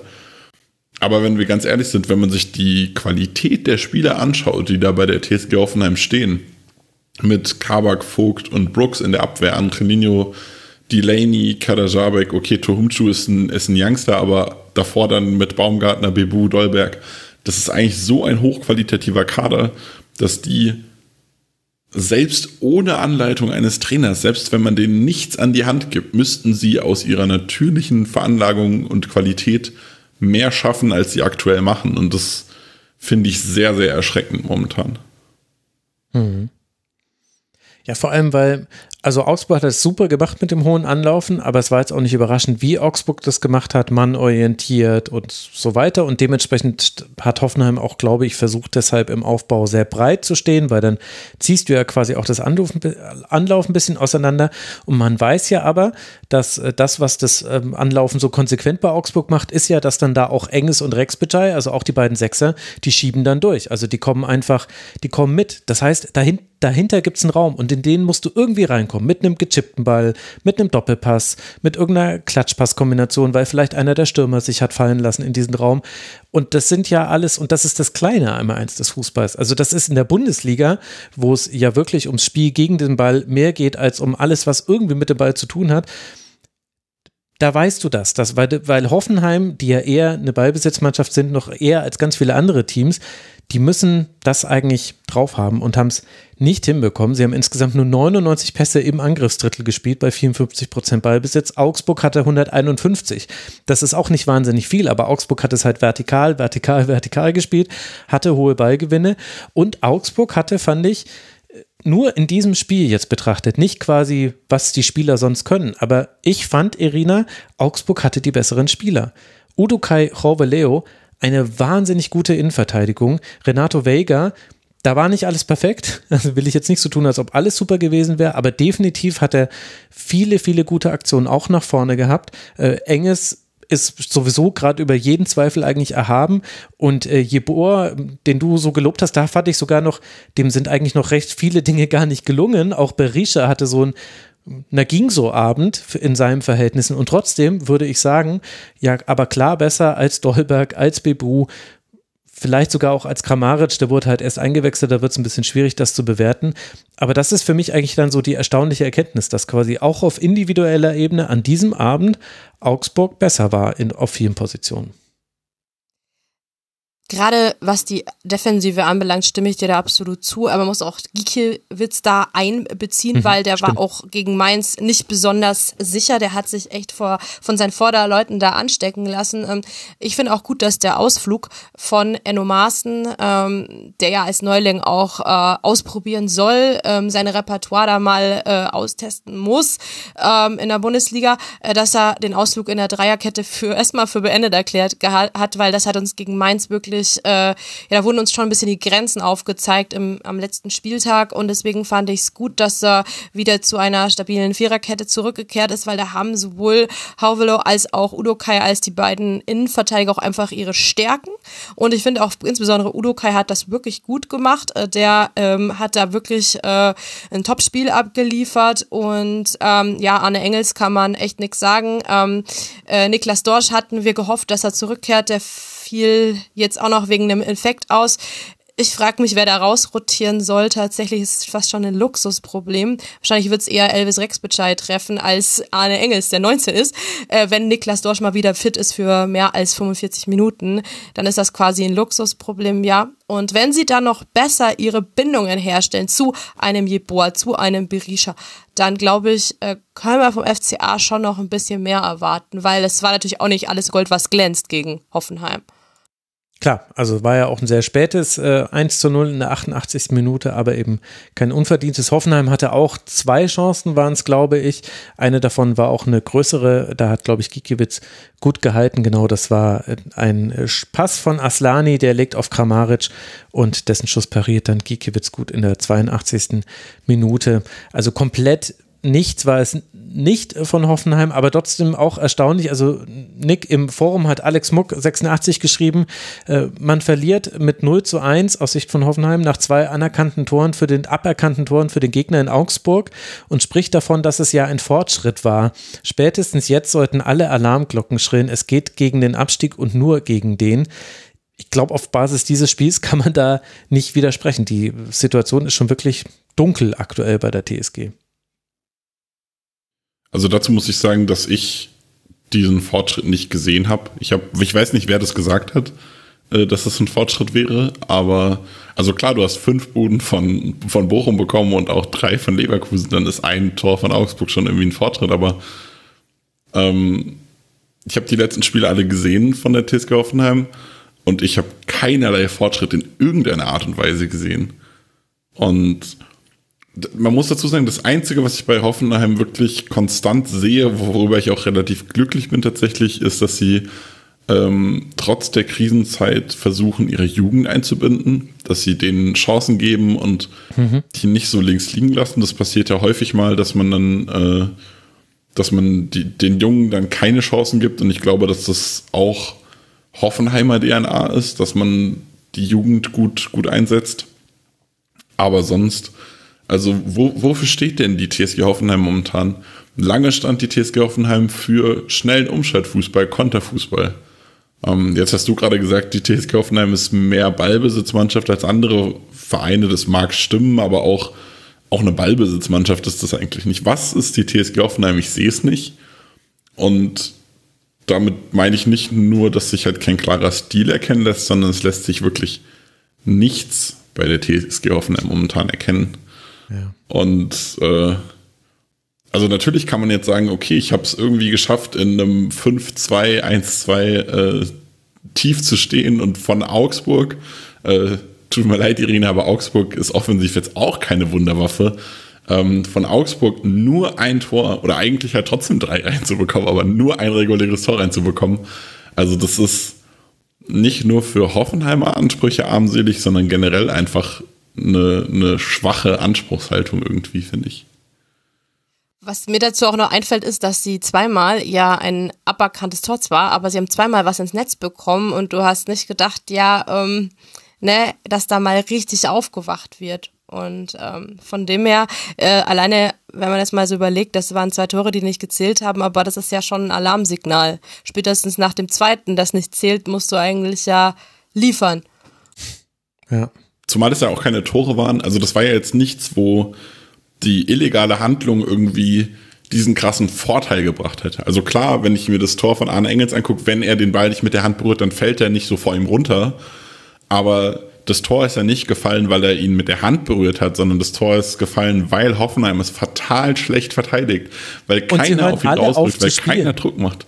Genau, und weil jeder aufhört zu spielen, also, das habe ich ja auch gedacht. Bis hin zu Oliver Also klar, Baumann. natürlich, natürlich alle haben gesehen, dass er den Ball mit der Hand berührt und in dem Moment, in dem er schießt, wissen die Spieler wahrscheinlich auch, okay, das ist ein Offensivhandspiel, es geht safe zurück. Und das haben ja auch sofort alle gemeckert und es ging, da muss man hier äh, ich glaube, das war so die einzige Szene, wo ich mit dem Videoschiedsrichter dieses, äh, diesen Spieltag zufrieden war. Das hat sehr schnell funktioniert und hat sich schnell erledigt gehabt. Ähm, aber ich glaube, es, es war sogar so schnell, dass äh, The Zone dachte, dass das Tor äh, galt und man nur einfach keinen Anstoß gesehen hat. Ähm, aber äh, also das Tor ist ja gefallen, weil Hoffenheim schlecht war und nicht, weil das ein Handspiel war. Wenn es jetzt ist, keine Ahnung, wenn es ein Foulspiel ist und du faulst den letzten Mann und läufst dann alleine durch oder es ist ein Abseits und du hast anderthalb Meter Vorsprung und deshalb schießt du ein Tor, dann hast du ja durch deine Regelwidrigkeit das Tor erzielt. Aber dieses Tor ist ja einfach nur gefallen, also da war zufällig der Arm am, mhm. am, am Ball und das Tor ist gefallen, weil Hoffenheim schlecht war. Ja, man muss vielleicht so sagen, stärkste Leistung, also neben Toho Munchu, ähm, der noch neben Aslani und Bischof Minuten bekommen hat und auch durchspielen durfte, stärkste Leistung aber vielleicht tatsächlich vom Mannschaftsarzt äh, der TSG, denn das zweite aberkannte Tor, das hatte damit zu tun, dass Jeboa Vogt mit der Hand am Kopf erwischt. Das sah im äh, TV-Bild gar nicht so schlimm aus. Und gerade ich gucke da ja immer genau hin, wegen meiner Liste der Kopftreffer, die es so gibt im Fußball. Aber da war es tatsächlich so, der Mannschaftsarzt hat Kevin Vogt gesagt, du darfst nicht wieder rein. Und das, obwohl der gar nicht, äh, das äh, gar nicht gut fand, äh, er ein bisschen ausgerastet ist. Aber man hatte das Gefühl, Irina, als er dann erstmal saß und das Adrenalin ein bisschen zurückgegangen ist, hat er auch gemerkt, oh, da ist was geblieben von diesem Kopftreffer. Und gerade weil wir das so selten sehen, äh, war das eine bemerkenswerte Szene. Ja, ich glaube auch, dass es also wirklich gut war, dass der Mannschaftsarzt da wirklich sein Veto eingelegt hat. Ähm, ja, dass er da nicht mehr auf dem Platz äh, zurückkehrt, weil ich glaube auch, die Spieler sind da auch nicht unbedingt in der Lage, ähm, mit dem Adrenalinpegel und ähm, diesem Willen dann auch vielleicht durchzuspielen, gerade wenn du so eine wichtige Rolle hast wie Vogt und auch länger vielleicht nicht mehr im Einsatz warst, dann ähm, möchtest du eigentlich jede Minute auskosten und dann, äh, glaube ich, ist einfach die ähm, äh, rationalere Entscheidung von dem Mannschaftsarzt zu erwarten oder auch von den ähm, Offiziellen von äh, der TSG. Und da haben sie wirklich die richtige Entscheidung getroffen, auch wenn ich immer noch äh, gar nicht so diese Intensität in dem Schlag gesehen habe. Wahrscheinlich meintest du das auch gerade mit den TV-Bildern und mhm. ähm, deswegen ähm, hatte ich auch gar nicht gedacht, dass es so intensiv ist, aber wenn da ein Verdacht da ist, dass da was ähm, sein könnte, dann lieber proaktiv runternehmen. Wir muss auch dazu sagen, Kevin Vogt ist ja auch ein alter Augsburger Bekannter. Das spielt ja auch manchmal noch mit rein, dass man dann gerne auch gegen seine Ex-Vereine vielleicht auch nochmal spielen mag. Der war von 2012 bis 2014 beim FCA. Wir haben auch sehr gute Erinnerungen an ihn. Ähm, und ich hoffe jetzt, ähm, dass er sich beruhigt hat. Er hat ja sehr gewütet. Ich glaube, ihr habt noch nie einen Spieler gesehen, der sein Trikot zerreißt. Und äh, ja, dass er auch erkannt hat, ähm, dass er das benötigt hat und dass da nichts bleibt vor allem. Hm. Und äh, wenn euch mal interessiert, was sonst so an Kopftreffern war in dieser, äh, an diesem Bundesligaspieltag, inzwischen führe ich im Forum diese Liste. Ich habe das früher auf Twitter gemacht, aber das waren zu viele Tweets, das waren zu lange Threads, das äh, ließ sich nicht mehr hennen. Jetzt poste ich das ins Forum und auch an diesem Spieltag, äh, lasst mich kurz durchzählen, eins, zwei, drei, vier, fünf, sechs, sieben. In sieben von neun Spielen habe ich mindestens eine Kopftrefferszene. Nicht alle davon müssen, müssen auch wirklich so schlimm gewesen sein wie jetzt die von Kevin Vogt. Sie können es aber. Und und gerade Kevin Vogt hat uns ja gezeigt, man kann das nicht von außen beurteilen. Also ich dokumentiere das auch nur. Ich will damit nicht sagen, alle diese Spiele hätten rausgemusst, aber es hätte sein können, dass vielleicht einer von denen auch rausgesäut hätte. Und äh, ja, es ist weiter ein Thema. Wir bleiben hier dran im Rasenfunk und Hoffenheim muss äh, dranbleiben, jetzt irgendwie Punkte zu sammeln. Es geht weiter im Heimspiel gegen den BVB und dann zum ersten FSV Mainz 05. Hoffenheim aktuell 19 Punkte, zwei Punkte Rückst äh, Vorsprung auf Hertha BSC, die auf Rang 17 liegen. Und für den FC Augsburg, da haben diese drei Punkte sehr gut getan. Fünf Punkte Vorsprung hat man auf den VfL Bochum. Für Augsburg geht es jetzt dann nach Hertha, dann zu Hause gegen Werder Bremen, dann beim FC Bayern und wir erinnern uns, gegen die Top-Teams tut sich eigentlich der FC Augsburg. Das läuft immer ganz gut. Und dann gegen Schalke 04. Also da sind mit Hertha, Werder und Schalke definitiv äh, interessante Teams mit dabei, gegen die man gewinnen kann und vielleicht dann weitere Punkte gegen den Abstieg sammeln könnte. Im Sinne von Irina wäre es definitiv. Da sind wir uns alle sicher. Ihr zwei, ich danke euch sehr, sehr herzlich und ich möchte es an der Stelle auch nochmal betonen. Es ist unglaublich spät und anders als ich, ich meine, ich bin jetzt auch noch anderthalb Stunden wach, bis der ganze Kram online ist, aber dann habe ich meinen nächsten Termin, das ist ein Call mit dem Frank um 10, das geht schon. Wir haben jetzt 1 Uhr nachts und deswegen ganz, ganz, ganz herzlichen Dank, dass ihr euch diese Zeit genommen habt für den Rasenfunk, dass ihr so toll vorbereitet wart. Ganz lieben Dank an Irina Fuchs, folgt ihr als Miss Fox 91 auf äh, Twitter und hört das Puppengeschwätz und bei Früff könnt ihr reinhören und die Rosenau-Gazette lesen. Irina, vielen, vielen Dank, dass du mal wieder im Rasenfunk warst. Danke auch an dich und an euch für die illustre Runde heute mal wieder. Ja, und für den lustigen Chat. Es war einer der lustigsten Chats, die ich äh, hatte mit äh, Gästen äh, vor einer Sendung. Das muss ich sagen. Wir haben uns gegenseitig, glaube ich, ganz gut durch diesen Sonntag getragen, hatte ich das Gefühl. Und dazu hat auch Nick Steiger gehört, dem ihr als Nick-Steiger natürlich auch auf Twitter folgen solltet. Danke dir, lieber Nick, dass du hier mit dabei warst. Ja, danke, dass ich mit dabei sein durfte und würde nochmal, weil es äh, so ein wichtiges Thema ist, quasi nochmal darauf hinweisen, gerne den äh, Spotcast zur sexualisierten Gewalt zu dem Thema anzuhören, weil es ein, ein wichtiges Thema ist und würde das gerne zum Abschluss halt noch von mir dalassen. Ja, absolut. Ach, stimmt. Und das habe ich im VfB-Segment vergessen. Das muss ich natürlich noch sagen. Also auf der Anreise der Köln-Fans zum VfB Stuttgart hat sich mal wieder gezeigt, äh, wie, mit welchem Augenmaß äh, Fußballfans äh, behandelt werden. Unter anderem sollten fünf Fanbusse durchsucht werden und zwar so kurzfristig vor dem Spiel, dass sie es nicht mehr rechtzeitig zum Anpfiff geschafft hätten. Die Polizei hat das gerechtfertigt mit einer Pressemeldung, in der unter anderem behauptet wurde, es hätte einen Sturm auf den Gästeblock gegeben im letzten Spiel. Das ist insofern zumindest mit dem, was ich recherchieren konnte, überhaupt nicht übereinstimmt, dass es damals so war, dass nur eine Einlassvereinzelungsanlage funktioniert hat und es deswegen da fast zu einer Massenpanik gekommen wäre. Ich habe einen Fragenkatalog an die Pressestelle des Polizeipräsidiums Stuttgart geschickt, auch mit Bitte, dass sie mir noch antworten vor dieser Sendung. Ich habe es auch an die E-Mail-Adresse gemacht, wo stand, außerhalb der Bürozeiten. Die Bürozeiten sind nämlich natürlich vom Montag bis Freitag. Wir sind ja in Baden-Württemberg. Ich habe leider keine Antwort bekommen. Wenn da noch was kommt, liebe Hörerinnen und Hörer, dann werde ich das äh, in der nächsten Folge ansprechen. Ich habe es vorhin im VfB-Segment vergessen, aber der Umgang mit Fußballfans, auch wenn auch bei Fußballfans nicht alles toll ist. Da haben wir auch bei Schalke, äh, also Schalke-Fans, die zum Teil schwer verletzt jetzt gerade im Krankenhaus liegen, weil irgendwie Essen und Dortmund-Fans das für eine tolle Idee gehalten haben, vor ihrem Drittligaspiel da noch vorbeizuschauen. Also ich will das nicht verharmlosen, aber es geht auch nicht, dass Fußballfans mit Maschinenpistolen begrüßt werden. Also wo leben wir denn, in welchem Land? Und ob es immer gleich der Wasserwerfer sein muss, weiß ich auch nicht. Und vor allem sich dann hinzustellen und eben aus der Vorsaison Vorfälle heranzuziehen, um solche Maßnahmen zu rechtfertigen, die in Teilen definitiv nicht stimmen und in anderen Teilen vielleicht, wenn es um Pyro geht, das ist verboten, aber vielleicht das da auch nicht rechtfertigen. Da müssen wir drüber sprechen. Ich habe es vorhin vergessen. Deswegen ist es jetzt noch länger geworden. Es tut mir leid. Aber ich habe keine Antwort mehr von denen bekommen. Wenn die sich noch melden, dann werdet ihr das erfahren. Außer es ist eine totale Quatschantwort. Dann erspare ich uns allen die Zeit. Und damit danke ich euch, liebe Hörerinnen und Hörer, für eure Aufmerksamkeit. Ihr könnt am Donnerstag einen Kurzpass zur zweiten Männerbundesliga hören und ich empfehle euch noch einen Podcast, nämlich den Aufwachen-Podcast. Der Aufwachen-Podcast ist wieder da und da hat sich Thilo Jung unter anderem die Arbeit gemacht, neun Stunden Berichterstattung zu den Panzerlieferungen an die Ukraine durchzuhören und eben die Frage zu beantworten, wie haben das eigentlich die Medien so begleitet? Und das ist erschütternd, das tut ein bisschen weh, das ist aber, glaube ich, äh, sehr wohltuend, weil man dann auch das hinterfragt, wie manchmal Bericht erstattet wird. Also hört den Aufwachen-Podcast, hört den Rasenfunk, bleibt uns treu. Bis bald hier im Rasenfunk. Macht's gut. Ciao. Das war die Rasenfunk-Schlusskonferenz. Wir gehen nun zurück in die angeschlossenen Funkhäuser.